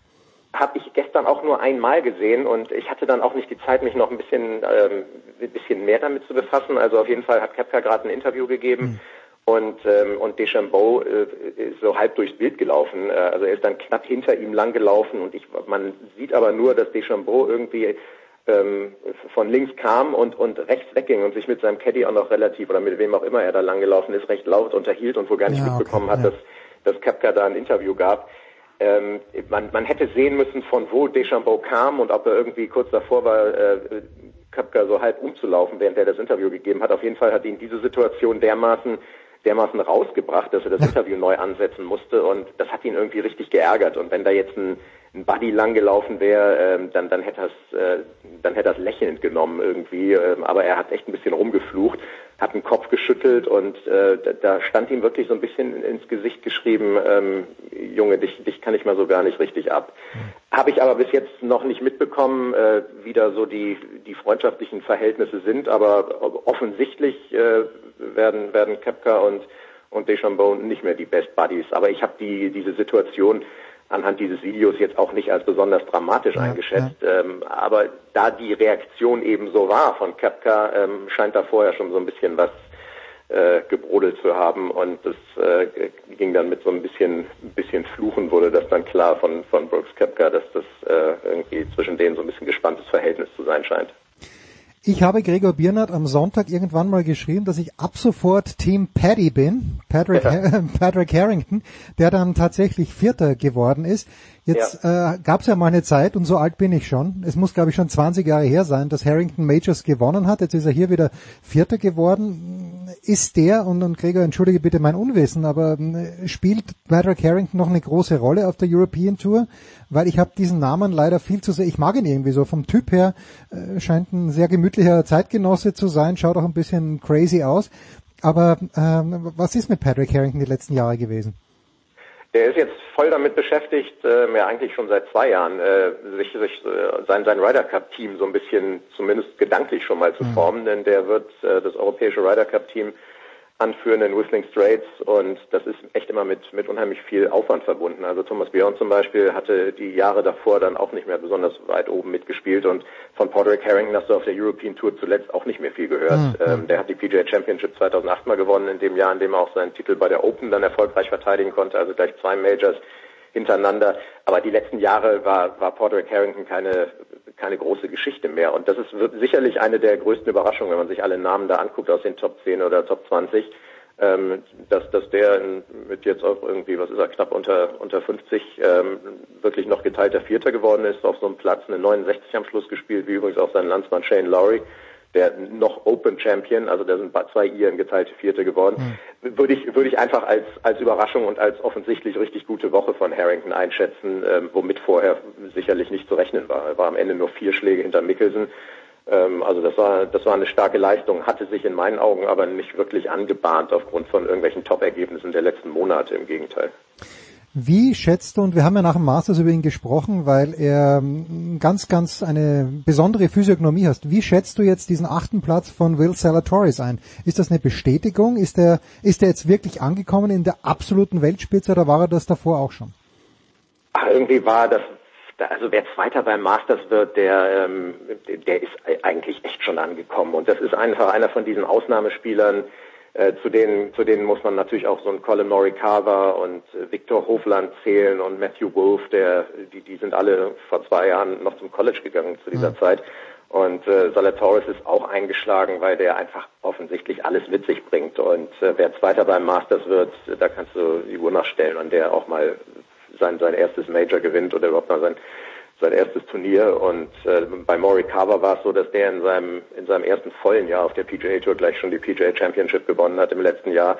Und Zalatoris äh, scheint auch einer zu sein, der auch echt auf den herausfordernden ähm, und, und komplizierten Golfplätzen und dann jetzt auch wieder mit mit Zuschauern und so sein Spiel abrufen kann. Ähm, und wer bei so, bei so einer PGA Championship und auf auf so einem Golfplatz wie, wie dem Ocean Course, wo du echt ähm, auch noch mit dem Wind kalkulieren musst. Du musst die Bälle dann echt shapen können. Du musst ein unheimlich gute, äh, ein gutes Course-Management haben. Das ist was, was junge Spieler früher nicht direkt mit sich gebracht haben. Die haben dann auch versucht, ähm, ein bisschen zu aggressiv zu spielen, äh, wo man eigentlich eher defensiv sein muss. Also der ist irgendwie schon ziemlich, ziemlich vollkommen für, für sein Alter. Was mhm. ist er denn knapp über 20 und geteilter Achter beim bei der PGA Championship auf, wie gesagt, ähm, so, so einem schwierigen Golfplatz und dann Zweiter beim Masters. Also der ist längst angekommen. Äh, bin ich total gespannt. Einer von den ja von den sicherlich äh, spannendsten Spielern die ganze Saison über, was da noch so äh, rauskommen wird. Und er erinnert mich ein bisschen, nur von der Physiognomie her wieder, an einen Spieler und ich habe mich wirklich gequält. Ich habe nicht gegoogelt, aber ich glaube, ich kann mich erinnern, dass er Camillo Villegas, äh, oder? Da gab es doch jemanden, der vor ein paar Jahren ähm, ich glaube ein Mexikaner, äh, auch irgendwie so auf dem Sprung war und den, den habe ich komplett aus den Augen verloren. Hast du noch? Ja, ja. Der Camilo Villegas, genau, der ist, der ist Kolumbianer und ah, äh, der hat aber auch schon Turniere gewonnen. Der ist, ähm, ja, das ist, das ist allerdings irgendwie auch eine der, ähm, ja, der traurigsten Geschichten. Dessen, dessen Tochter ist äh, im Alter von erst ein paar Monaten an einem, an einem Hirntumor gestorben. Im, ich meine, im letzten Jahr war das. Und äh, also die ganze Familie hat wirklich äh, zwei grauenhafte Jahre hinter sich. Der, der, der spielt jetzt langsam wieder Golf und kommt ein bisschen hoch. Ähm, ist früher auch, ähm, als er vom College kam, stimmt, äh, sieht ihm auch hier und da vielleicht so ein bisschen ähnlich, ähm, hat allerdings auch schon schon Turniere gewonnen und war dann so ein bisschen weg vom Fenster mhm. und konnte nur noch diese kleinere Corn Ferry Tour spielen. Ähm, aber du hast recht, von dem hat man damals dann auch äh, eigentlich erwartet, dass ja. er sich dauerhaft durchsetzt, aber der hatte dann so ein bisschen den Faden verloren und muss sich jetzt erst noch so ein bisschen wieder zurückkämpfen. Wer am Wochenende eingeschaltet, eingeschaltet hat bei Sky, der wird zwei Namen vermisst haben nämlich Martin Keimer und Bernd Wiesberger. Keimer plus acht, äh, Wiesberger plus neun, beide den Cut verpasst. Äh, bei Wiesberger dachte ich vielleicht schon, nach dem starken Masters, das er gespielt hat, dass er gute Chancen hat. Ähm, puh, was äh, kann, kann man irgendwas dazu sagen zu den beiden? Ähm, offensichtlich äh, sind sie, also was du auf, auf, so, einem, auf so einem Platz ähm, mitbringen musst, ist wirklich ein, echt fettes Selbstvertrauen. Das muss einfach alles passen. Du musst mit deinem Sprung, mit deinem kurzen Spiel, das muss gut sein. Du musst irgendwie mit mit äh, mit deinem, ja, wie gesagt, mit deinem Schwung in, im Reinen sein, äh, um das da abrufen zu können. Und äh, da sind ein paar andere bekannte Namen, ich Dustin Johnson, Sergio. Garcia sind auch am Cut gescheitert. Und das sind sicherlich Jungs, also ich meine, DJ ist Weltranglisten Erster und auch Garcia ist noch deutlich vor ähm, Wiesberger und, und Keimer in der Welt. Äh, da kann es dann einfach in der Woche irgendwie aus welchen Gründen auch immer nicht so ganz gepasst haben. Du wirst äh, für, für nicht so gute Schläge immens bestraft. Da kommst du auf anderen Golfplätzen mal mit dem Bogey davon. Ähm, und da auf Kiowa Island sind dann aber auch ganz schnell bei den Top-Jungs Doppel- und Triple-Bogies dabei gewesen. Ähm, die waren, waren auch kaum im Bild. Ähm, es hat an, einfach an zwei Tagen mit der, mit der Tagesform offensichtlich nicht gepasst, nicht gereicht. Ähm, du hast natürlich aber auch die, die besten, die besten der Welt um dich und von denen sind nur die besten 70 weitergekommen, von den knapp 150, äh, da, da muss alles zusammenpassen und mhm. sie sind letzten Endes relativ deutlich am Cut gescheitert. Ich, ähm, ich glaube, ich würde da nicht zu viel rein interpretieren. Ähm, das, das kann auf so einem Platz einfach immer passieren. Jetzt müssen sie in den nächsten Turnieren zeigen, ähm, ja, wo sie, wo sie stehen und, und dass sie auch mal wieder noch ein bisschen weiter vorne mitspielen können. Ja. So, jetzt, das war der angenehme Teil. Tim Walter lieber Gregor. Ich, ich habe das nicht so auf dem Zettel gehabt. A, ich habe es glaube ich in der Süddeutschen am Dienstag gelesen, äh, dass der für bedingungslosen Offensivfußball steht und B, dass der Mann ein Selbstvertrauen hat an äh, ja, dass das an das von Tiger Woods heranzureichen scheint. Was weißt du über Tim Walter? Welche Erwartungen hast du an Tim Walter? Ähm, das, was du gesagt hast, ja genau, das habe ich auch. Ich habe gestern so einen, so einen kleinen Artikel gelesen, dass er zwar sehr für Offensive steht, aber auch aus einer gefestigten Defensive raus. Und dass vor allem die, die Offensivspieler, ähm, er will den Ball haben und ja. wenn sie den mal nicht haben, dann müssen auch die Offensivspieler ähm, zusehen, dass sie ihn zurückbekommen und müssen defensiv arbeiten. Das war beim HSV tatsächlich eine Riesenschwäche. Ähm, er will auch auf der anderen Seite so ein bisschen die Defensive auch mal mit in den Sturm und ins Offensivspiel einbinden und will so ein bisschen unvorhersehbar spielen. Die Idee finde ich jetzt irgendwie ganz spannend. Ich bin kein Fußballexperte, weiß nicht genau, wie das dann aussieht und ob du es mit der Mannschaft hinbekommst. Aber was er auch sagte, ist, dass man für, ähm, ja, für, für eine gute Defensivarbeit nicht viel Talent mitbringen muss. Also dafür brauchst du jetzt nicht die Topspieler der zweiten Liga, sondern Willen.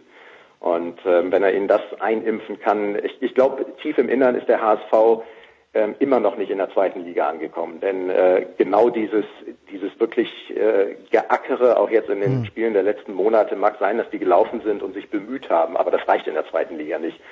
Und das ist immer noch so ein bisschen, ja, wir sind der HSV, wir gehören eigentlich in die erste Liga und das hat sich in meinen Augen einfach auch in den letzten, in den letzten Monaten gezeigt. Da sind sie ja teilweise äh, in Spielen in, in, in Manndeckung auf den ganzen Platz genommen worden. Da konnten sie gar nichts mit anfangen und waren irgendwie völlig überfordert. Ähm, also Sie, Sie haben jetzt mit den letzten Trainern, mit was, wer war denn als da, Hacking, Tune, Tietz, ganz unterschiedliche Leute gehabt. Und ich fand, jeder Einzelne hatte seine Berechtigung, äh, jeder, jeder hat so seine eigene Philosophie gehabt. Und das ist jetzt nochmal, noch mal ein ganz neuer, also so irgendwie so der nächste Neuanfang. Von daher, du, äh, ich habe auch mit anderen HSVern gesprochen, ähm, auch zum Beispiel hier mit, mit Thomas Wagner, der bekanntermaßen HSVer ist und deutlich mehr Fußballexperte an sich und der, der sagte auch, du, ich bin da relativ unemotional, äh, man, man kann es einfach nur abwarten. Prinzipiell scheint der HSV eher etwas untrainierbar zu sein und unaufsteigbar, aber das ist jetzt halt nun mal irgendwie eine neue Nummer. Das ist einer, der, der aneckt. Ich weiß gar nicht, ist der nicht in Stuttgart ähm, gegangen ja, worden, ja, obwohl Stuttgart Dritter war. Das habe ich auch, ich erinnere mich da nicht mehr dran, weil ich mich nicht so richtig damit befasst habe. Aber er hat in Kiel einen guten Job gemacht. Ähm, er ist einer, der, der mit Kritik wohl auch nur bedingt leben kann, also wie der dann von den Hamburger Medien ähm, behandelt wird und mit denen umgeht, wenn die irgendwie die ersten drei Saisonspiele dann verlieren oder so. Das muss man auch erstmal abwarten.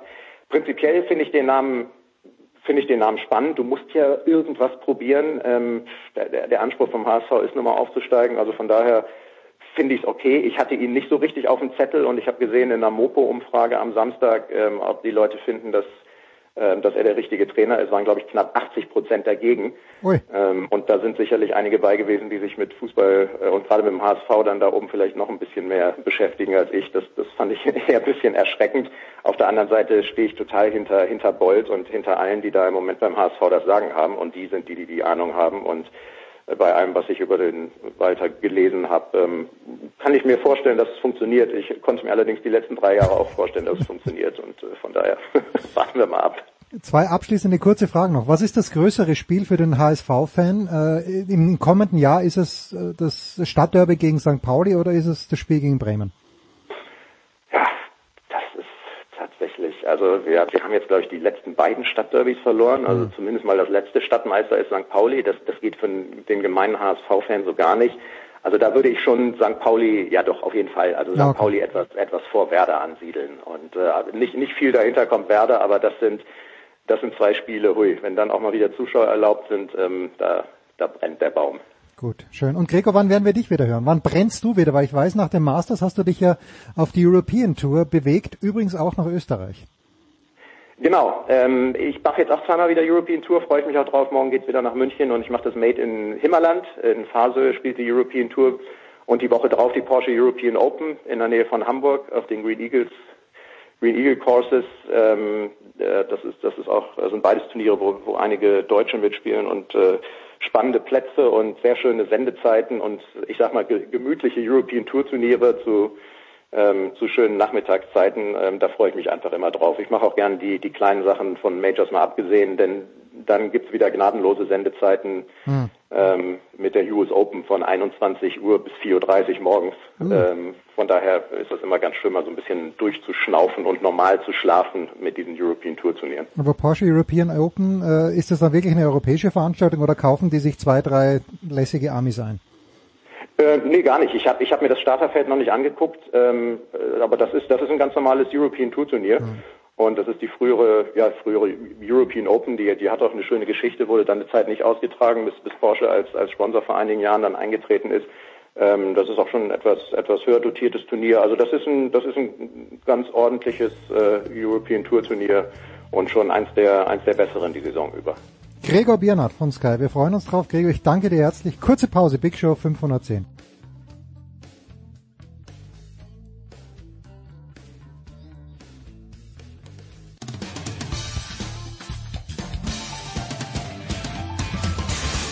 Hallo, hier ist Fabian Ambüchen und Sie hören Sportradio 360.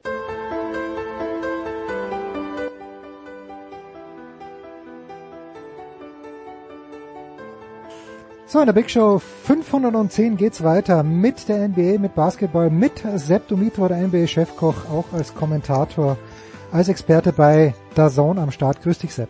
Hallo, Jens.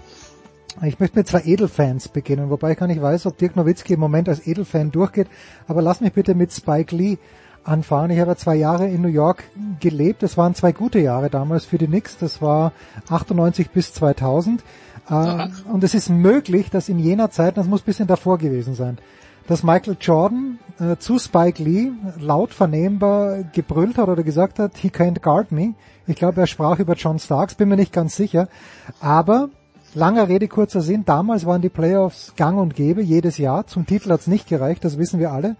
Aber der Madison Square Garden ist explodiert und ich glaube, äh, in der Nacht von Mittwoch auf Donnerstag ist er endlich wieder explodiert, Sepp. Ist das nach wie ja. vor, trotz der vielen, vielen neueren, besseren, schöneren Arenen, nach wie vor das Mecker des amerikanischen Basketballsports?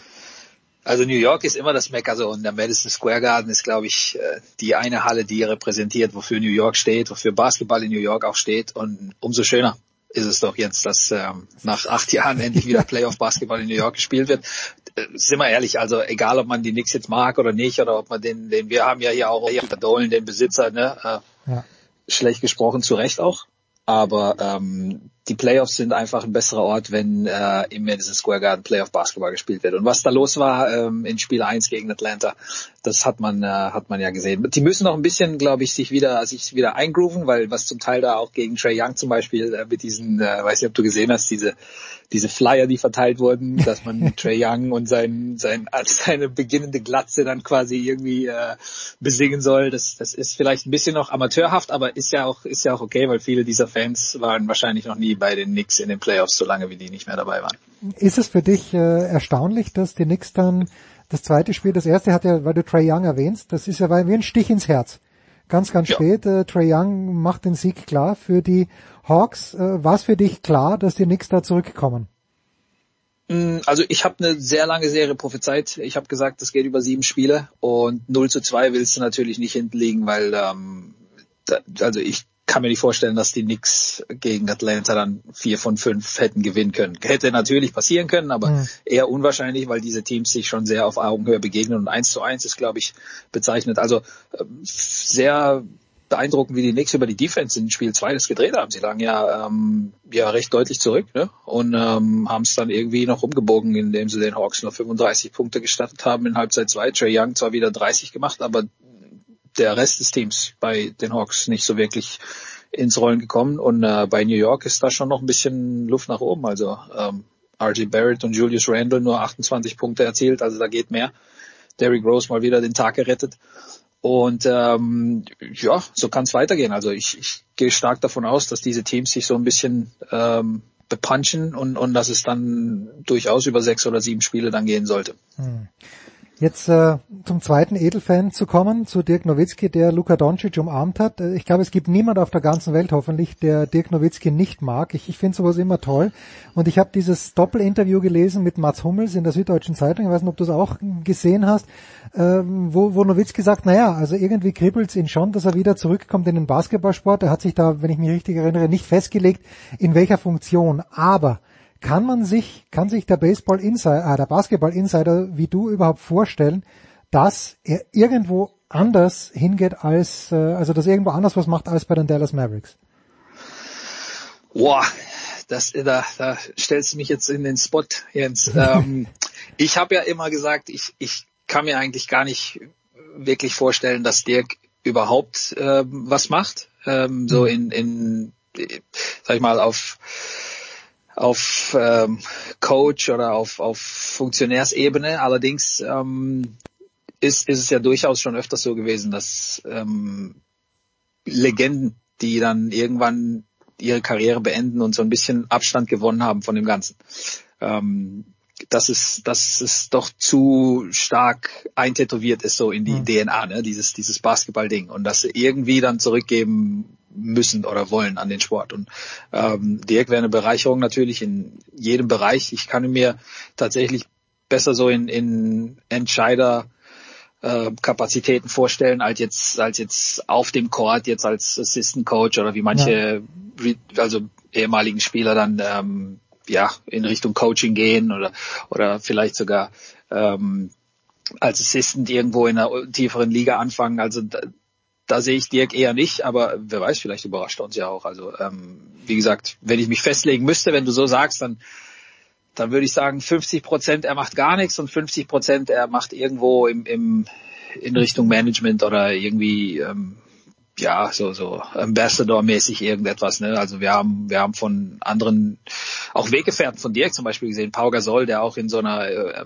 äh, Botschafterkapazität dann fungiert ähm, für verschiedene Einrichtungen. Ähm, also wie gesagt, wenn Dirk irgendwo wieder ähm, Dirk sein möchte, dann im, im öffentlichen Rampenlicht, dann wäre das eine Bereicherung für alle. Und wie, wie du schon sagst, also es gibt, glaube ich, niemanden, der Dirk nicht mag. Ja. Äh, also Patrick Ewing nicht bei den Knicks, das hat einfach nicht gepasst. So, aber apropos Mavericks, also nur das als Beispiel. Patrick Ewing war für mich immer ein lifelong Nick und davor war er, glaube ich, in Georgetown und äh, ihn dann bei irgendeinem anderen Verein. Ja, aber nur weil Dolan auch typ, mal wieder typisch, ne? Also diese ja. diese äh, Animositäten zwischen dem Besitzer und jedem anderen Nick, äh, das das ähm, zieht sich wie ein roter Faden auch durch die letzten 20 Jahre, weil Patrick Ewing, den, den wollten viele und das ist auch ein exzellenter Coach, ja. Ähm, also sie hätten ihm durchaus eine Chance geben können. Er hat sich da, ähm, sag ich mal, von von unten nach oben gearbeitet und, und hätte es durchaus zumindest mal verdient gehabt, wenn man sich anguckt, was da zum Teil für Pfeifen in New York rumgelaufen sind, ähm, auf und abseits des Parketts, aber das ist eine andere Geschichte. So, keine Pfeife und äh, ich erinnere mich ans Jahresmagazin von Sportradio 360 2018 da hattest du über Luka Doncic geschrieben und äh, mein Sohn schreibt mir vor Spiel 2, äh, er hat ein gutes Gefühl gegen die Clippers, aber Porzingis muss was machen. Ich habe Porzingis in Spiel 1 so gut wie nicht gesehen. Ich, war, ich weiß, dass er da war, aber auch in Spiel 2 hat im Grunde genommen wieder Luca alles reißen müssen. Kann er die ganze Serie reißen? Naja, kommt drauf an, was die Clippers machen. Also ähm, die Clippers sind natürlich Hassobjekt Nummer eins. Ich habe auch eine kleine Umfrage gestern gestartet auf Twitter und habe geschrieben, welches, welches Team ist am hassbarsten in der NBA? Also wo sind die meisten Hater?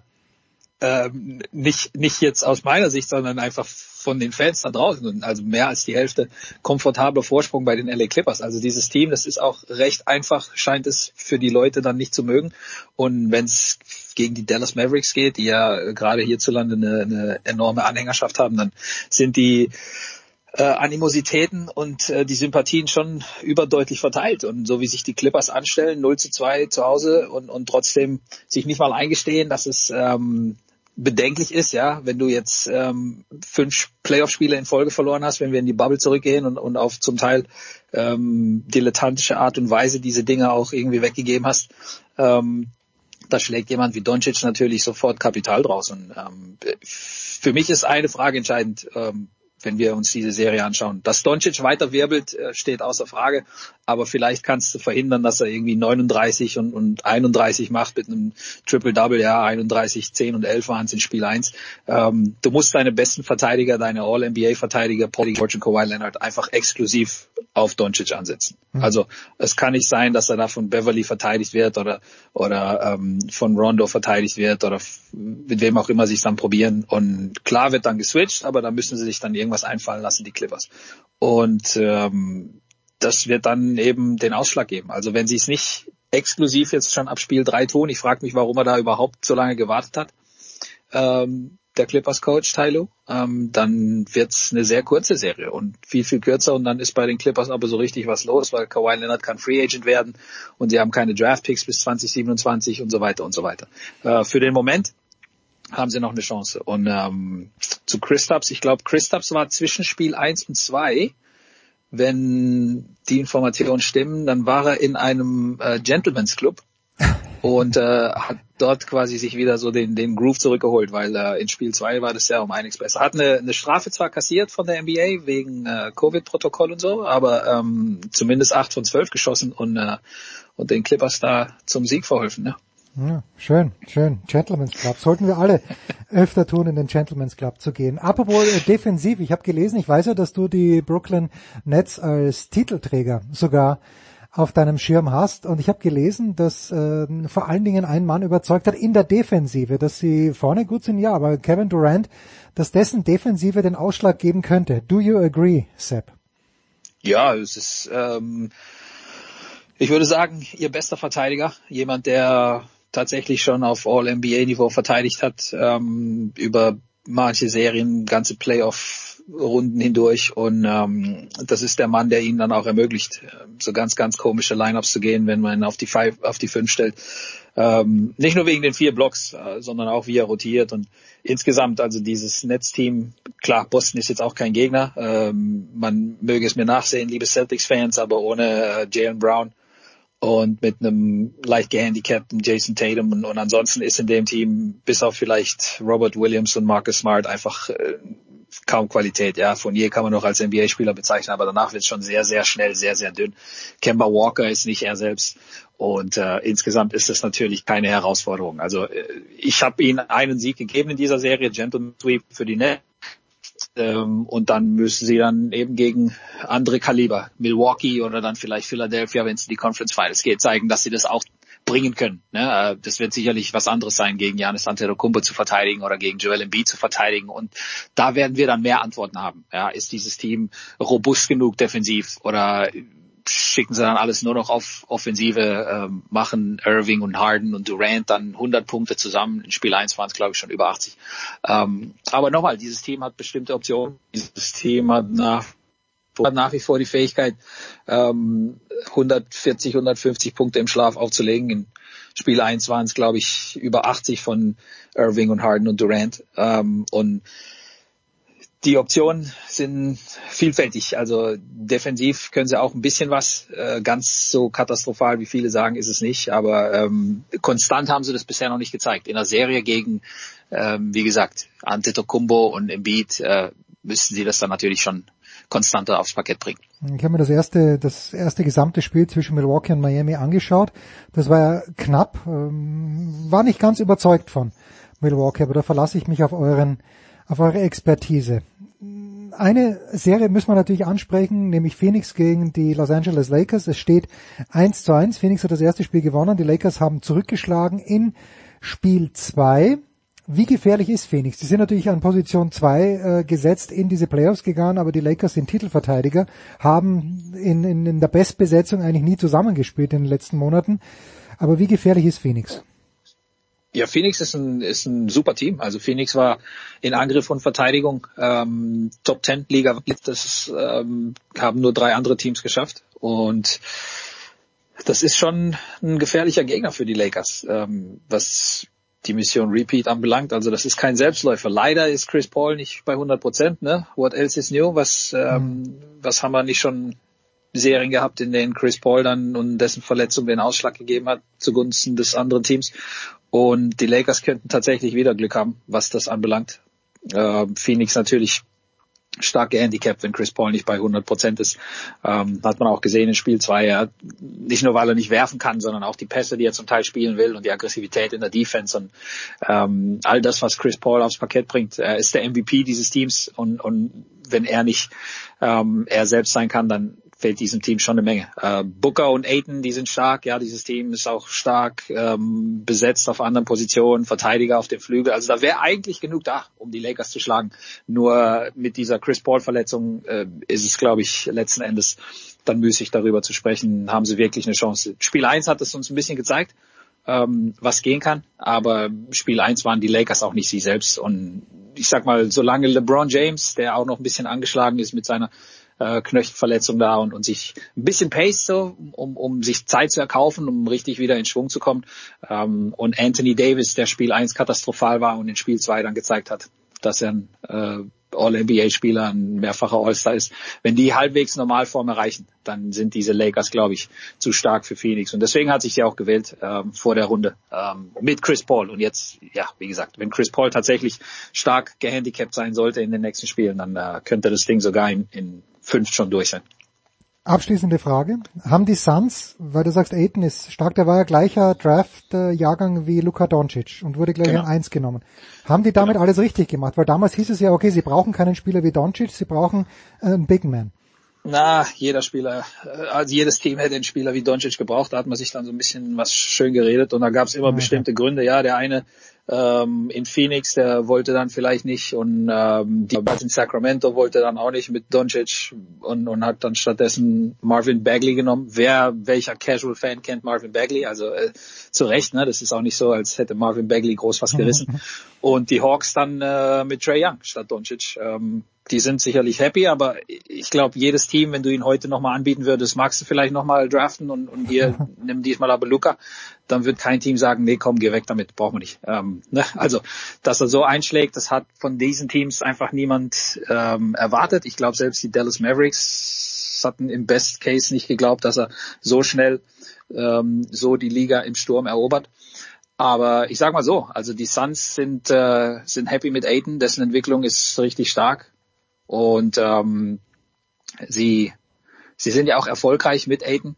Aber ähm, Luka Doncic, das ist ein absolutes Gener Generation Talent und jedes Team würde nochmal gerne draften oder sich nach oben traden und Luca draften. Ähm, wer dir was anderes erzählt, der, der lügt sich. Man muss sich ja manchmal auch so ein bisschen selber anlügen, ne, um mit dem, ja. mit der Realität zurechtzukommen. Ne? Und, und, und dass diese Teams dann natürlich nicht sagen, nee, nee, wir haben Scheiße gebaut damals. Ähm, das hören wir dann vielleicht in 20, 30 Jahren von Vlade oder vielleicht hat er das intern schon seinen Jungs gesagt und wir kriegen das in den Medien irgendwann mal mit. Aber äh, das weiß jeder. Ja, also Luca, Luca war ein absoluter Home Run.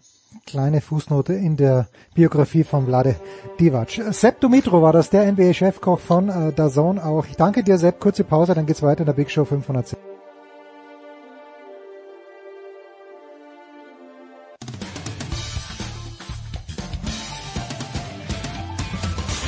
Hallo, hier ist die Angie Kerber und ihr hört Sportradio 360.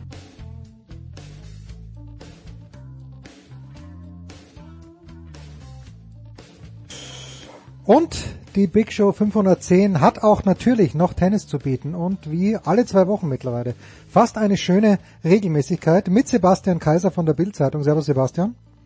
Einen wunderschönen guten Tag. Und mit Paul Häuser von Sky. Servus Paul. Salü, es ist mir eine Ehre. Paul, das erste Mal in der Geschichte von Sportradio 360, die jetzt schon länger als zehn Jahre währt, gebe ich dir recht, wenn ich sage, ja, ich glaube, Alexander Zverev wird die French Open gewinnen. Unter einer kleinen Einschränkung. Auslosung ist am Donnerstag. Auslosung ist am Donnerstag und sollte Zverev in die obere Hälfte gelost werden und Djokovic Nadal auch in der oberen Hälfte sein. Das heißt, er müsste dann im Viertelfinale entweder gegen äh, Djokovic oder Nadal und im Halbfinale dann eben gegen den anderen. Dann gewinnt das nicht, aber das es, es gibt, das ist glaube ich eine 20-prozentige Chance, dass es so ist. Aber Ansonsten, Paul, Alexander Zverev wird die French Open gewinnen. Hältst du dagegen oder dafür? Jetzt, da muss ich natürlich jetzt mitgehen. Ja, also, ja, du sagst es. Es ist, es steht und fällt mit der Auslosung. Da merkt man, wie wichtig so ein, so ein Draw ist. Und es ist, kommt natürlich bei Zverev auf, ja, auf das Ergebnismanagement an, auf das Matchmanagement, dass er da gut durchkommt durch die erste Woche. Das war das große Problem. Also jetzt keine fünf Sätze bitte gegen Damur Jumur, Damir Jumur oder Dusan Lajovic. Wobei es gegen Lajovic, gegen, gegen solche Gegner kann das natürlich mal passieren. Aber er muss, er muss irgendwie ein bisschen durchcruisen und es kann ja auch genau andersrum laufen, dass er unten ist und dann irgendwie später Medvedev hat und ähm, gegen Nadal oder Djokovic erst im, im Finale spielen kann. Also warum denn nicht? Also schauen wir auf die Auslosung. Donnerstagabend passiert's und er hat sich sehr, sehr gut in Stellung gebracht und wenn der Ellenbogen hält, ganz wichtig natürlich, er darf keine, keine Schmerzen haben, er muss hier jetzt wirklich sieben Matches spielen, aber ich traue ihm zu, auf Sand, es, ich habe das Gefühl, auf Sand ist er aktuell auch am stärksten und gegen Nadal in Rom war was drin. Ich glaube, wenn er das Break macht, dann, dann dreht er die Partie. Und ansonsten war er natürlich ziemlich platt, aber jetzt ist er ausgeruht. Also wenn er diesen Schwung aus Madrid und Rom mitnimmt, dann, dann ist, ist was drin. Sebastian, was denkst du? Also unabhängig jetzt mal von der Auslosung, das mit, mit Rom, das sehe ich genauso wie Paul. Ich denke, dass er das gewonnen hätte, wenn er dieses, er Chancen hat er genug gehabt im zweiten Satz. Ähm, und ich glaube, das, was Zverev unterscheidet von den vergangenen Jahren, ist, dass er eben gegen Chumo nicht mehr diese fünf Sätze spielen würde, sondern dass er den äh, vielleicht nicht locker, aber doch souverän wegservieren würde. Ja, ja, wobei ich da eben vor Überraschungen, äh, Überraschungen würden mich nicht überraschen, sagen wir mal so. Ähm, dazu ist er also zu 100.000 prozentig gefestigt, ist er da glaube ich noch nicht dass er jetzt Gegner, die eben da in dieser Kragenweite sind, äh, in drei Sätzen einfach weghaut. Da kann es schon immer mal noch einen vierten geben oder so, vielleicht auch einen fünften. Ähm, gewinnen, darauf würde ich mich jetzt auch nicht verlassen wollen, dass man jetzt sagt, okay, wenn er in der Hälfte ist, gewinnt er das Turnier und wenn er in der anderen Hälfte ist, dann gewinnt er es nicht. Ähm, das ist verdammt schwer zu sagen. Also äh, ich sage, ich halte es nicht, also ich halte es schon möglich, dass er gewinnt, aber ich glaube, dass er es dieses Jahr noch nicht gewinnt, sagen wir mal so. Ja. Also ich glaube, dass da Djokovic und Nadal, äh, dass die das unter sich ausmachen werden und wenn sie aufeinandertreffen im Halbfinale, dann wird es einer von beiden im Finale machen. Also würde mich jetzt arg überraschen, wenn da jetzt irgendwie ein in, in, in, in Rublev, Tsitsipas kommt. Team sehr, sehr schlecht drauf die letzten Wochen gewesen. Boah, das wäre wirklich, das war für mich bis zum vorletzten Jahr tatsächlich der, wo man sagt, Mensch, jetzt zweimal in Folge Finale gespielt gegen, gegen Nadal bei den French Open, zweimal verloren. Aber wenn es einer schafft, mal äh, zu gewinnen, die French Open, wenn Nadal nicht da ist, entweder weil er zurückgetreten ist oder weil er verletzt ist, dann ist es Team. Aber davon bin ich, glaube ich, jetzt auch schon wieder abgekommen in diesem Jahr mit den Vorstellungen der letzten Wochen. Ja, keine Ahnung. Also ich bin selbst mega gespannt auf das Turnier. Ich, also wahrscheinlich gespannter als auf viele der letzten Grand Slam Turniere. Ja.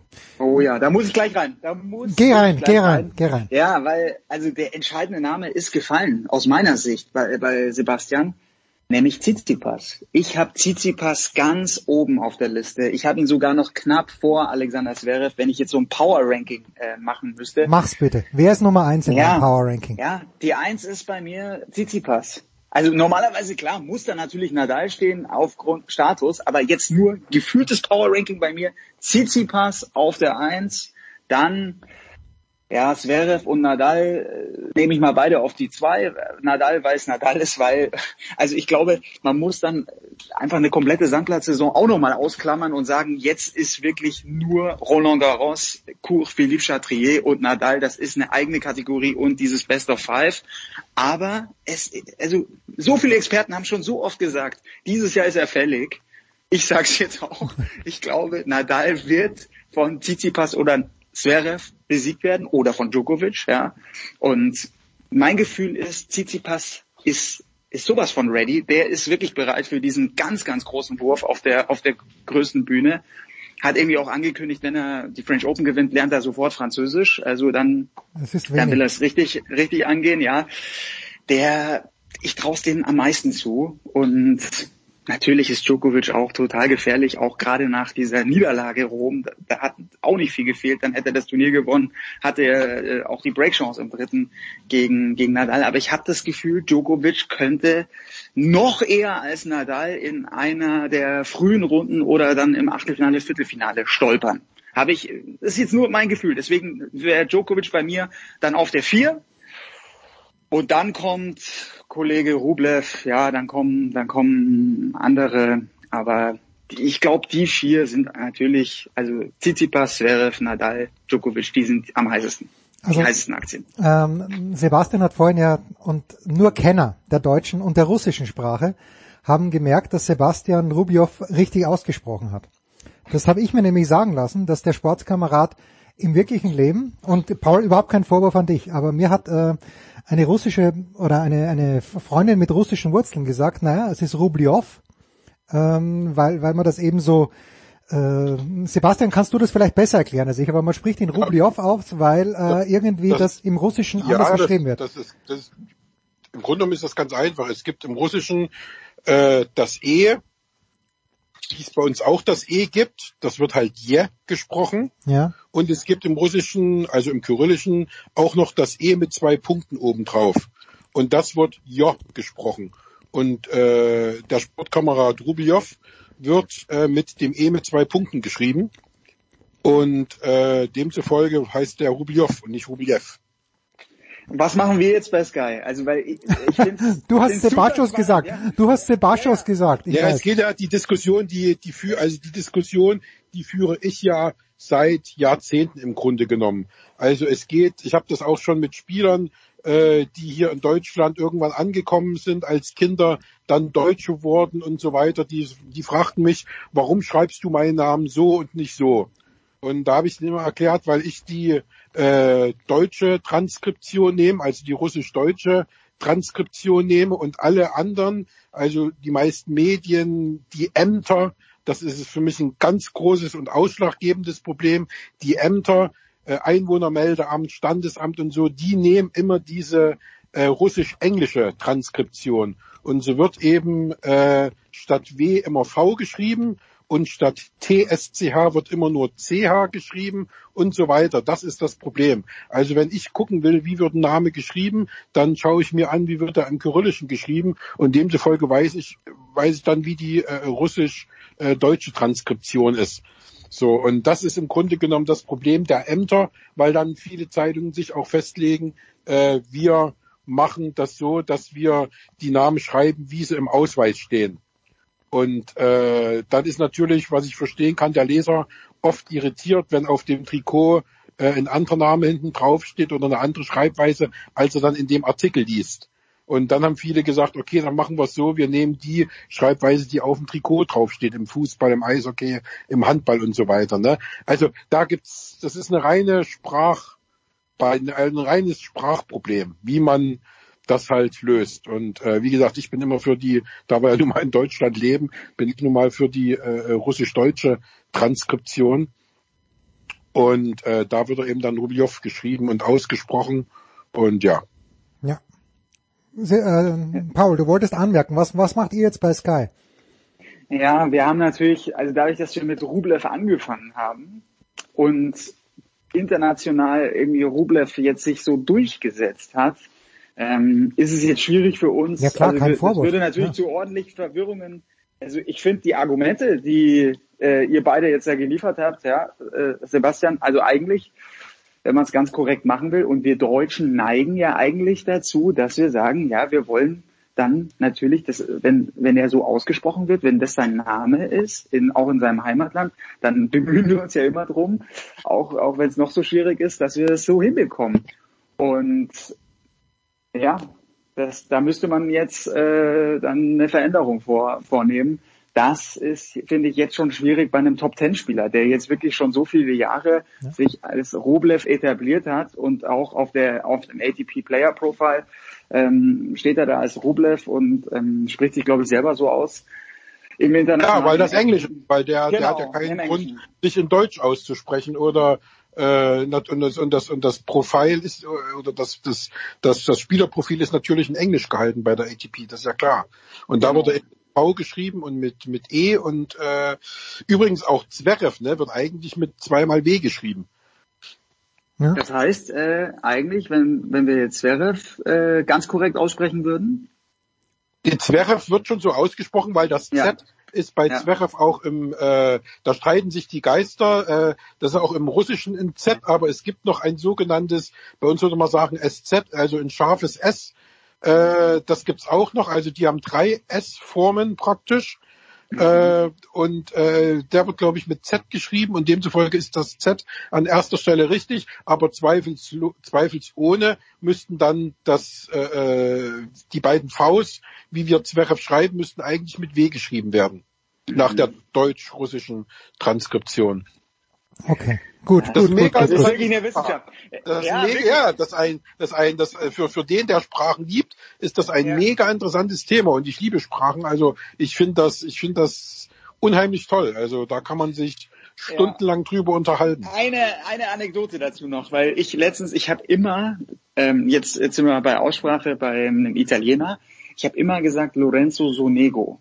Immer. Und ich hatte ah. es irgendwie in Wien in der Stadthalle hatte auch der Stadionsprecher, die haben ja dann richtig, als er da Djokovic geschlagen hat, haben die ihn richtig gefeiert und haben halt dieses, äh, ich, ja, wie heißt das Lied, Lorenzo so Nego auf. Also das haben sie richtig angestimmt und ich hatte das so falsch drin, weil er heißt nämlich Sonego, dass man äh, gleich auf der ersten Silbe das betont. Lorenzo Sonego. Und dann habe ich während dem Match jetzt in Rom da den Hinweis bekommen, ähm, Marcel hatte das von einer Schweizer Kollegin, Svenja Mastro Berandi, ja genau. Bernardino, ja genau. Die hatte die Info, so wird er ausgesprochen. Und ich habe dann auch nochmal in italienischen äh, YouTube-Videos nachgehört. Also Lorenzo Sonego ist richtig.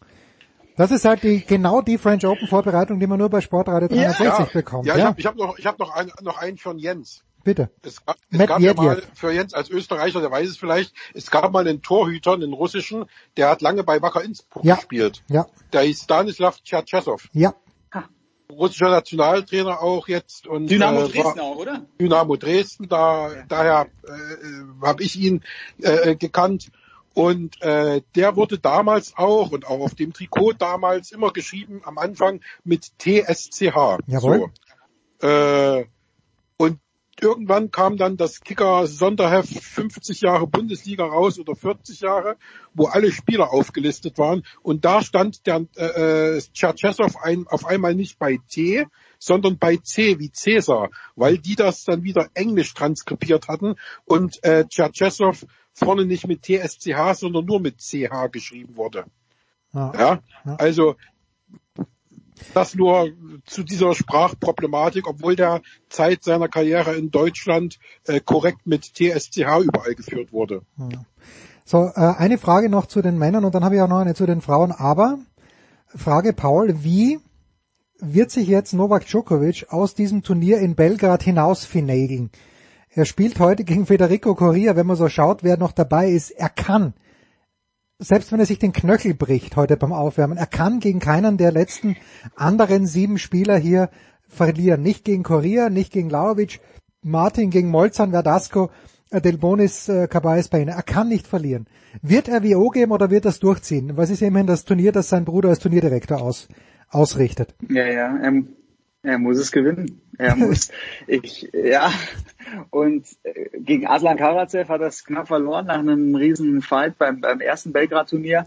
Ja, ich glaube, dass es schon der Anspruch ist und dass er sich dann denkt, okay, gut, erste Woche French Open, habe ich immer einen Tag Pause, kein Problem. Und er ist ja in der Heimat. Also das ist, Djokovic war schon einer, der häufig dann auch die Woche vor einem Grand Slam noch was gespielt hat, kann ich mich erinnern. Dann jetzt in den letzten Jahren nicht mehr, aber vor seinem Wimbledon-Sieg weiß ich noch einmal, was hat er gespielt? Was Eastbourne? Ich, keine Ahnung. Ein, ein, ein Turnier in England auf jeden Fall. Okay. Hat er, hat er gespielt, trotz, trotz Queens. Also der wird das, ich glaube nicht, dass das ähm, ihn jetzt beeinträchtigen wird. Vielleicht gibt's ihm Kraft, aber bin gespannt. Also es entscheidet vor allem die Auslosung heute Abend. Die wird, die wird von allen ganz genau beobachtet werden und dann, dann sind wir schlauer. Dann wird's, dann wird's heiß. Ja. So, und wer übrigens nichts sagen wird zu dieser Auslosung, wer während des ganzen Turnieres nichts sagen wird, egal wie weit sie kommt, ist Naomi Osaka, Sebastian. Uh, Osaka hat gesagt, das uh, ist ihr das ist ja alles zu anstrengend, das ist zu viel Druck, da wird äh, teilweise auf Leute noch getreten, wenn sie eh schon am Boden liegen, deshalb wird sie gerne die Strafen bezahlen, die sie dafür bekommt, nicht zu Pressekonferenzen zu gehen. Verstehst du diesen Schritt? Ähm, ich war auch sehr verwundert, als ich das gelesen habe, aber ähm, es gehört schlicht und einfach zum Beruf dazu, dass sie sich der Presse stellt. Und äh, sie kann dann ja äh, auch gerne flapsige oder interessante Antworten zurückgeben. Das ist ihr ja unbenommen. Also ähm, ich habe jetzt erst mit äh, Alexander Zverev äh, in den letzten Tagen gesprochen und da haben wir auch nochmal über dieses Thema Pressekonferenz in Madrid äh, gesprochen. Und er sagte auch, ja, äh, es ist halt so, er sagt seine Meinung und äh, die ist natürlich nicht immer angenehm, aber das, was wollen wir denn haben? Wollen wir äh, politisch korrekte Antworten, wo alles nur, äh, wo immer nur dieselben Sätze gesagt werden? Äh, er sagt, er hat, er hört auch immer viele Pressekonferenzen von Spielern und sagt eben, das ist total langweilig. Da kommen immer dieselben Plattitüden und so weiter. Und äh, wollen wir es nicht als Journalisten auch lieber etwas lebhafter haben? So. Und äh, da finde ich, da hat er recht. Natürlich wollen wir äh, Spieler haben, quer durch alle Sportarten, also generell Sportler haben, die eben äh, ja intelligent antworten, die lustig antworten, die auch mal Antworten geben, die man jetzt nicht unbedingt erwartet und so. Und da gibt's in der Tat wenige, die das machen so. Und äh, natürlich sind kaum Journalisten ehemalige Profispieler gewesen. Und dass dann natürlich auch blöde Fragen dabei sind, da hat Naomi äh, recht, das stimmt natürlich, das ist doch ganz klar. Ähm, aber trotzdem gehört zur Professionalität dazu, dass sie sich nach einem Spiel, wenn sie eben Weltranglisten Zweite ist, äh, dahin begibt und dann die Fragen beantwortet. Dass das natürlich zu 90 Prozent dieselben Fragen sind, äh, warum hast du gewonnen, warum hast du verloren, ähm, wie fühlst du dich, ähm, ja, und dann, wenn irgendwo mal was weh tat, tut dir das noch weh, das ist doch, äh, äh, ja, das ist normal, das gehört genauso zum Spiel dazu, wie dass das Match mit einem Aufschlag beginnt. Ja, also da kann ich jetzt ehrlich gesagt nicht nachvollziehen, dass sie sich jetzt so dagegen sperrt und dieses Treten auf die, die schon am Boden liegen, Ähm, das kann ich jetzt ganz Hab ich- ehrlich hab ich noch nie erlebt. in der Pressekonferenz auch nicht nachvollziehen. Ja. Also das habe ich jetzt auch noch so noch nicht erlebt, dass man dann jetzt sagt, Edge Badge, du hast verloren und äh, wie geht's dir, dass du nun endlich mal das erste Mal gegen die verloren hast? Habe ich noch nie bei einem Kollegen erlebt, dass jetzt äh, Leute, die eh schon äh, am Boden sind, weil sie eben irgendwie als Nummer zwei gegen die Nummer 185 verloren haben, dass man da noch drauf tritt. Also dazu sind auch, glaube ich, die meisten Journalisten zu lange im Geschäft, als dass die nicht wissen, dass auch überraschende Niederlagen mal dazugehören. Ja, nein, da bin ich bei Sebastian. So, die abschließende Frage an Paul Häuser. Welche Frage darf man Alexander Zverev nicht mehr stellen? Bei welcher Frage wird er wirklich ungehalten? Uh. Ja, eine Sache, äh, eine Frage, also ungehalten wird er denn nicht, sondern da sagt er, ähm, darf er aus juristischen Gründen nicht sagen. Nee, das hat nee, Sebastian nee. ja schon mal ganz gut erklärt. Ja, das ja, aber die, die Frage, wo er sagt, ja, die habe ich jetzt schon tausendmal beantwortet. Da sagt er dann, lesen Sie Protokolle nach, diese Frage habe ich schon tausendmal beantwortet.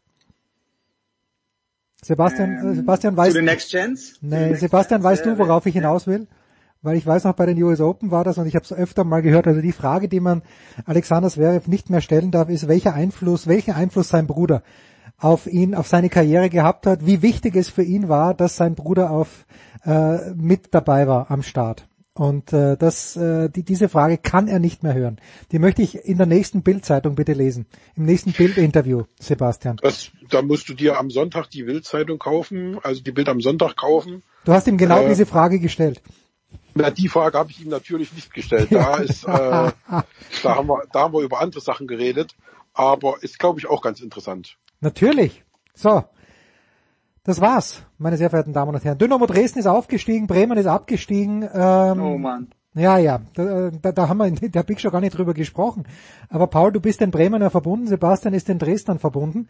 Ich glaube, Jawohl. ich glaube, wenn wir, wenn wir im Herbst das erste Mal Dresden gegen Bremen Fürth ist oder auch umgekehrt haben. aufgestiegen, Kräuter Fürth ist auch aufgestiegen, das sollte man nicht vergessen. Ja. Ja, ja, ja, das, ich habe Die alles. habe ich sieben Jahre lang beschrieben, da habe ich auch so eine kleine emotionale Bindung zu. Herrlich, herrlich. Na, dann darfst du zum Fußball auch wieder mal dazukommen. Ja. Das war's, die Big Show 510 mit Sebastian Kaiser, mit Paul Häuser, mit vielen anderen. Macht es gut, wir hören uns wieder in den Dailies oder nächste Woche. Das war die Big Show auf sportradio360.de. Folgen Sie uns auf Twitter, klicken Sie den Gefällt mir Button auf unserer Facebook-Seite und abonnieren Sie uns via RSS-Feed oder auf iTunes. Die nächste Ausgabe der Big Show gibt es am kommenden Donnerstag. Bis dahin sollten Sie die Zeit nutzen und die weiteren Angebote auf sportradio360.de wahrnehmen. Play Ball! Da ist gar nichts toll.